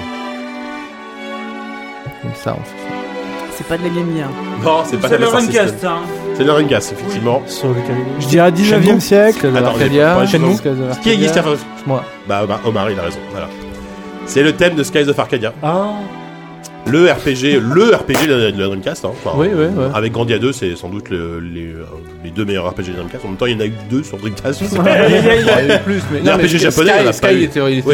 Était, quand même le, qui a été le plus connu, en tout cas. le plus, euh, pour l'époque. Ouais, bien sûr un super beau thème que je trouve très euh, très dans l'esprit euh, Joey Seishi. Euh, t'as l'impression de bah, d'écouter un Miyazaki un petit peu. Ouais, t'as toujours l'impression d'écouter le même thème. Hein, soyons honnêtes avec les RPG japonais. aussi, non mais sans déconner, non, euh, sans déconner, j'ai. Les sempiternels violons, ça va, on les connaît. Les ouais, non mais surtout les mélodies, tu sais, un peu un peu lancinantes comme ah ça. Bah, les petits villages, les oreilles pointues, euh, héros avec des. Et la, jeune fille est pleurée. Euh, les épées plus que lui. Et le jeune héros qui doit se faire se, se- fabriquer lui-même son identité. J'ai une grosse épée, mais j'ai des fêlures quand même. Des fêlures, voilà, c'est ça. Il y avait, le général méchant dans Skylar aussi. Une scoliose en tout cas. Après, c'était un bon jeu qui prenait le parti pris de, de, d'univers un peu de piraterie euh, dans, les était euh, il y avait des combats hein. marrants, des combats de, où tu devais planifier les attaques de, de, canons de, ouais, voilà, il y avait des vrais combats de, vaisseaux et tout. Euh, et t'avais un jeu hein. sur le carte mémoire sur le VMU. Mm. Tu pouvais fermer les objets dans le métro avec, avec ta carte mémoire. Quoi. C'est ouf, non mais allez, pas, non, mais n'empêche, c'était une console qui était hyper euh, hyper novatrice à l'époque. Il y avait le modem, il y avait le modem et tout, euh, c'est arrivé beaucoup trop tôt mais euh, Attends, mais ils avaient sous le Calimur aussi, ça mettait une claque. Ah bah, Énormément de trucs. On a un hors série JV sur la Dreamcast, Max Alors hein. la version papier est plus en vente mais sur notre appli, vous pouvez le retrouver. Non mais techniquement, c'est une console qui mettait une claque de ouf. En parlant d'acheter, One Arm 3 disponible sur sur Dreamcast. Une petite version Dreamcast. de One des gens qui nous ont harcelés pour avoir des versions Dreamcast. euh. C'est vrai Ouais, il y a des fans Dreamcast. Ouais, il y a quelques gars un peu tarés. Un petit disent, Vous faites une euh, portage Dreamcast, s'il vous plaît est-ce que simplement ça tournerait? Non. Ah, Votre, bah, euh, non, votre ah, version, non, est-ce qu'il faut non, un les- On les peut- textures sont trop. On peut toujours, trop- mais tu charcutes. euh, Ouais, enfin, non, mais tu tu charcutes comme un fou, ouais. Les textures sont trop grosses, il y a trop de, On de parle blend- d'une console qui a quasiment 20 ans quoi. Il y a trop d'alpha blending. On parle euh, bien de la tu- Dreamcast. hein. Oui, bah oui. Alors la Dreamcast, elle, elle- elle rendait, elle rendait bien, elle était pas mal en frame mais là, avec le jeu, elle sera en- il sera en 640 par ouais, 480. bah oui, forcément. Honnêtement, tu peux le faire si tu peux tout faire. Ensuite, Mm. c'est juste que ce jeu en, tout 600 faire. en 640, Il est- euh, il est doué. tu vois plus rien quoi. Sur Game Boy. Tu vois. Sur Game Boy, bah, Attends, sur- changer sur pour Game Boy, tu pourrais pour pas. vendre 20 Bah, versions. Non, c'est sur. Dreamcast, je pense qu'en se traitant, tu pourrais, mais Ouais, tu tu aurais une pourrais, résolution de merde et tu perds l'intérêt des, Ouais, euh, ouais. du détail graphique des crayons Ouais, quoi. Bien sûr. Effectivement, tu perds beaucoup de détails. Euh, alors, euh, Allez. bon, je refais un peu le score à la fin parce que bon, voilà. Bon, euh, Euh, 7-2. on, on fera quand même un petit super banco à la fin quand même. Euh, morceau numéro 9, donc il ne reste plus que euh, 9, 10, 11, 12, 4. Oh, putain, j'ai du mal. 9, 10, Ça 11, va 12, bien 4 Alors, J'ai rien pastèque, compris. 1, 2, 3, 2. Special 5 Ouais. Là, il n'y a, pas- y a pas match, il n'y a pas photo. Voilà. Enfin, dès- dès- dès les trois premières notes, c'était joué de toute façon. ouais. Voilà, on en parlait tout à l'heure. C'est le premier. Hein. Alors, Space Channel 5, je trouve que c'est un jeu. euh, enfin, c'est un jeu complètement unique en fait euh, sur, chez Sega, même en général, parce que c'était tellement étrange, c'est génial, mais en même temps tellement bizarre. Moi j'adore ce jeu. hein. C'est magnifique. Space. Channel 5, euh, c'est trop- c'est vraiment marrant. Il Le y en a eu deux, deuxième, hein, je crois. le deuxième est Ouais, le deuxième est, est- mais top. Ouais, ouais, dans le deuxième. enfin, C'est sur le 2, il y a, où il y a Michael Jackson. D'accord. C'est comme dans les tout à l'heure. deux, dans, les deux, mais dans le premier, il a- dans, le, dans le premier, il est euh, que euh, dans, dans le niveau 4 à la fin. Dans le, dans le deuxième, il, il est pour plus de temps. Et il fait des danses et des dance moves basés sur le truc de Michael Jackson. Ouais. euh. Ah Le seul ouais. problème du 2, c'est qu'il a été mal euh, local- est localisé en anglais. Ah oui. Ils ont fait un peu l'arrache, c'était à l'époque où Sega était en train de mourir. Mm. Donc la version japonaise est super, t'as des, karaokés avec des aliens qui chantent, c'est super. Ouais. La version euh, anglaise, c'était assez dur à faire parce qu'ils ont dû traduire des chansons, etc. Ouais. C'était assez. Ouais, pas. C'était pas le top, euh, du top quoi. Effectivement. Donc voilà, Space 5, grand, euh, grand classique de la Dreamcast. Allez, il reste trois morceaux. Bon voilà, vas-y, trois morceaux. Vas-y, numéro 10, euh, Oupi. Alors on revient en arrière. Shinobi sur le Game Gear Non. Non, attends, attends. Putain. Il a dit qu'il n'y avait pas de Game Gear. Kung Fu Kid Non. On peut tous les faire. Bon, Attends, est-ce que c'est un vieux Wonder Boy Non, non, c'est non, pas non, Wonder Boy. non, c'est pas Wonder Boy, c'est un jeu Master System évidemment. Euh, c'est un jeu dont, on a, dont on a évoqué le nom tout à l'heure. Psychofox Pendant le pendant l'interview. Psychofox Non, c'est pas Psycho Fox. Euh, Bon allez, euh, Attends, attends, indice, attends. euh, Putain, j'ai des blocages. c'est- Tu l'as dit, non C'est le jeu dont t'as parlé Ouais, c'est le jeu dont j'ai parlé Ah, tout à merde, l'heure en disant ouais, il y a eu une autre Ah, version. euh, machin, euh, Black Belt. Ah, Bravo Kevin Oh, putain, un point pour l'équipe ZQSD.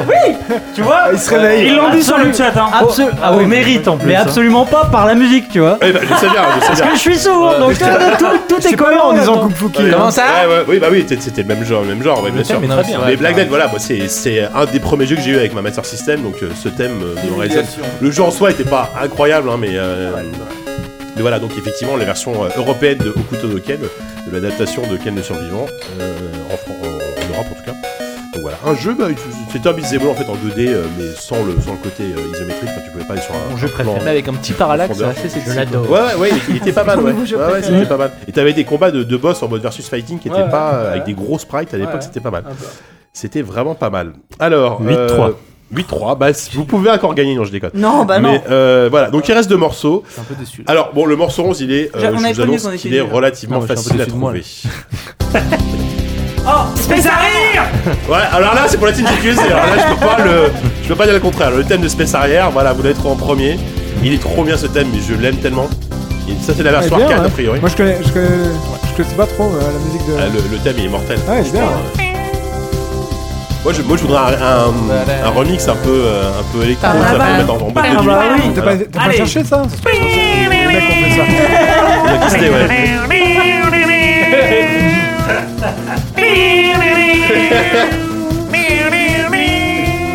Voilà. Bon, on va laisser le reste. Il, il- il dure 6 minutes 30, hein, c'est la version 6 minutes. Bon, bah, voilà, version 30 secondes. Allez, c'est bon, j'ai arrêté. Bon, voilà, le thème de Space Arrière, euh, jeu de Yu Suzuki, qui, je, vous- rappelle, est censé sortir chez Shenmue 3 l'année prochaine. Évidemment. Chez Shenmue 3, en tant que fan de Sega, Tous ces Omar, rires euh, méchants. Vous êtes tabaqué ou pas Tabaqué chez Je l'ai pas Tabaqué, on dirait une espèce de Non, japonaise. Tabaqué Yushiko Taka, t'as tu, y crois ou euh, bah, projet ils vont le sortir, mais bah, je pense que c'est pas un jeu qu'ils peuvent faire. Je trouve d'abord. Attends, excuse-moi, j'ai pas entendu la réponse. T'as Non, j'ai pas baqué, bah, Vaquet. Merci. Tout d'abord, c'est une série qui a mal vieilli. et en sûr. plus, euh, euh ils peuvent pas faire ce que les gens attendent de Shenmue avec le, le, le avec, avec les... le budget qu'ils ont. et même l'équipe parce que ah même bah, ouais. l'équipe ça, ça, mais ça même prend les, du temps même les, vidéos même les vidéos précalculées voilà, qu'ils ouais, ont montrées c'est abominable elles sont hideuses. elles sont hideuses. et pourtant c'est du précalculé. C'est du précalculé et ils disent ça c'est le best ils vont voir s'ils vont voir avec ça tu vois. 10 ans de retard. 15 ah bah ça déjà 20 ans non mais au-delà de au-delà de 12 ans de retard ils ont pas l'équipe ils ont pas ils ont pas les ils ont pas les bras pour le faire. Les mecs, ils sont quatre, ils ont pas vu, je pense. Mais vous pensez que ça va sortir en euh, fait tout court? Enfin, tu vois? Oh, sortir, oui, ouais. bien ou mal, ça sortira un jour. C'est deux- Enfin, TMU qui va l'éditer. Je pense qu'il y aura un déclic. Non, Les gens, je pense pas. Ça sortira mal ou mal. Le truc, c'est va. qu'il y a- y a les gens s'attendent peut-être à un truc méga épique et ça va être un jeu dans Non. un village avec des combats de poulets. Euh, à la- Shenmue, c'est vrai. Surtout que ça, ça va être le spin-off incroyable. ouais. Soudain, il s'est rendu compte que sa vie était complètement vide et que ce qui, ce qui lui manquait, effectivement, c'était d'élever des poulets. L'équivalent du Gwent pour euh, Witcher. Il va y avoir une espèce de mini-jeu. Depuis, euh, Shenmue a quand même eu une suites un peu spirituelles, c'est les Yakuza. Les Yakuza oui, c'est vrai. Ah oui, les, les, ah, les, Yakuza, ouais, c'est les, ça, les ouais, suites. Ouais, J'hésite à m'acheter une, une, PS4 rien que pour Yakuza. Le, le Yakuza 0, euh, c'est le seul épisode que j'ai fait, que j'ai découvert récemment, c'est vachement bien. Et ça a l'air très très bien. C'est drôle, en même temps, c'est hyper bien écrit. C'est tellement moderne. Du Japon moderne, c'est hyper cool. Ouais, c'est hyper cool. Allez, euh, le dernier morceau, on fait un super banco ou pas? Alors, super banco, donc. Chacun pour, sa, chacun pour sa gueule, il n'y a plus d'équipe. Celui qui trouve ce morceau a gagné l'ensemble du quiz. La victoire est quand même attribuée à l'équipe euh, Lizard oui, Cube. Parce qu'on hein, gagner les invités ah, quand. On est polis, nous. Logique. Bon, alors par contre, le dernier morceau, je vous préviens, il va être très court. Donc, vas-y, j'en dis pas plus. C'est très court. Putain, je suis complètement con. Bah, c'est un système. Bon, je lance. Voilà, c'est fini. Ah bah, merde Allez, remets le un générique de fin. Ouais, c'est ça, c'est Non, du jeu, mais. Ah, c'est pas un écran game over Allez un, allez, un petit indice, c'est euh, le même créateur que le jeu d'avant. C'est Hangen. C'est voilà. les quantités de Rangon se mettent wow. en stem. Oh, bah, voilà. Holy ah fuck en même temps, je, n'attendais pas moi d'Omar qui gagne, qui gagne quand même le, le Super Banco. Hein. Je, suis jeu Master System. Je suis euh. déçu que t'aies dû l'écouter quand bah même fois avant de le trouver. Et euh, voilà, Angon qui était, en inclus sur la Master System que j'avais eu quand j'avais 8 ans. Euh, c'était le pack avec euh, Safariant et Angon. Et ouais. Ah Donc ce morceau, je le. Mais je, tout le monde n'avait pas un pack avec skin, je comprends pas. Non, bah moi j'ai moi j'ai pas le pack à ski, j'ai eu le pack Safariant euh, ah. et euh, ah, Engon et euh, avec le parce du coup j'avais le pistolet, moi j'avais le, pack de toi des gens qui avaient de l'arc, ouais, pack de riches, tu vois. Pack de bourgeois. pack de bourgeois. Le pack avec les lunettes. Hein. Le pack bourgeois où t'avais le les gens ouais. les vrais riches avaient les lunettes. Les fameux jeux qui, qui, qui apparemment te donnaient des migraines de ouf au bout de 20 minutes. ça marche assez bien. Ça marche assez bien. J'ai jamais essayé les lunettes moi à l'époque. Sur Space Harrier et tout. Tu m'as pas mis ni la légende de Thor ni Non, bah pas sur franchement ça a été compliqué de faire une liste avec des bons jeux bah oui au, t'as pas réussi. Hein. Au début, j'avais 20 morceaux, mais je voulais pas faire des trucs trop évidents, tu vois. Allons, on continue là. Un non, non. Allez. Un peu de quiz là. Bah écoute, je ferai la suite du, du quiz Sega, je vous inviterai pour la, pour la suite du quiz Sega. Mais effectivement, j'aurais pu mettre du Street of Rage, j'aurais pu mettre ah du, bah, euh, Street of Rage, du Legend of Thor, du euh, Street of Rage oh, il y en avait plein de bons Oui, par exemple. Ouais. D'ailleurs, j'ai- j'ai- du coup, à cette occasion, j'ai j'ai écouté vraiment en, pour de vrai la, la BO de Street of Rage 3. Et bah, c'est nul C'est quand, même- c'est quand même spécial. hein. J'ai Ah oui, j'ai- ah, ah, quand même du mal. J'ai quand même du mal. la. BO de Street 3, de Street of Rage 3, elle est quand même spéciale. Ouais, elle est mmh. affreuse. Là, tu, là, tu pars dans l'électro expérimental. euh, Ah ouais, non. Non mais oh, j'adore les, enfin j'ai acheté les vinyles de Street of Rage 1 et 2, tu vois. Et la, la BO du 3. la confession incroyable. Allez, Jika, passe à autre chose. Là, tout le monde me regarde bizarrement. Bon, bref. j'ai une doll. j'ai Drill Doll. c'est ce mec qui vient de dire qu'il a ah. acheté 3 euh, Super NES Mini, c'est ça Ouais, c'est ça. Tom achète trop de trucs pour terminer sa carte bleue. Bon, alors, attends, quand même. Alors, victoire de l'équipe Bizarre Cube et victoire de Omar sur le Super Banco. Voilà. Bravo. Bravo, l'équipe. Attends. Euh, nous allons passer donc. Allez, dernière partie de l'émission, on va passer aux critiques.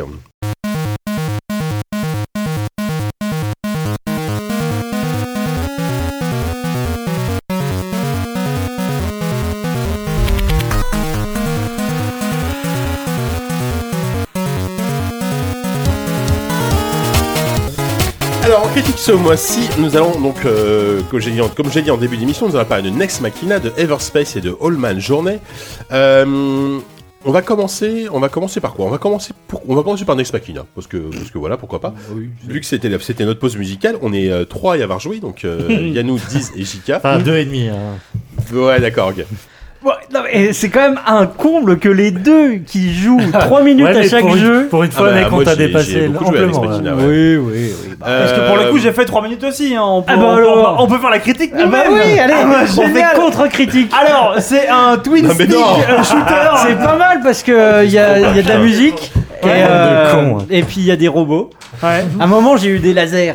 Ouais, il paraît qu'on joue avec les deux sticks, un stick pour diriger le petit Ouais. personnage, un stick pour tirer sur les Et autres, mais je sais des- pas parce que moi il y a mon- pas mal de couleurs. Ah, sur PC ça marchait pas en fait le twin stick donc ça marchait que sur PC. Comment ça, ça marchait euh, pas sur Twitch Moi j'ai une manette Xbox One, tu la branches, ça marche très bien. hein. Non, non, ça mais comment tu jouer au clavier T'as essayé de jouer au clavier excuse-moi, abominable. Ou puis il faut aller dans les Non, options, allez, vas-y, vas-y. bah, contrôle et tu Oui. fais manette, tu vois. Non, mais laisse tomber, c'est Ah, lamentable merde, comme ça, non C'est le nouveau jeu de. non, euh, bah, moi, je me désolidarise parce que quand même j'ai réussi à jouer à la manette quoi. Oh merde mais t'es vraiment nul Bon moi je rejoins, je rejoins la team de ceux qui ont beaucoup joué du coup qui ont un avis d'expert hein, sur ce jeu. hein. Bon, alors c'est le nouveau jeu de Housemark euh, à qui on doit Resogun. Euh, donc c'est un twin stick shooter comme ils l'ont dit tout à l'heure. Donc euh, twin stick shooter, jeu de d'arcade de, de tir en vue du dessus où tu te tu diriges ton personnage avec le stick dro- gauche et tu tires avec le stick droit. Euh, Et tu dashes avec une et gâchette. tu dages avec une gâchette et tu Tu as savais ça tu as aussi une arme secondaire aussi avec euh, avec une autre gâchette. Voilà, c'est à peu près tout. C'est basiquement c'est tout. C'est un jeu que euh, si, si tu, ton, premier run, si tu le fais en mode arcade euh, avec les continues en mode normal, enfin facile parce que c'est le, on- il te recommande de gens faciles au fait pour ton premier run que tu peux faire très vite. En une heure, tu peux faire tous les niveaux. Il y a cinq niveaux. Euh, sauf que tout derrière tout le sel, c'est de faire évidemment du gros scoring euh, pour débloquer plein de succès, etc. Et là, par contre, c'est une autre histoire parce que le jeu est quand même, ah, tu te rends compte que le jeu est quand même très difficile. Yannou. Oui, Voilà. euh, donc à Housemarque, ce ce que je trouve intéressant avec leur jeu, j'avais adoré Dead Nation et je trouvais qu'Alien Nation, même s'il manquait le coche, euh, proposait la même chose mais en coop euh, à Mm. 4 de manière assez asymétrique. Euh, mais ils se sont fait une spécialité dans les shoot 'em up, c'est vraiment le, le shoot 'em up de nuée, c'est-à-dire que tu es vraiment dans des niveaux où en fait tu es plus la proie que le prédateur, c'est-à-dire que tu as un je sais pas une dizaine voire centaine euh, sur les niveaux euh, supérieurs de- d'ennemis qui te foncent dessus. Et le but en, euh, en fait c'est vraiment de survivre avant tout. Et euh, donc c'est là c'est dans des niveaux c'est un monde construit comme un, Rubik, un Rubik's Cube un peu. Ouais. c'est une sorte de, de, de plateforme où à chaque fois que tu dois simplement vider le niveau de, de ses ennemis, euh, tu as une, euh, une sorte de biscuit de challenge en plus, c'est que tu as des espèces de civils qui se T'as baladent sur la map ouais. et que tu dois sauver en même temps, donc euh, ça, ça complique énormément les choses parce que tu dois sauver ta peau et en plus et en plus penser les à-. Mais, mais- c'est le moyen d'augmenter ton, multi- Ah oui, ton c'est- multiplicateur de score. Absolument, c'est du Vraiment. multiplicateur de, de, de challenge surtout. Et euh, tout le jeu est comme ça, c'est-à-dire tu finis un, score, un niveau, le personnage se téléporte sur, un, euh, sur une Voilà. autre partie de ce C'est une monde suite qui de est sous-niveaux construit comme un assez cube. courts en fait. euh, Voilà, niveau 1, 2, 1, 3, 1, 4 jusqu'à 1, 14. Il y a 14 niveaux par, euh, par monde, je crois. Et c'est, euh, ça assume complètement le côté borne d'arcade, bah, Ah déjà ouais. par le principe qui, enfin, c'est presque euh, instinctif à prendre. Il n'y a même pas besoin de tuto, rien du Mm. tout. Et euh, ce qui est marrant, c'est qu'il te donne 99 crédits d'emblée. Donc vraiment le côté arcade assumé. Et euh, tu, tu, tu rigoles au début, euh, 99 ça va. Finalement, euh, tu commences un peu à les, à les écluser. Et tout le jeu s'organise voilà sur ce côté euh, remplissage d'écran de, qui devient de plus en plus hallucinant sur des niveaux qui sont de plus en plus complexes en, en termes d'architecture. Mm. Et le jeu est à la fois très très classique sur la forme euh, et le concept, mais en même temps je trouve qu'à déjà il y a un côté technologique, c'est que ils sont fait la spécialité du voxel, euh, les explosions de particules en, vo- en voxel Ouais, et tout ça. Ça pète Donc de partout. quoi. en termes de, de spectacle, c'est assez hallucinant. Mais ce qui, vous non, voulez mais ce qui est incroyable, c'est que le, ça pète de partout, mais vraiment partout à l'écran, Ouais. et ça reste ultra lisible. c'est hyper, Malgré tout, lisible, t'as hyper t'as toujours le contrôle de ton personnage, tu te dis pas, ouais, c'est le bordel, je comprends plus rien. Et moi, je trouve ça, enfin là, c'est un exploit pour moi. Mm. Euh, Vraiment, c'est impressionnant. quoi. Ouais, et euh, moi, c'est les jeux- ce genre de jeux d'arcade qui me fascinent parce que c'est le type de jeu où à un moment, tu es tellement dedans que tu vois ton cerveau Oui. jouer à ta place. la- C'est-à-dire que tu te détaches quoi, tu- complètement du truc parce que ça devient tellement une affaire de réflexe moteur et plus du tout de réflexion ou de tactique et quoi que ce soit que euh, ça devient, enfin, si on aime ce genre d'expérience, c'est assez hallucinant Ouais. parce que le jeu est très généreux en défi. Il est beau à tomber. Il y a la fameuse BO euh, qui est quand même euh, hyper bien pensée justement Bah, pour ce type d'expérience. ouais. Donc que là, euh, vraiment, voilà. tu, tu, tu mets ton casque, tu mets le son à fond, et euh, pendant, euh, tu vas te faire. Après, tu, tu, c'est pas le genre de jeu auquel tu vas jouer pendant deux heures d'affilée, parce que c'est épuisant au bout d'un moment, en fait. Tu vas te faire une run d'une demi-heure, Ouais. mais tu sors de là, t'as as une sorte de, d'adrénaline, en fait, quand il joue, qui est, qui est génialissime. Après, il faut aimer euh, le côté fluo, années 80, synthwave, qui est très à la aussi, mode. Mm. euh, peut-être un peu trop euh, en ce moment, mais, mais moi, moi, pour le moment, je m'en suis pas encore lassé, en tout cas. Donc, euh, donc voilà, c'est un jeu que j'ai- j'aime beaucoup, beaucoup, beaucoup. Et t'as as vraiment un système de. Effectivement, t'as l'impression que c'est hyper fouillé, hyper, hyper mais en même temps, c'est un. Tu sens que le game design est hyper bien pensé, quoi. C'est-à-dire que tu peux récupérer des armes, des armes secondaires à chaque fois qui apparaissent euh, de manière plus ou moins aléatoire sur le niveau, et chaque arme vraiment a une utilité particulière. Et euh, vraiment, tu sais à toi de, trouver, de prendre la bonne arme au bon moment pour telle situation. Et c'est assez, euh, ouais, non, c'est hyper, c'est hyper précis pour un jeu qui, est, qui, a l'air d'être un simple jeu d'arcade assez bourrin, mais ça marche super bien. Vas-y, l'avis de l'expert, s'il te plaît. Alors, euh, bon, quand je suis arrivé au dernier niveau, euh, non, non, Dernier non, niveau mais du enfin, premier vous monde. savez, c'est c'est pas du tout ma culture. Ah moi. oui, c'est ça qui est, ouais, c'est pas trop ton style, toi. Ouais. Bah non, mais je- c'était vraiment. Euh, dire, spontanément, j'y aurais pas joué. euh, là, je l'ai vu au programme, je me suis dit, j'allais essayer. C'est pas désagréable. Après, c'est. c'est- En fait, moi, le, le- ce que je. C'est même pas un reproche au jeu, c'est juste que euh, ce type de jeu, en fait, moi, ça. En fait, ça, m'intéresse quand ça fait partie d'un truc plus grand. En fait, si le, Ouais. quand le cœur du jeu c'est ça, ça m'intéresse pas. Quand. euh, alors, c'est. Surtout que là, il n'y a même pas d'histoire. Oui, voilà. Ah bah Quand, quand euh, c'est. euh, C'est- apparemment, c'est des beaucoup- robots qui ont pris le contrôle de la Terre. Et, euh, Ah oui, mais il n'y a même pas de Quand c'est du- cinématique ou rien. quand- quand- Shooter à la Fury ou un truc comme ça. Ouais, non. euh, Non, mais quand voilà, c'est certes beaucoup moins abouti, mais euh, il y a des phases un, un peu de Manic Shooter dans Nier Automata, ça m'intéresse parce que c'est inclus dans quelque chose de plus grand. Jouer qu'à ça, moi, ça m'intéresse pas, mais je, je suis d'accord avec tout ce que vous dites. C'est vrai que je peux jouer, mais euh, j'ai- ça, ça marche bien, c'est hyper fluide, c'est très beau. euh, et, euh, et voilà, c'est cool, tu vois, mais bon, je, je, je crierai jamais au chef-d'œuvre pour ce genre de proposition parce que Ouais. moi, ça, ça- c'est- pas, pas ma cam. Quoi, Non mais tu vois, entre ça et euh, un autre jeu, enfin moi, moi, en ce moment je joue à deux jeux, je joue, je, je joue à ça et Dead Cells, et je me surprends parce que effectivement c'est pas non plus mon genre de jeu, moi j'aime j'aime aussi comme toi un peu les, les jeux plus narratifs etc. Et là je me surprends à relancer des parties, euh, voilà, Mm. euh, le, le midi après après, après Ouais, manger, hop je me fais une partie, puis c'est Ah oui, ça non, me mais- prend, euh, enfin voilà, je, je prends un plaisir énorme à jouer à ce jeu quoi. Bah, le seul regret que j'ai par rapport à Housemarque, moi, c'est qu'ils avaient vraiment essayé avec Alienation d'organiser un gameplay autour de cette même logique de nuée, mais en mode Left 4 Dead à plusieurs. Et le, le concept était génial sur le papier. Sauf que le jeu a pas vraiment trouvé son public et tout ça parce que c'était. Enfin. pff, C'est le type de jeu où tu peux pas y aller en mode snack et euh, il faut, il faut forcément t'impliquer dedans. Sauf qu'il y avait une telle euh, enveloppe arcade qu'il y avait une sorte de décalage à chaque fois Mm. permanent. Et là, il y a une espèce de régression où tu sens que les mecs di- se disent aussi, bon, on nous connaît pour euh, voilà ce genre de shooter un peu facile, un peu, enfin pas facile, mais très très accessible et très très profond aussi pour les, les, les Mm. hardcore gamers. Donc il y a une sorte de, de zone de confort dans laquelle ils, sont un peu rentrés aussi. Pour le Oui. coup, moi j'avais beaucoup aimé euh, Dead Nation. euh, Ah, déjà Dead parce Nation, en, c'était ter- fantastique. en termes de DA, ça me parlait plus. C'était, Mm. chouette. Et puis c'était moins euh, manique. C'était, on était plus dans un shooter ISO. À l'époque, il y avait aussi les, les Lara Croft N2 machin là qui sortaient. Euh, Il y avait Euh, euh, oui, euh, The Guardian of Light, Ouais, euh, deuxième, je sais plus comment il s'appelle Mm. l'autre. Euh, voilà, donc ça, ça me parlait plus. Là, c'est, là, c'est beaucoup plus bourrin, c'est plus presque plus arcade. Ah bah là, Ouais. oui. Donc, euh, donc ça, ça m'intéresse. Par contre, euh, bon, euh, j'ai vu le, parce que Housemarque ils produisent euh, à la chaîne. hein. Ouais. J'ai vu leur nouveau jeu du coup à, oui, Ah, le c'était 3, le ouais. ouais. euh, Matterfall. Euh, pour le coup, là, c'est pas de la 3D. C'est, euh, enfin, en tout cas, le, alors à moins que le niveau que j'ai vu était spécialement était en 2D, mais c'était euh, bon, c'était toujours un shoot, euh, un twin stick, mais euh, mais c'était un combat de boss, euh, un plus à la, à la Metroid en fait, euh, 2D quoi. Et euh, c'était dur, mais dur, mais c'était n'importe quoi ce boss quoi. Ça, je veux dire, le, le combat, euh, moi j'ai fait une partie, je crois que ça a duré 20 minutes. Je suis mort et il lui restait la moitié de sa barre de vie, j'en pouvais plus. Putain, ah oui d'accord. C'était l'enfer. Mm. Alors je sais pas pour comment ils avaient Après réglé leur c'était des balles réglées, oui. Oui, Voilà, oui, non, mais- des voilà. balles réglées, Mais, c'est- c'est- mais pareil, je vois, c'était joli, mais après de, Ouais. de là à y jouer. non, Faut, pas déconner. Euh, non voilà, bah après c'est vrai comme on, enfin on disait ça avant, mais euh, avant l'émission, mais il n'y a pas des, des tonnes de trucs à dire sur ce jeu. Mais euh, si vous vraiment vous aimez les twin stick shooters, déjà je pense que vous- il faut y aller parce que voilà ça, ça va être votre cam. Euh, si vous n'êtes pas complètement réfractaire à cette ambiance euh, néon fluo années 80, 80 euh, et grosse synthwave qui tabasse.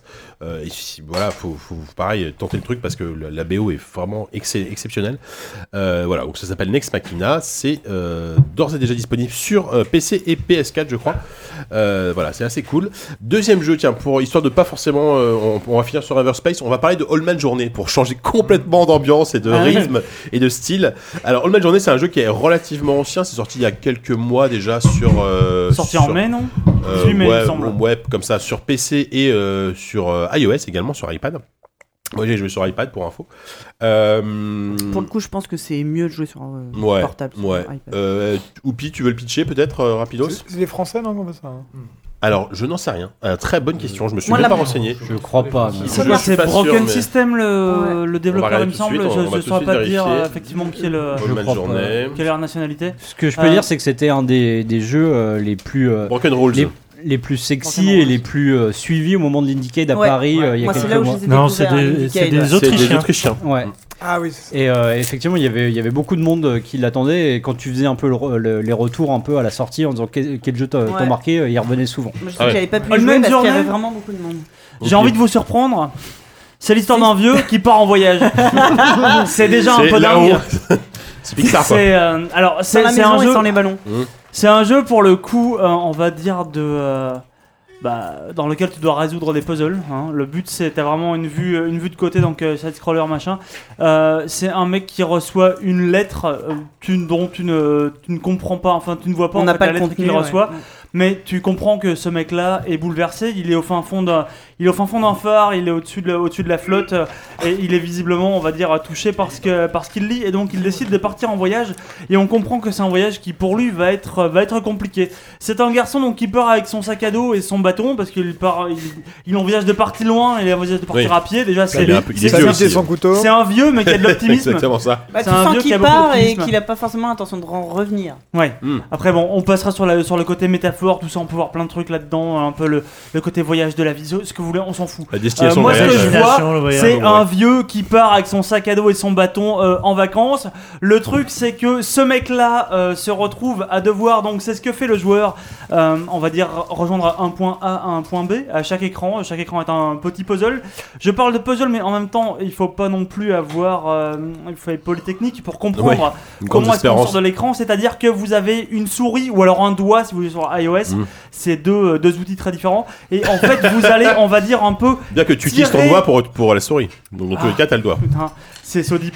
Et donc, en fait, vous allez un peu tirer, monter ou baisser, on va dire, les collines que vous voyez au loin. Il y a plein de strates comme ça. De, ça joue beaucoup sur des, on va dire, des distances. Sur des perspectives. Ouais, sur Oui, la perspectives, c'est ça, qui, on va dire, vont se croiser. Et ton but, c'est de créer une espèce de trompe-l'œil, un pont Pour créer un qui va faire que ton personnage va pouvoir passer d'un décor à un autre. Et donc, de loin en loin, on va dire, essayer de se rendre vers euh, ce but mystérieux qui est le Comment- sien. Excuse- Donc- combien il est vendu?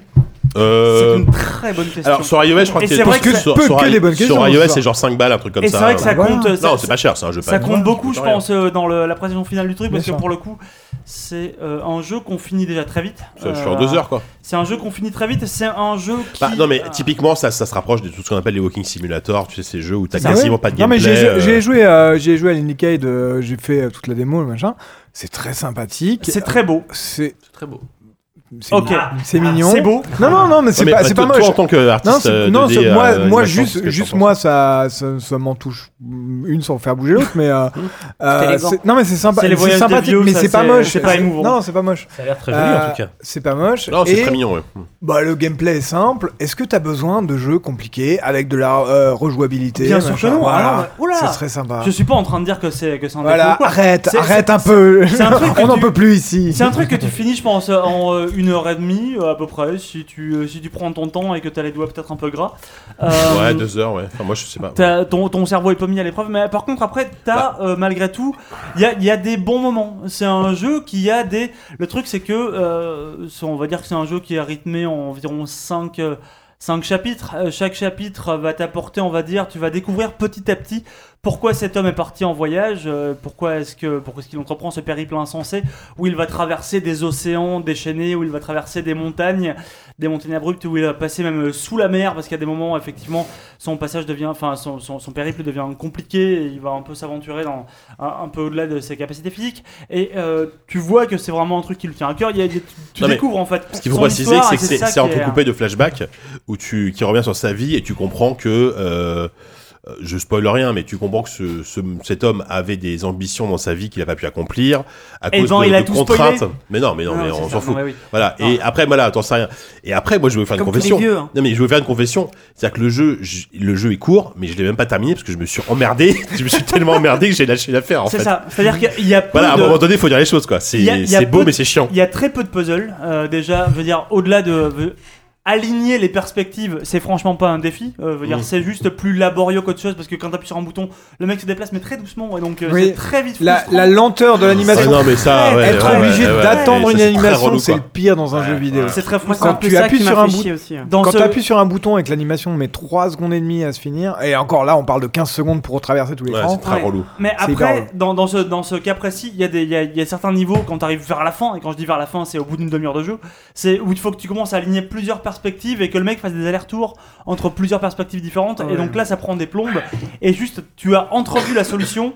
Et de mettre le truc en place, ça prend 3 secondes. Le, le temps que le mec y arrive, t'as le temps de t'ennuyer et te dire putain, attends, est-ce que je ferais pas autre chose de Parce ma que soirée je comprends. Est-ce que je suis pas en train de rater ma vie Est-ce Et que au je- final, ça te met face à toi-même. Et Est-ce que je prends hyper partir méta, en voyage. Est-ce que je vais pas aller voir ma mère Euh, Je sais pas, est-ce que je prends pas un Non mais je, je pense qu'effectivement Et- ils ont voulu raconter dans la narration le, le, le- Bien- non, mais bien sûr, la bien- lenteur et, et bien le, sûr. et le tu vois te Bien mettre sûr. un peu sauf C'est que c'est un mec qui revient en arrière dans sa vie et ça prend du temps de revenir en arrière dans sa vie, surtout quand t'as 80 ans, j'imagine. Sauf que là, euh, c'est toujours dans ce genre de, de cas, la, la, la, la subtilité entre euh, prendre son temps et se faire chier, c'est un peu compliqué. Il y a Là, les puzzles. un petit peu trop du côté. Au milieu de tout ça, au milieu de cette grande métaphore, on va dire, de la vie où tu reviens en arrière, où il faut prendre son temps pour euh, se poser les bonnes questions, remettre à plat sa vie et se dire peut-être que j'ai fait des mauvais choix, peut-être qu'il faudrait que je refasse tout ça. Il y a les puzzles avec les moutons. Et ceux-là, par contre, Ah, ils sont putain, impardonnables c'est parce que métaphoriquement, Ah là ceux-là, là. on les explique pas. Juste, il y a des putains de moutons, ils zonent sur les montagnes. Il faut que tu arrives à les faire passer eux-mêmes d'une perspective à l'autre. Et là, ça devient Ouais. très vite. euh, En fait, moi, j'aurais préféré un jeu sans limite, euh, moutons, vraiment en fait. comme un pur walking simulator vraiment- sans, sans gameplay en fait.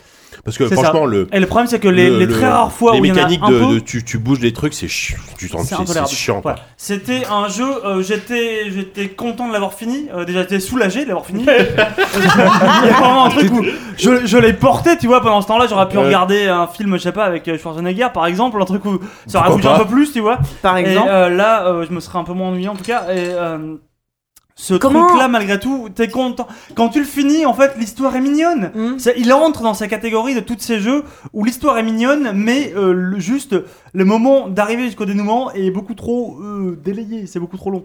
Ça a Com- beaucoup trop traîné. Comment Voilà. s'appelait le jeu avec euh, euh, machin euh, merde, Burning Manatee ou je sais pas quoi là comment Burning Ah oui, Ah, bah oui.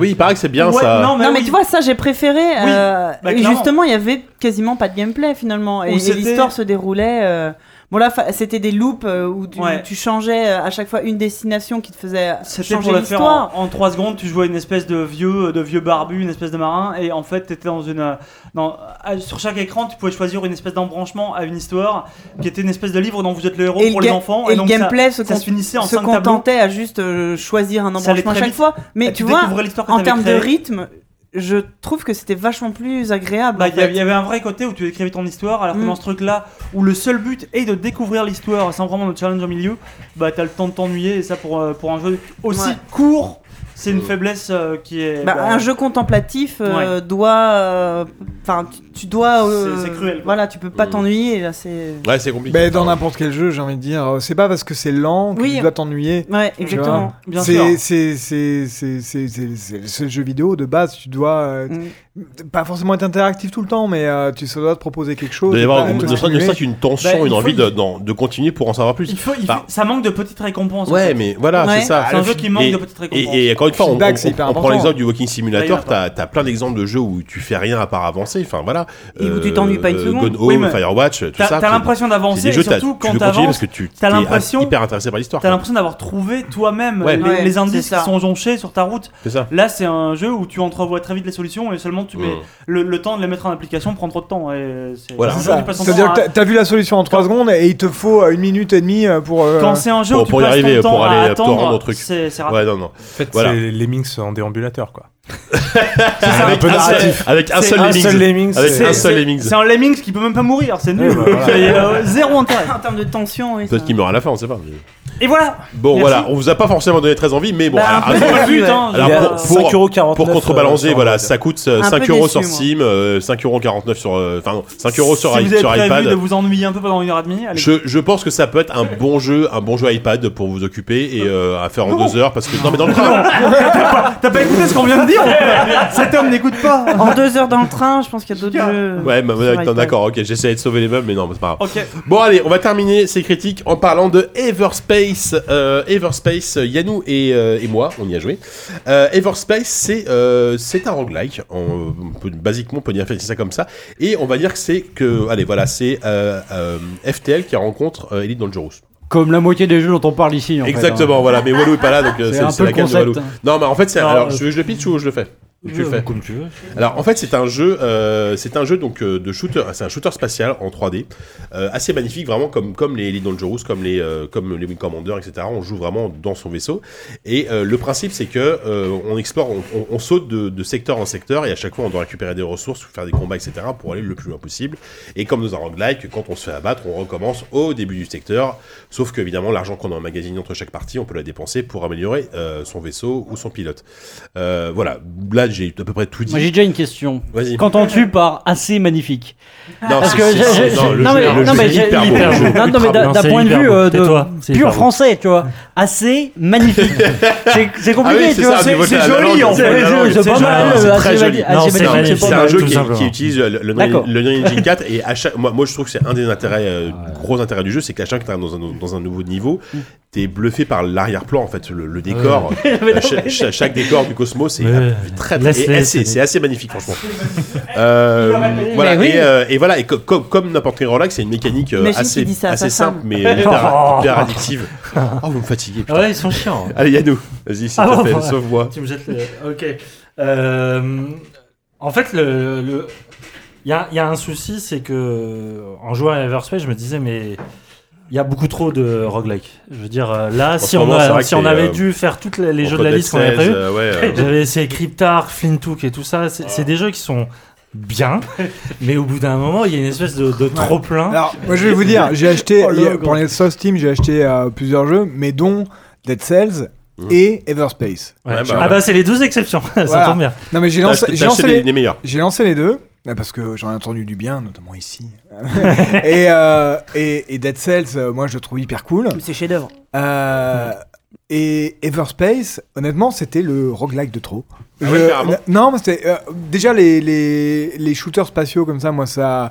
euh, regarder en haut, en bas, euh, faire tourner, pivoter, euh, machin, Ah oui, ça oui, me, ça me C'est fatigue un avec peu. Le genre, oui, effectivement, Ouais. Non, mais je voulais, je voulais tester, tu vois, euh, je voulais tester. Et, euh, et en fait, il y a une courbe d'apprentissage qui, je pense, est très ardue au début. Mm. euh, et qui va peut-être être un peu moins raide après. Bah. Et pour l'in- pour l'instant, j'y ai joué quoi J'y ai joué deux heures. Hum. Euh, En, en, en normal, c'est quand même assez chaud. hein. Enfin, parce que Ouais, tu peux j'ai choisir ton niveau de J'ai difficulté. peut-être passé en easy alors. Voilà. hum, Ouais. Après. J'ai essayé en hard, hein. C'est hardcore. Ouais, hard, j'ai pas. j'ai C'est hardcore. Déjà, t'arrives tu- dans une principe zone. en fait, c'est pour ça que les mecs appellent ça hard. Non, Ouais, mais t'arrives dans une zone, euh, tu te fais violer par des, des, des vaisseaux ennemis quoi. Ah ouais, non, mais direct, ouais, ouais, non, c'est sûr. Mais par Est-ce que c'est assez hardcore C'est- non, mais par contre, pour préciser, attention, c'est pas du tout comme Elite Dangerous, etc. C'est-à-dire que le- le- la Mais prise non. en main est ultra arcade. Oui, oui, C'est bien sûr. extrêmement, extrêmement Ah, simple à prendre en main. c'est assez arcade. Sur l'échelle de JK, il y a AC et il y a Ultra. Ça laisse peu de place au reste. hein. Non, mais moi, ce que Ouais, j'ai apprécié avec euh, Versuit, c'est que j'avais pas le sentiment de jouer à un roguelike.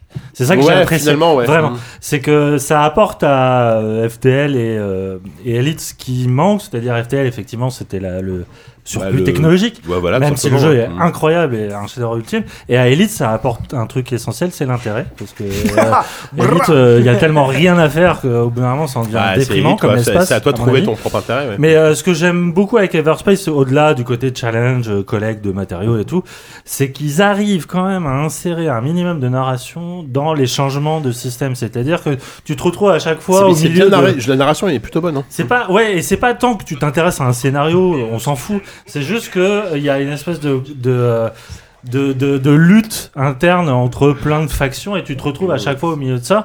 Et je trouve que la mécanique justement de rétention et de, de recommencement, voilà, de, de, juste de se mettre en danger par rapport au peu d'énergie ou à la promesse d'un- de, de nouveaux loot, elle est euh, à chaque fois renouvelée par ces petites incises scénaristiques qui, a- qui sont assez bien faites, je trouve. Ouais, et puis mine de rien, ça- pour un roguelike, il y, a un- il y a un codex dans le jeu euh, où il te renseigne énormément sur euh, les factions, les, euh, les sociétés, les extraterrestres, etc. Donc du coup, ils ont vraiment réussi à créer un lore, ce Ouais. qu'il n'y avait pas dans le... Parce que moi, j'avais joué à l'époque à l'Early Access, donc Ouais, ouais, il y a, il y quasiment un un an. suit ouais, et ils ont vraiment euh, ajouté un, un lore et une, une couche narrative qui est, euh, qui est plutôt réussie pour un roguelike, ce qui est plutôt rare. Euh, c'est assez rare. Youpi. Mais de toute façon, tu sais qu'on a perdu totalement Ouais, notre ouais, audience. ouais. Ils sont tous en train de regarder Ils leur, leur portable. Non, non, on parle de C'est- bière, vous inquiétez On pas. parle bien, ok, d'accord. On regarde la bière. Non, mais franchement, voilà. Et, euh, et vraiment, si vous avez. Alors, pour coup, euh, c'est euh, assez exigeant en termes de, de- de puissance. Hein. Assez C'est exigeant euh, Non, non, c'est niveau en termes de puissance. en termes de, de, de, de ressources, euh, oh là là, en termes de ressources techniques. Et, non, alors, et moi, j'ai- foutu, Non, mais alors, je précise, foutu. il y a un mode réalité virtuelle. Mais il, il est compatible non, Oculus. Rift et HTC Vive. Non, mais le jeu est magnifique. Joué avec le ouais, par contre, le mode HTC Vive est dégueulasse. hein, on va pas se mentir. Euh, C'est-à-dire que le jeu en prend un gros coup au niveau, euh, au niveau le graphique. côté magnifique, t'es d'accord avec ça, Ben ou pas Ah, le jeu est beau, le jeu Non. est super beau. Euh, oui, alors, Bah, ça claque, non, oui, j'ai pas d'avis, j'ai pas d'avis sur la question. C'est un jeu. dit que Non, mais Journey était moche. Non, mais j'ai pas dit ça. Il a Il, dit il c'est réagit en termes de Non, DA et la DA est en très générique. en termes- vrai. bah, Voilà.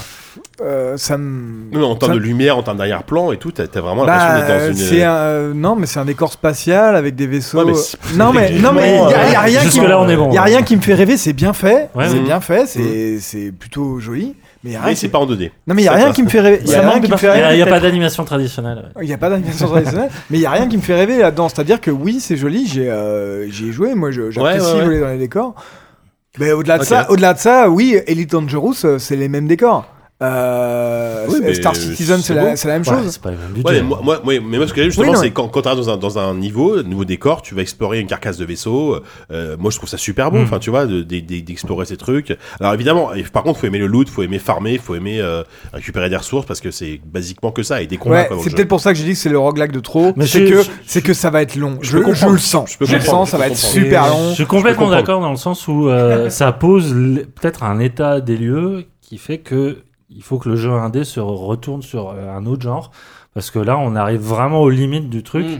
qui Là- fait qu'aujourd'hui, on apprécie un roguelike pour ses graphismes et peut-être pas pour Ouais, son mais gameplay, c'est vrai qu'il y a un effet de saturation. Ah ouais, ouais. Et puis surtout, trop, personne, personne va aller jusqu'au bout de ce jeu. Alors, personne, plus personne n'a le temps, tu vois. Euh, Moi, j'aimerais bien que, que les gens se focus sur faire des, des vrais bons jeux, sur des expériences de 4 heures max, tu vois. Euh, et, et je serais pas choqué de payer 10 à 15 balles pour un truc qui fait 4 à 6 heures. euh. Ouais. Comme le Man's journée, du coup. Non, Bah, apparemment, il fait 2 heures. Comme Wonder Boy, Ah merde, tu c'est vois. pas assez. Non, mais là où, Boy. là où le salut peut venir, c'est euh, c'est justement de- que le côté roguelike ait une sorte de justification assez rigolote. Moi, je sais qu'à à l'E3. Bah, il y en a euh, une d'ailleurs dans, dans Everspace. Hein. Oui, non, mais. Non, mais dans The Source of Ditto, dont on parle pareil dans le podcast un Mhm. peu. euh, Enfin, Celui qu'on n'a pas sorti. le, Ouais, celui qui va, le celui qui va podcast arriver. assez, euh, assez hors série. Il est hyper secret. Euh, Il est hyper hors série. Il est même hors internet. Il est tellement hors série. et ben voilà, là, là il On justifie dirait- le côté on roguelike dirait par un peu une Gauvin. sorte de, de descendance. où On tu va re- le vendre, mais. euh, tu rejoues un per- tu joues un personnage qui est un En descendant et le monde a un peu évolué entre temps, etc. Bah, c'est- C'est une- c'était Rogue Legacy déjà. Oui, non, mais je sais, mais c'est c'est le monde a évolué euh, pour le Non, coup. mais ce qui a l'air bien dans Swords of Ditto, c'est l'aspect coop, justement. qui Oui, il y a- y, ça quoi. aussi. Non, mais voilà, il faut, il faut, il faut une plus-value, il faut Ouais. un truc en plus parce que la, la Ah, valeur pour ajoutée, moi, la elle, est plus-value, pas, elle est pas non mais la plus-value elle est toute bête, c'est pour moi la réalisation du jeu quoi. Le jeu est juste trop beau quoi. Enfin, Mhm. moi, moi, en tout cas ça me ça m'a ça m'a touché pour Tu ça. reviens sur l'argument qu'on attaquait dès le début. Il est, il est Jika. assez beau et Allez, il est assez maniable. Non mais surtout il est, hyper agréable. trop à- beau, c'est l'équivalent de assez Il est assez, magnifique. il est- il- la maniabilité Il est ultra acceptable. Non mais là, où un jeu comme Dangerous, moi me, me gavait parce qu'au bout d'un euh, se- se- sortir de ton de ton T'as de, pas de le ta public. base, atterrir, ça te prenait T'as pas le public que 10 tu heures. mérites, je dis quand même. Là, là, c'est vraiment euh, hyper arcade et, euh, et c'est super agréable. C'est cuit. Euh, est-ce que dans le jeu, il y a de l'exploration euh, Est-ce Non, qu'il y a un. non. Non, il y a Si, pas si, un peu. peu. Ouais, vaguement. C'est-à-dire que en fait, t'as des débris, t'arrives dans des zones où il y a des débris et tu vas regarder s'il y a des trucs dans les débris. Oui, il y a de la fouille, mais c'est pas de l'exploration. Voilà, il y a beaucoup de Parce fouilles. que moi, j'espérais que ce Parce que jeu les zones sont assez soit- petites en fait, au final, tu vois. J'espérais que ce jeu soit un peu l'Elite Dangerous, mais version arcade, où on se prend moins la tête à contrôler son C'est vaisseau. pas pareil, c'est pas, c'est pas tout. Non, parce que c'est c'est des zones assez petites et tu sautes, tu sautes de zone en zone en fait. Mais par contre, effectivement, quand, quand tu arrives dans une zone, le premier truc que tu fais, c'est que tu scannes la, la, la région dans laquelle t'es. Tu vois, bon, là il y a des débris, là il y a des mecs qui se battent. Euh, Qu'est-ce que je fais en premier? Est-ce que je vais chercher les, les ressources? Est-ce que je vais me battre avec les mecs? Sachant que quand, quand tu te bats avec des mecs, tu récupères forcément derrière euh, du matos, etc. pour améliorer tes armes et tout ça. Voilà, avec euh, avec ce, côté euh, voilà, ce côté pur roguelike où tu dis euh, c'est des risques calculés en fait. Tu sais que si tu vas là, tu peux peut-être récupérer du matos mais tu vas galérer avec les combats etc. Bon, Voilà. Je, je sais plus là, je pense que là ça va être Omar a pris le contrôle d'internet euh, de ZQSD. ouais. What? Ok, d'accord. Oh. A été- il a été, on a été hacké. Voilà, le, le chat lui dit de faire les mouvements qu'il Ah doit merde Ah ouais. Allez-y, vaquez, vaquez à votre chat. hein. c'est très radiogénique. D'accord, c'est très radiogénique contre-soirée. euh. Bon, en tout cas, voilà, moi, Vas-y. moi, euh, Yannou et moi, on défend ce jeu. Euh, moi, je trouve ça vachement bien. Je vais continuer à y jouer. euh, c'est, c'est vraiment Oui, très oui, sympa. on le défend. Voilà, Un jeu assez sympa. assez sympa. Voilà. Oh, mais taisez-vous. Donc voilà, là. pour rappel, on a parlé de Next Machina. Euh, Next Machina, c'est euh, c'est validé par ZQSD, c'est ZQSD approved. Euh, Qu'est-ce qui se passe Ah, Il y a eu un défi en trop là. Il y a- C'est va finir nul, arrêtez, on va couper les caméras. Rien, non On commence à avoir des invités qui se mettent nus, c'est encore jamais arrivé à. Ah non, Non, non, arrêtez, calmez-vous ça suffit. Bon allez, on va passer à la F4 très vite. Oui, s'il vous plaît S'il vous plaît. allez hop, c'est parti. Ah merde, mais qu'est-ce que vous avez fait sur le chat là Ah, je sais pas ce qui s'est passé. là. Ah, il, il a bu du sujet trop aux mains ou quoi Il est assez bourré. J'interagis avec le public. Je me soucie de l'auditeur. Attends, le- Ouais, on, va- on va se faire bagarre de Twitch, fais gaffe avec ces conneries là. Allez, Jika Bon allez, allez, c'est l'heure de la dernière part, de la toute dernière de l'émission. Euh, Souvenez-vous, il y a 3 heures, on vous a dit si vous avez des recommandations culturelles, à part le striptease éventuellement. euh, on vous- Et c'est devant des BD qui se sont pas vendus, Le par pole exemple. dancing, Alors apparemment. culturel jeu vidéo, Wonderboy 3 sur euh, on- Steam. mais par exemple, tu peux effectivement. Euh, bon, Yannou, tu commences, allez. culturel. Oh là là, en plus, tu me donnes le mauvais rôle. Bah, Euh, c'est toujours- T'es t'es à ma droite, donc. euh, Il tu n'y a pas de commences. bon rôle.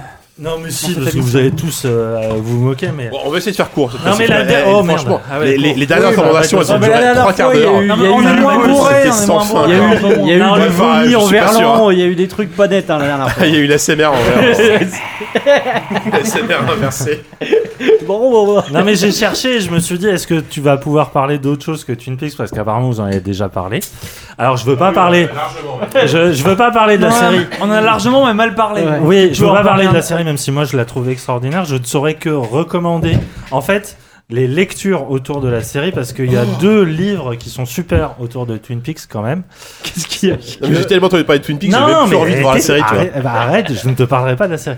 Je te parlerai d'un livre de Pacom Tielman qui s'appelle La main gauche de David Lynch qui est sorti il y a quelques années, Mhm. euh, qui fait qui a un essai politique autour euh, autour de des, droite des ou- deux premières saisons. Et, oh là là, vraiment. Et euh, du film. Et sinon dernièrement chez euh, Capricci, il y a un livre reportage qui s'appelle Voyage à, Twin Peaks d'Axel Cadieux, Mhm. justement qui va euh, sur les lieux des tournages, qui va à la rencontre des anciens acteurs, des anciens techniciens. Il, re- il revient avec plein de témoignages, d'anecdotes, euh, et il fait aussi toute les, une analyse de chaque épisode. Et euh, c'est un ouvrage à, à la fois hyper documenté, précieux pour les fans, parce qu'il y a plein de, de nouvelles infos, et c'est en termes d'analyse aussi sérielle, c'est hyper bien. Ça ne peut être que des justement des, euh, des, euh, des portes d'ouverture à cette incroyable troisième saison qui euh, fait un, un, Assez court- chef-d'œuvre, hein. qui fait un moyen métrage à chaque épisode et qui est euh, voilà ce qu'il y a de plus moderne en ce moment euh, à la télé c'est encore lui c'est David Lynch voilà. C'est Fait le, par un truc- mec qui c'est a, le plus moderne quel âge, mais- avec les effets Et spéciaux d'il y a euh, 30 ans. là, je Mais ne fais c'est pas la modernité. moderne. Ah, mais oui, Hein oui, je- oui, Alors. voilà. Pff. Force Sophie, Force Rose, Sophie, enfin je sais plus comment Force ça s'appelle. Sophie. Force Sophie.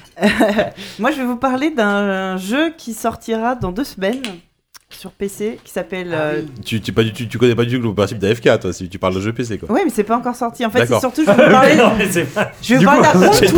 C'est Et après, l'armée de keyboard dans le- Je vais vous parler d'un compte Twitter que je suis. Qui parle d'un jeu qui n'est pas sorti, là, auquel je n'ai pas va. joué. Là, c'est bon, ok. mais qui m'interpelle. Il s'appelle Dream Daddy. Dream Daddy, c'est Ouais, moi une ça. fille. Non, non, c'est bah oui, enfin. Là, on est déjà à 18 plus. Donc, C'est un euh, jeu. on va commencer. Alors qu'il y a un dating sim. J'ai jamais fait de dating sim de ma vie. Dating sim, je vais- j'en ai fait. j'arriverai pas à le dire. Ouais, c'est pas une fois, je crois. C'est assez imprononçable. Ouais, et, euh, et pour la première fois de ma vie, j'ai envie de jouer à ce genre de jeu. Alors, alors le pitch, en gros, c'est suffit, que la tu, SMR, là. tu joues le rôle d'un. Putain, ta gueule. tu joues le rôle d'un daddy, d'un papa, qui arrive dans un quartier où manifestement il n'exi- il y a que. C'est peuplé que de d'autres papas. Et donc le but du jeu, ça va être de, de Ah, de, draguer. de pécho euh, des papas de, pé- de pécho en papa. Voilà, Ah, je pense putain. que c'est le titre français Ah en ouais, fait. c'est original. Pécho en papa. Ok.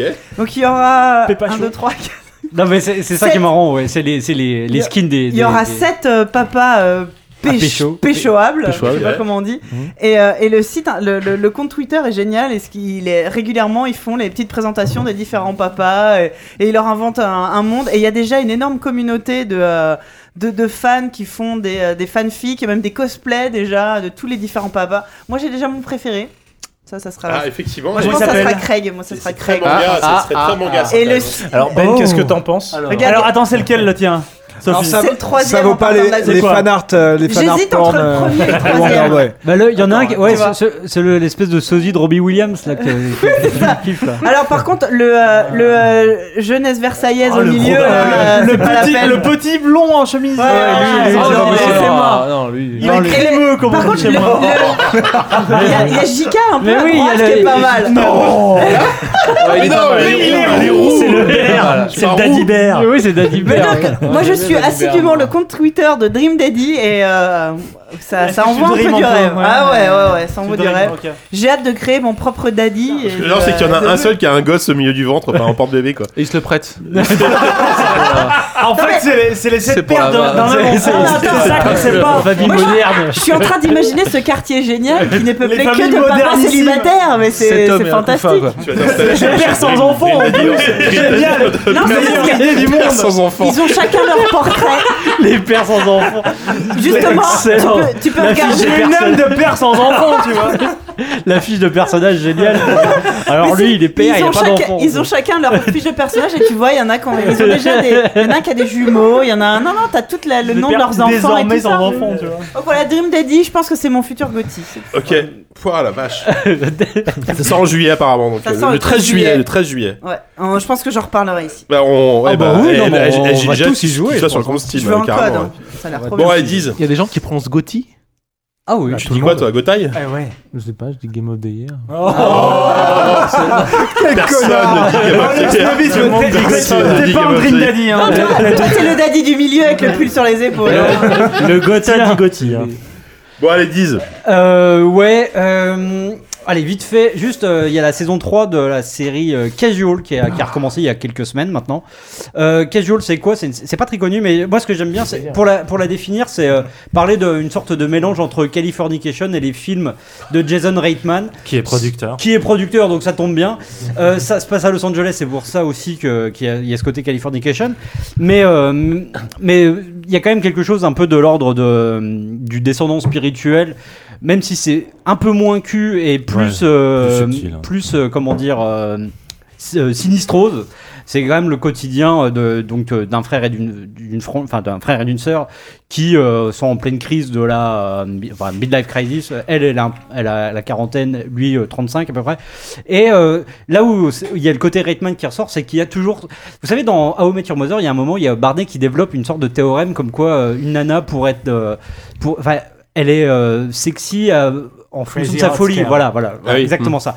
Plus elle est folle, plus elle doit être sexy. Et ben là, c'est pareil avec les personnages de, de Reitman, c'est qu'ils sont plus ils sont détestables, plus ils sont attachants. Il y a un truc comme ça Mhm. qui est, c'est le cas dans Juno, c'est le cas dans Indie Air, que, enfin, c'est des films que, que Mhm. j'aime beaucoup. Mhm. euh, voilà, où, enfin, Clooney, il est détestable dans Indie Air. Euh, Il y avait Young Adult avec. Avec comment elle s'appelle Oh, euh, c'est affreux, ça. Bah oui, mais elle était. euh, comment elle s'appelle cette actrice Euh, La sud-africaine, là. Oh, j'ai oublié. Charlize Theron, Charlize qui était hein. détestable au possible, mais en même temps, il y avait un truc qui marchait bien. Et là, les personnages sont comme ça. C'est des gros branleurs. Lui, il a monté une start-up et euh, une sorte de, de Tinder avant l'heure. Euh, elle, c'est une psy, mais elle, elle est beaucoup plus névrosée que tous ses patients réunis. Et il y, y a- il y a comme ça un truc qui Et marche la bien. fille, et la fille, qui est la plus La, mature des la- trois. la fille, la fille, est pour le coup, est assez géniale. Et voilà, donc c'est une série qui est un peu comme ça, un peu cotonneuse. On est dans une ambiance, euh, euh, le- bah, l'ambiance ailée de nuit en permanence, euh, avec euh, avec des gens qui ne font rien, ils vont, ils sont jamais au travail et euh, ils vont C'est boire. ma vie, ça. Ben ouais, ils sont chez Starbucks toute la journée et, euh, et c'est leur quotidien comme ça avec euh, euh, leur rencontre d'un soir. Et, euh, c'est une série qui qui est qui est pas passionnante, qui est pas extraordinaire, mais qui se laisse regarder vraiment comme un, un truc. C'est euh, doux amer. Ouais, voilà, il y a un truc, il y a un truc flottant, presque, euh, ouais, c'est- c'est c'est agréable et en même temps un peu bizarre. Enfin, il y a- il y a- j'ai- j'aime beaucoup, j'aime beaucoup regarder ça. C'est des épisodes d'une demi-heure et la saison 3 est en ce moment sur Canal+. Voilà. Tu peux rappeler le nom de ça? Casual. Casual. Casual. Ouais, Casual, très bien. Merci beaucoup. Oupi. Moi, c'est un film, c'est old school euh, en anglais, on appelle ça Symbols. C'est un film japonais contre toute attente. C'est un film dans lequel on suit deux temporalités très distinctes. Dans l'une de ces temporalités, nous suivons Escargoman, qui est un euh, qui est un catcheur mexicain, comme son nom le laisse évidemment présager, et qui est un garçon qui est sur le point de partir à la baston contre des euh, contre des catcheurs qui sont beaucoup plus jeunes que lui. Mais bon, il paraît que lui c'est le roi de la des technique des- et que c'est un mec quoi. qui qui maîtrise un peu, on va dire, le, le catch c'est vraiment technique, alors que le mec c'est vraiment que les muscles, tu vois. Mais bon, lui il a une bedaine qui te laisse quand même présager qu'il va prendre des belles branlées. Et euh, tu suis dans l'autre temporalité un garçon dont tu ne connais pas et dont tu ne connaîtras jamais le nom, qui est euh, un, un pauvre, un pauvre japonais qui est égaré, qui se réveille en fait dans une pièce complètement blanche, dans lequel euh, il découvre que sur les murs il y a d'innombrables petits pénis en plastique et euh, sur lesquels il va, il va, il va, bah, parce qu'il a rien d'autre à foutre, sur lesquels il va appuyer et il va se rendre compte que appuyer sur un pénis a des conséquences dans sa vie. Et en fait, il se trouve que de loin en C'est loin, c'est l'histoire de la vie. hein. c'est l'histoire de la vie. c'est- Je suis enceinte comme ça. C'est comme ça que l'humanité en est arrivée ici. Et euh, en fait, euh, il se trouve que de ces deux espèces de points de vue très divergents va résulter une histoire qui est, je vous le donne en mille, euh, surprenante. Forcément, elle est inattendue. euh, elle n'arrive pas du tout là où on pense qu'elle arriverait. Euh, D'ailleurs, on pense pas où est-ce qu'elle peut arriver. On n'y envisage pas ce qui peut se passer dans cette histoire. Bon, non, Et c'est là comme normal. ça, dans, genre, là, je sais pas où ça va. là, C'est vois. normal. Donc cet homme appuie sur plein de pénis, il fait des plans incroyables, il essaie de sortir de cette pièce, il essaie de peut-être rejoindre un peu Escargoman qui Ah, s'apprête. Mais ils se connaissent. à- Non, ils se connaissent pas du Ah, tout. merde. Ils se connaissent pas, mais à un moment, à un moment. Leur vie se croise. Oh. Et ce truc-là, c'est que, en fait, ils te bâtissent dans ce film-là euh, une espèce de montée en puissance où tu as que des que des plans euh, comme ça. euh, de- tu passes de l'un à l'autre et t'as un ping-pong permanent qui fait que tu sais qu'à un moment, c'est pas anodin qu'on te montre ces deux mecs-là et que tu sais qu'à un moment, ils vont ils vont finir par se croiser. Et évidemment, ce moment finit par arriver. et C'est euh, c'est c'est inattendu. Mais euh, en tout cas, il faut quand même voir ce film, ne serait-ce que pour la, la performance de ce japonais dont j'ignore complètement le nom, mais qui a un pyjama et une coupe de cheveux, qui à eux seuls méritent le Oh détour. là. Tapez Symbols 2009 dans Google. Après, peut-être on que vous allez, critique Lynch, Comment ça vous allez voir une espèce de mec Symbols comme, euh, comme un symbole.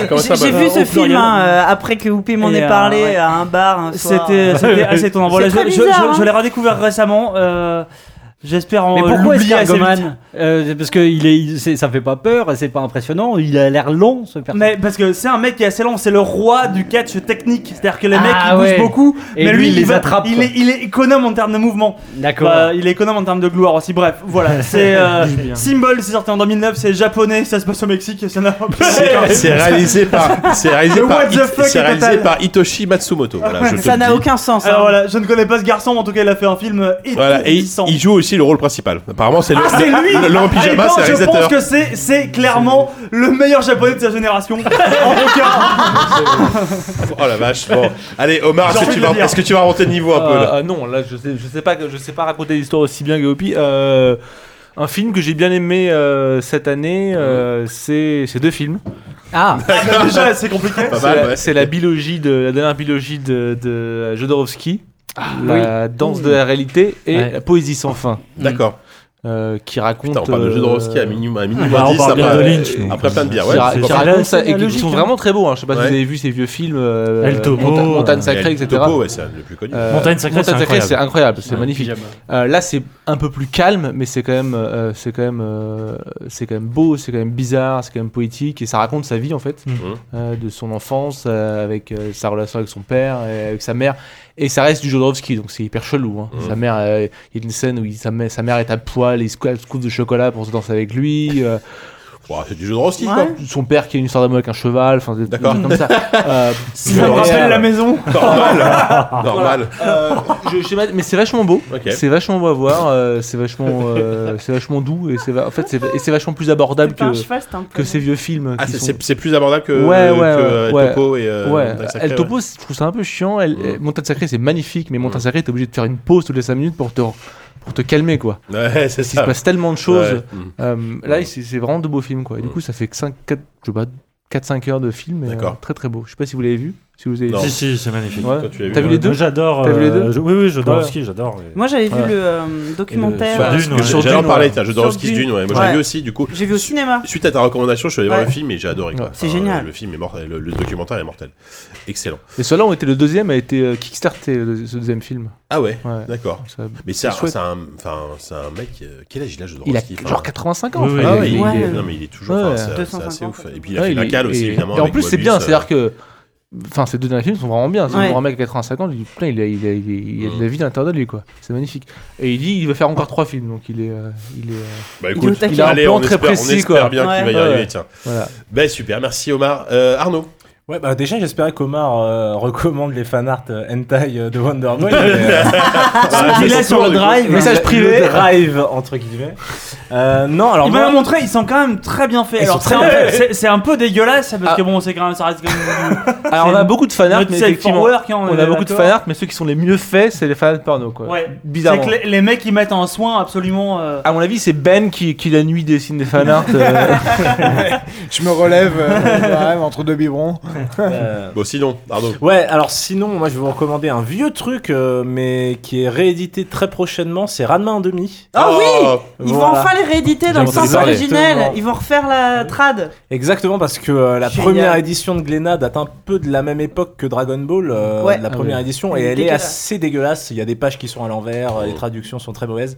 Euh, Je crois qu'ils ont. Alors, ils ont pas gardé les prénoms français de l'animé, mais. Non, par contre, il y a les noms japonais dans Mais ça reste assez crados Ouais, quand même. Ouais. Enfin, c'est vraiment l'impression, elle est sale. Et là, du coup, ils vont faire une vraie bonne euh, oui. édition euh, à partir d'octobre. Et Ranma en demi, c'est absolument extraordinaire. Alors, du coup, je vends 37 tomes de la première édition si ça intéresse. Je garde ma première édition quand même. La mais, collector du euh, coup, la collector. ouais. Mais euh, non, c'est c'est vraiment une série extraordinaire. euh, Rumiko Takahashi. Ça euh, se relie bien aujourd'hui. hein? Ah, c'est, ça se relie même encore. euh, En fait, c'est une continuité de petite histoire, de sorte de sketch, où- avec un fil rouge, mais au final, c'est les sketchs qui sont marrants.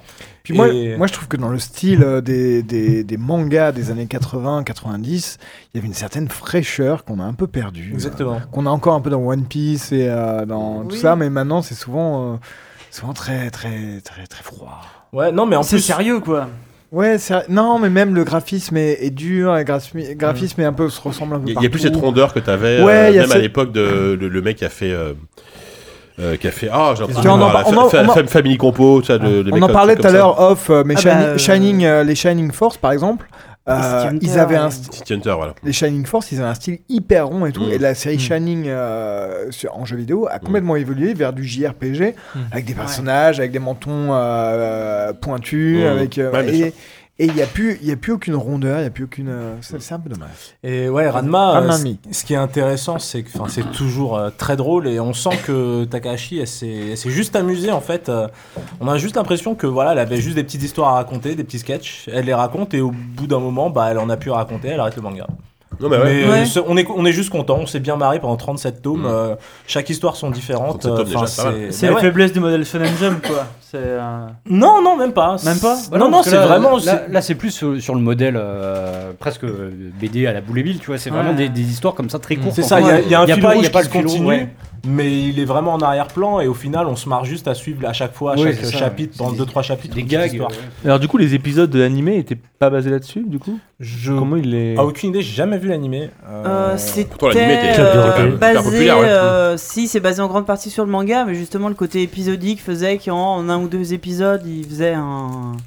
Oui, il y a le côté ou, sonnette, euh, c'était-. Je me rappelle si plus ça comment suit à il peu était près, l'animé. il- ça suit à peu près. Il y a peut-être des épisodes Après, il y a des euh, en plus, ouais, voilà, pour boucher les trous, parce que ça, ça, continuait à, bah, comme Naruto, je sais pas quoi, ça continue à paraître en même temps que l'animé, mais c'était à, c'était à peu près. Sachant qu'en France, l'animé qu'on a eu, il était euh, bon déjà euh, mal doublé. Enfin, Oui. avec les noms français et compagnie. Mhm. Et ils étaient doublé déjà. Bah non, mais tu vois, genre les, la meuf qui, s- enfin On les préfère japonais qui s'appellent la plupart du Adeline temps. et Roland et bon bref. Roland, ah, j'avais Qui- tu vois, les mecs qui habitent à Tokyo. euh, bon, Aline bref. et Roland, j'habite à, à Shinjuku. Ouais, c'est ça. Ad- Ranma Vincent et. Adeline, Ranma euh, Vincent. et Adeline Galland. Je fais, ouais, ok. Et, euh, et les épisodes étaient coupés. Mais genre, c'est pour ça que t'as des épisodes qui font 20 Ouais. minutes, t'en as d'autres qui en font 12. Mais pourquoi il les coupait Pas parce Ah, qu'ils qu'il y coupaient des toutes nichons. les, toutes les phases de Ah oui, oui, poitrine. euh, parce ouais, que c'est quand vrai qu'il y en avait- Ranma est en fille, Ouais. D'accord. elle se Ah balade euh, les Du seins coup, à l'air. ça avait plus de sens. Et quoi. donc au, Ja- au Japon, ils en avaient rien à carrer, mais en, en En France, Europe, en. Europe, en tout cas en Occident, ils coupaient toutes les scènes où il y avait Ran ma fille torse nu, c'est-à-dire la moitié des épisodes. Tout le temps, euh, parce que dès qu'il est femme, en fait, il est à poil. En fait, oui, c'est parce qu'ils s'en tapent. Effectivement, sur, euh, sur le chat, on recommande aussi Maison Ikoku, euh, alias euh, Bah je- oui, je je t'aime. Bah, euh, et t'as. euh, je m'aime mangaka. euh, L'homme, enfin, comment ça s'appelle la même mangaka. Lamu. Lamu. Mais alors, Maison Ikoku, j'ai pas lu le bouquin, mais par contre, j'ai vu l'animé et il y a une grosse différence entre la version française et la version japonaise. Par rapport à l'alcool, non Euh, L'alcool, même le doublage est absolument euh, démoniaque euh, en français. Une lunette qui a une voix, il parle comme ça. C'est assez insupportable. La, Euh, la, la femme qui gère la pension est abominable. c'est Juliette. Non, mais, c'est- non, non, mais c'est- Non. c'est celle qui vit cachée dans les murs, qui est alcoolique. Ah oui, Ah c'est oui, ça, oui. euh, mais dans- en français, elle boit du soda ou de l'eau, Ouais. alors Ouais. qu'en fait, il boit Ouais. du saké toute la journée. Avec les éventails, machin.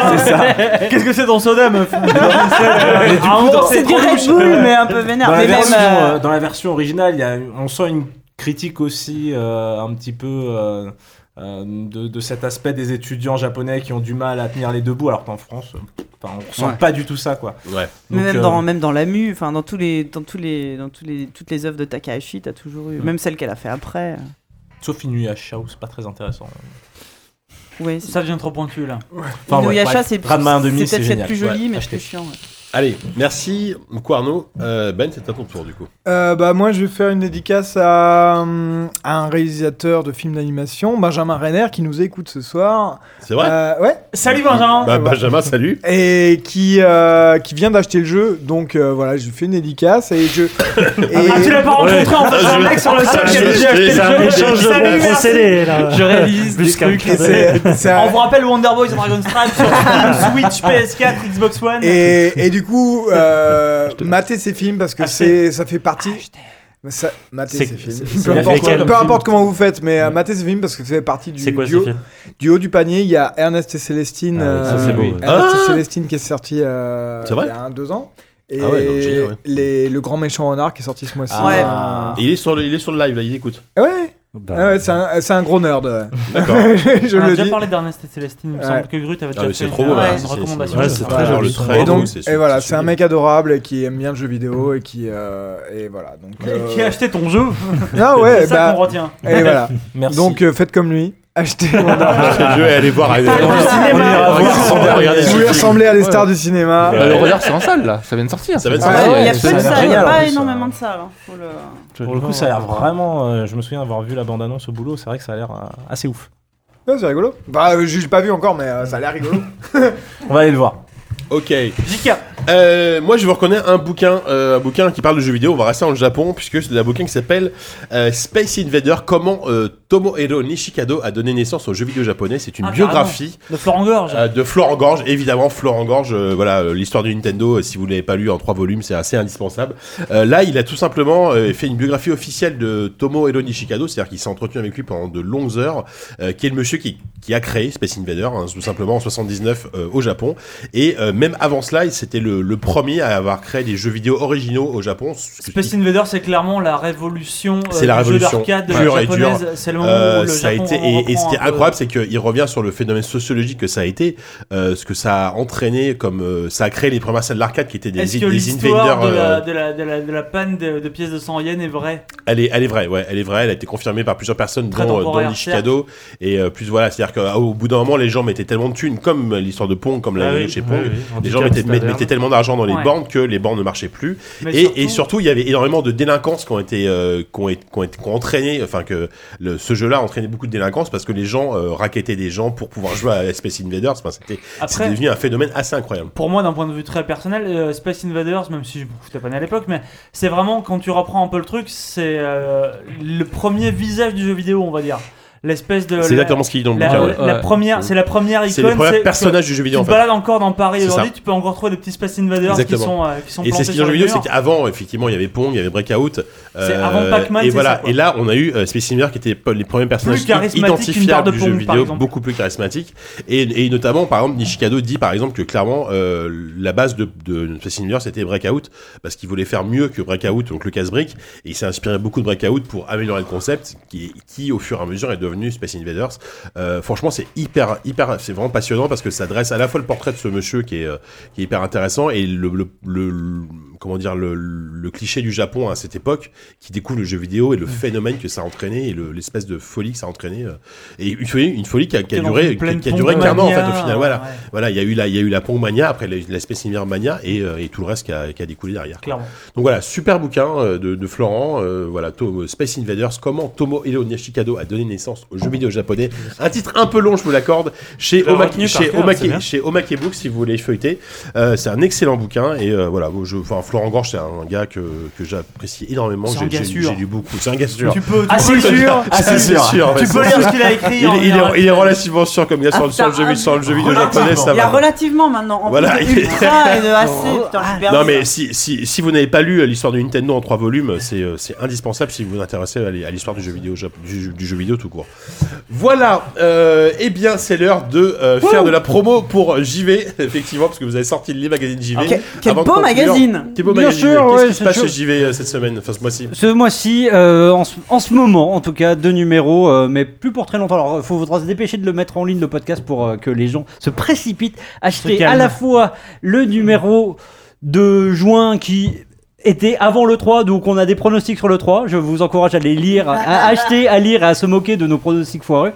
Euh, mais sinon, c'est un gros dossier sur, euh, sur, euh, sur le PC, comment il est devenu ce qu'il est aujourd'hui, grâce à Steam, grâce à, à Windows. euh. Grâce aux erreurs d'IBM aussi. Grâce aux erreurs d'IBM, donc, Sur euh, 1981, IBM, tout ça, génial. Très bon article. Et euh, un papier de- de- d'un certain Yanou sur euh, la, la, la BNF, très intéressant. Ouais.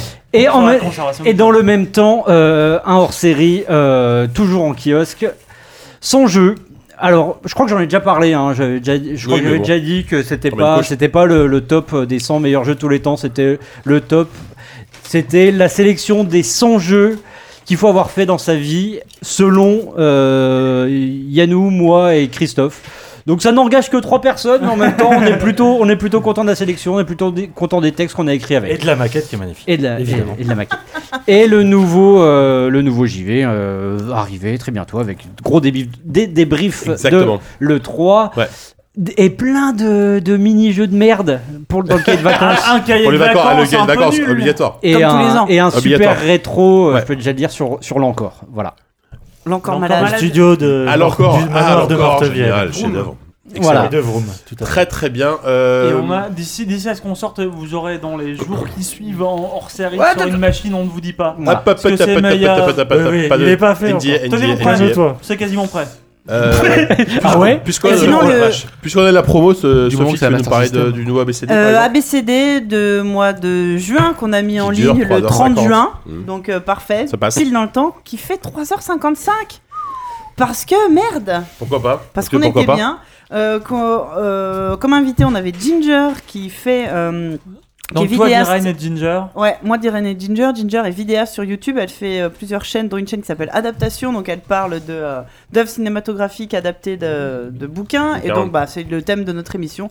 On parle beaucoup euh, de Roald Dahl, on parle beaucoup d'Harry Potter. Et aussi on parle beaucoup de Malcolm in the Middle parce que ça n'a Ah. aucun rapport et que c'est cool. Ah, Et pourquoi pas? Je suis d'accord. Excellent. Meilleure série du monde. Donc là, vous avez l'été pour vous occuper. Et euh, voilà, avant de conclure et de remercier énormément nos invités. L'actu de nos nos invités, peut-être, Ben, on rappelle Omar et, euh, et Arnaud. Donc euh, voilà, euh, on rappelle à une, une énième fois euh, Wonder, Wonder Boy, Dragon Swap, PS4, Sur- Xbox One, euh, PC, Switch.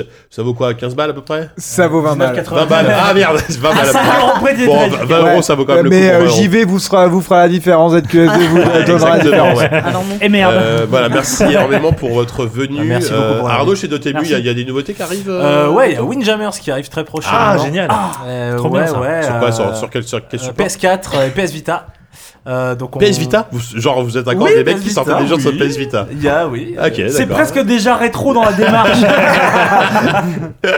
Non, mais euh, ouais, du coup, euh, ouais, Windjammers, donc le grand classique d'un Neo Geo euh, Ah qui bah est sorti Yes. que sur Neo Geo Ouais. euh, et arcade, et aussi pendant trois semaines Mm. sur euh, Wii, euh, mais seulement au Japon, euh, et ça a été vite retiré des ventes.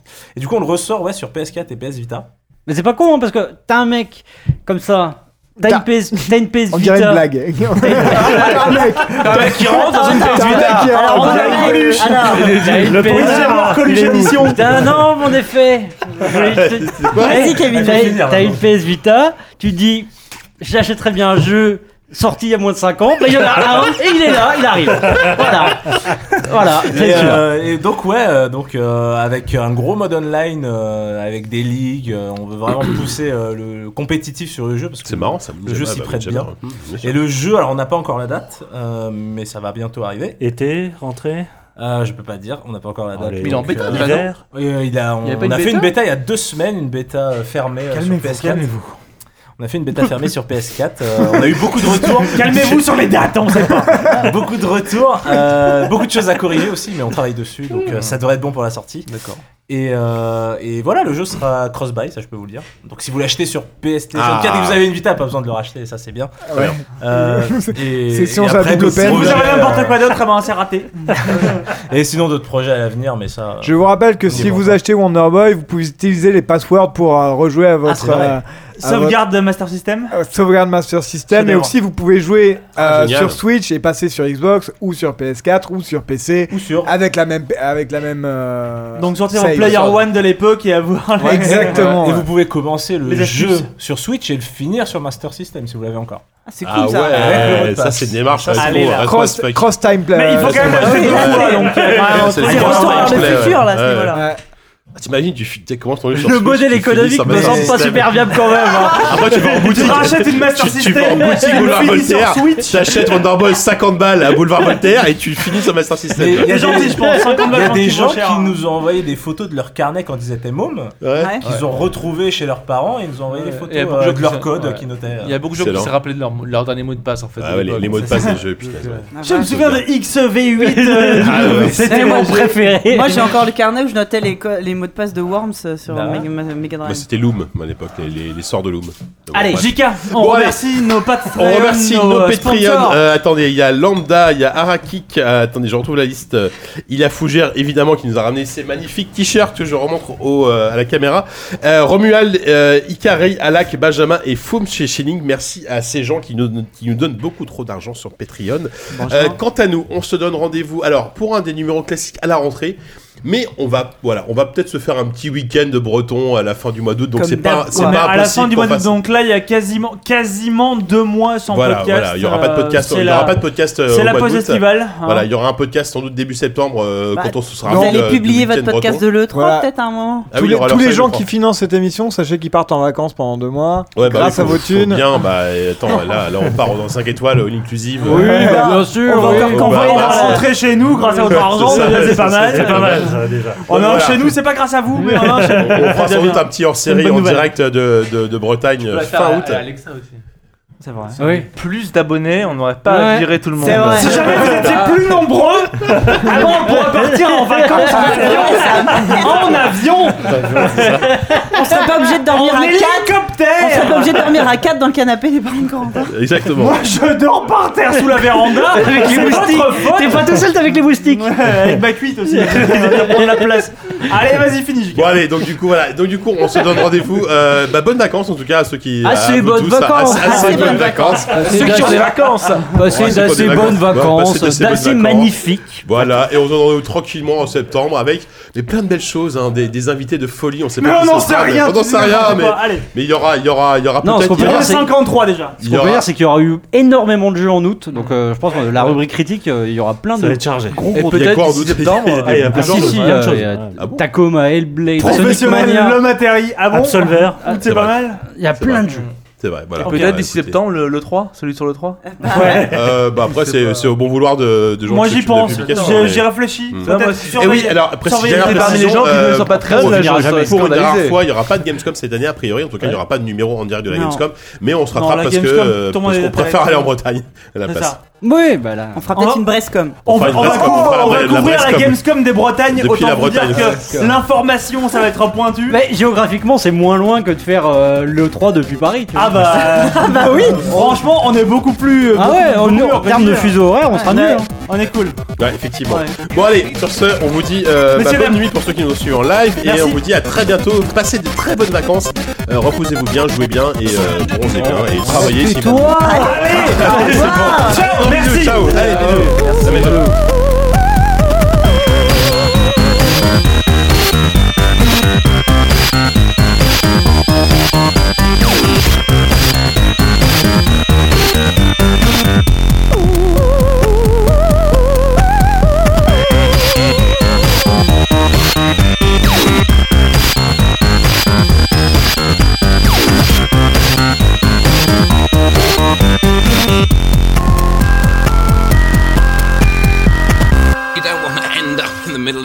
Memory. Yeah.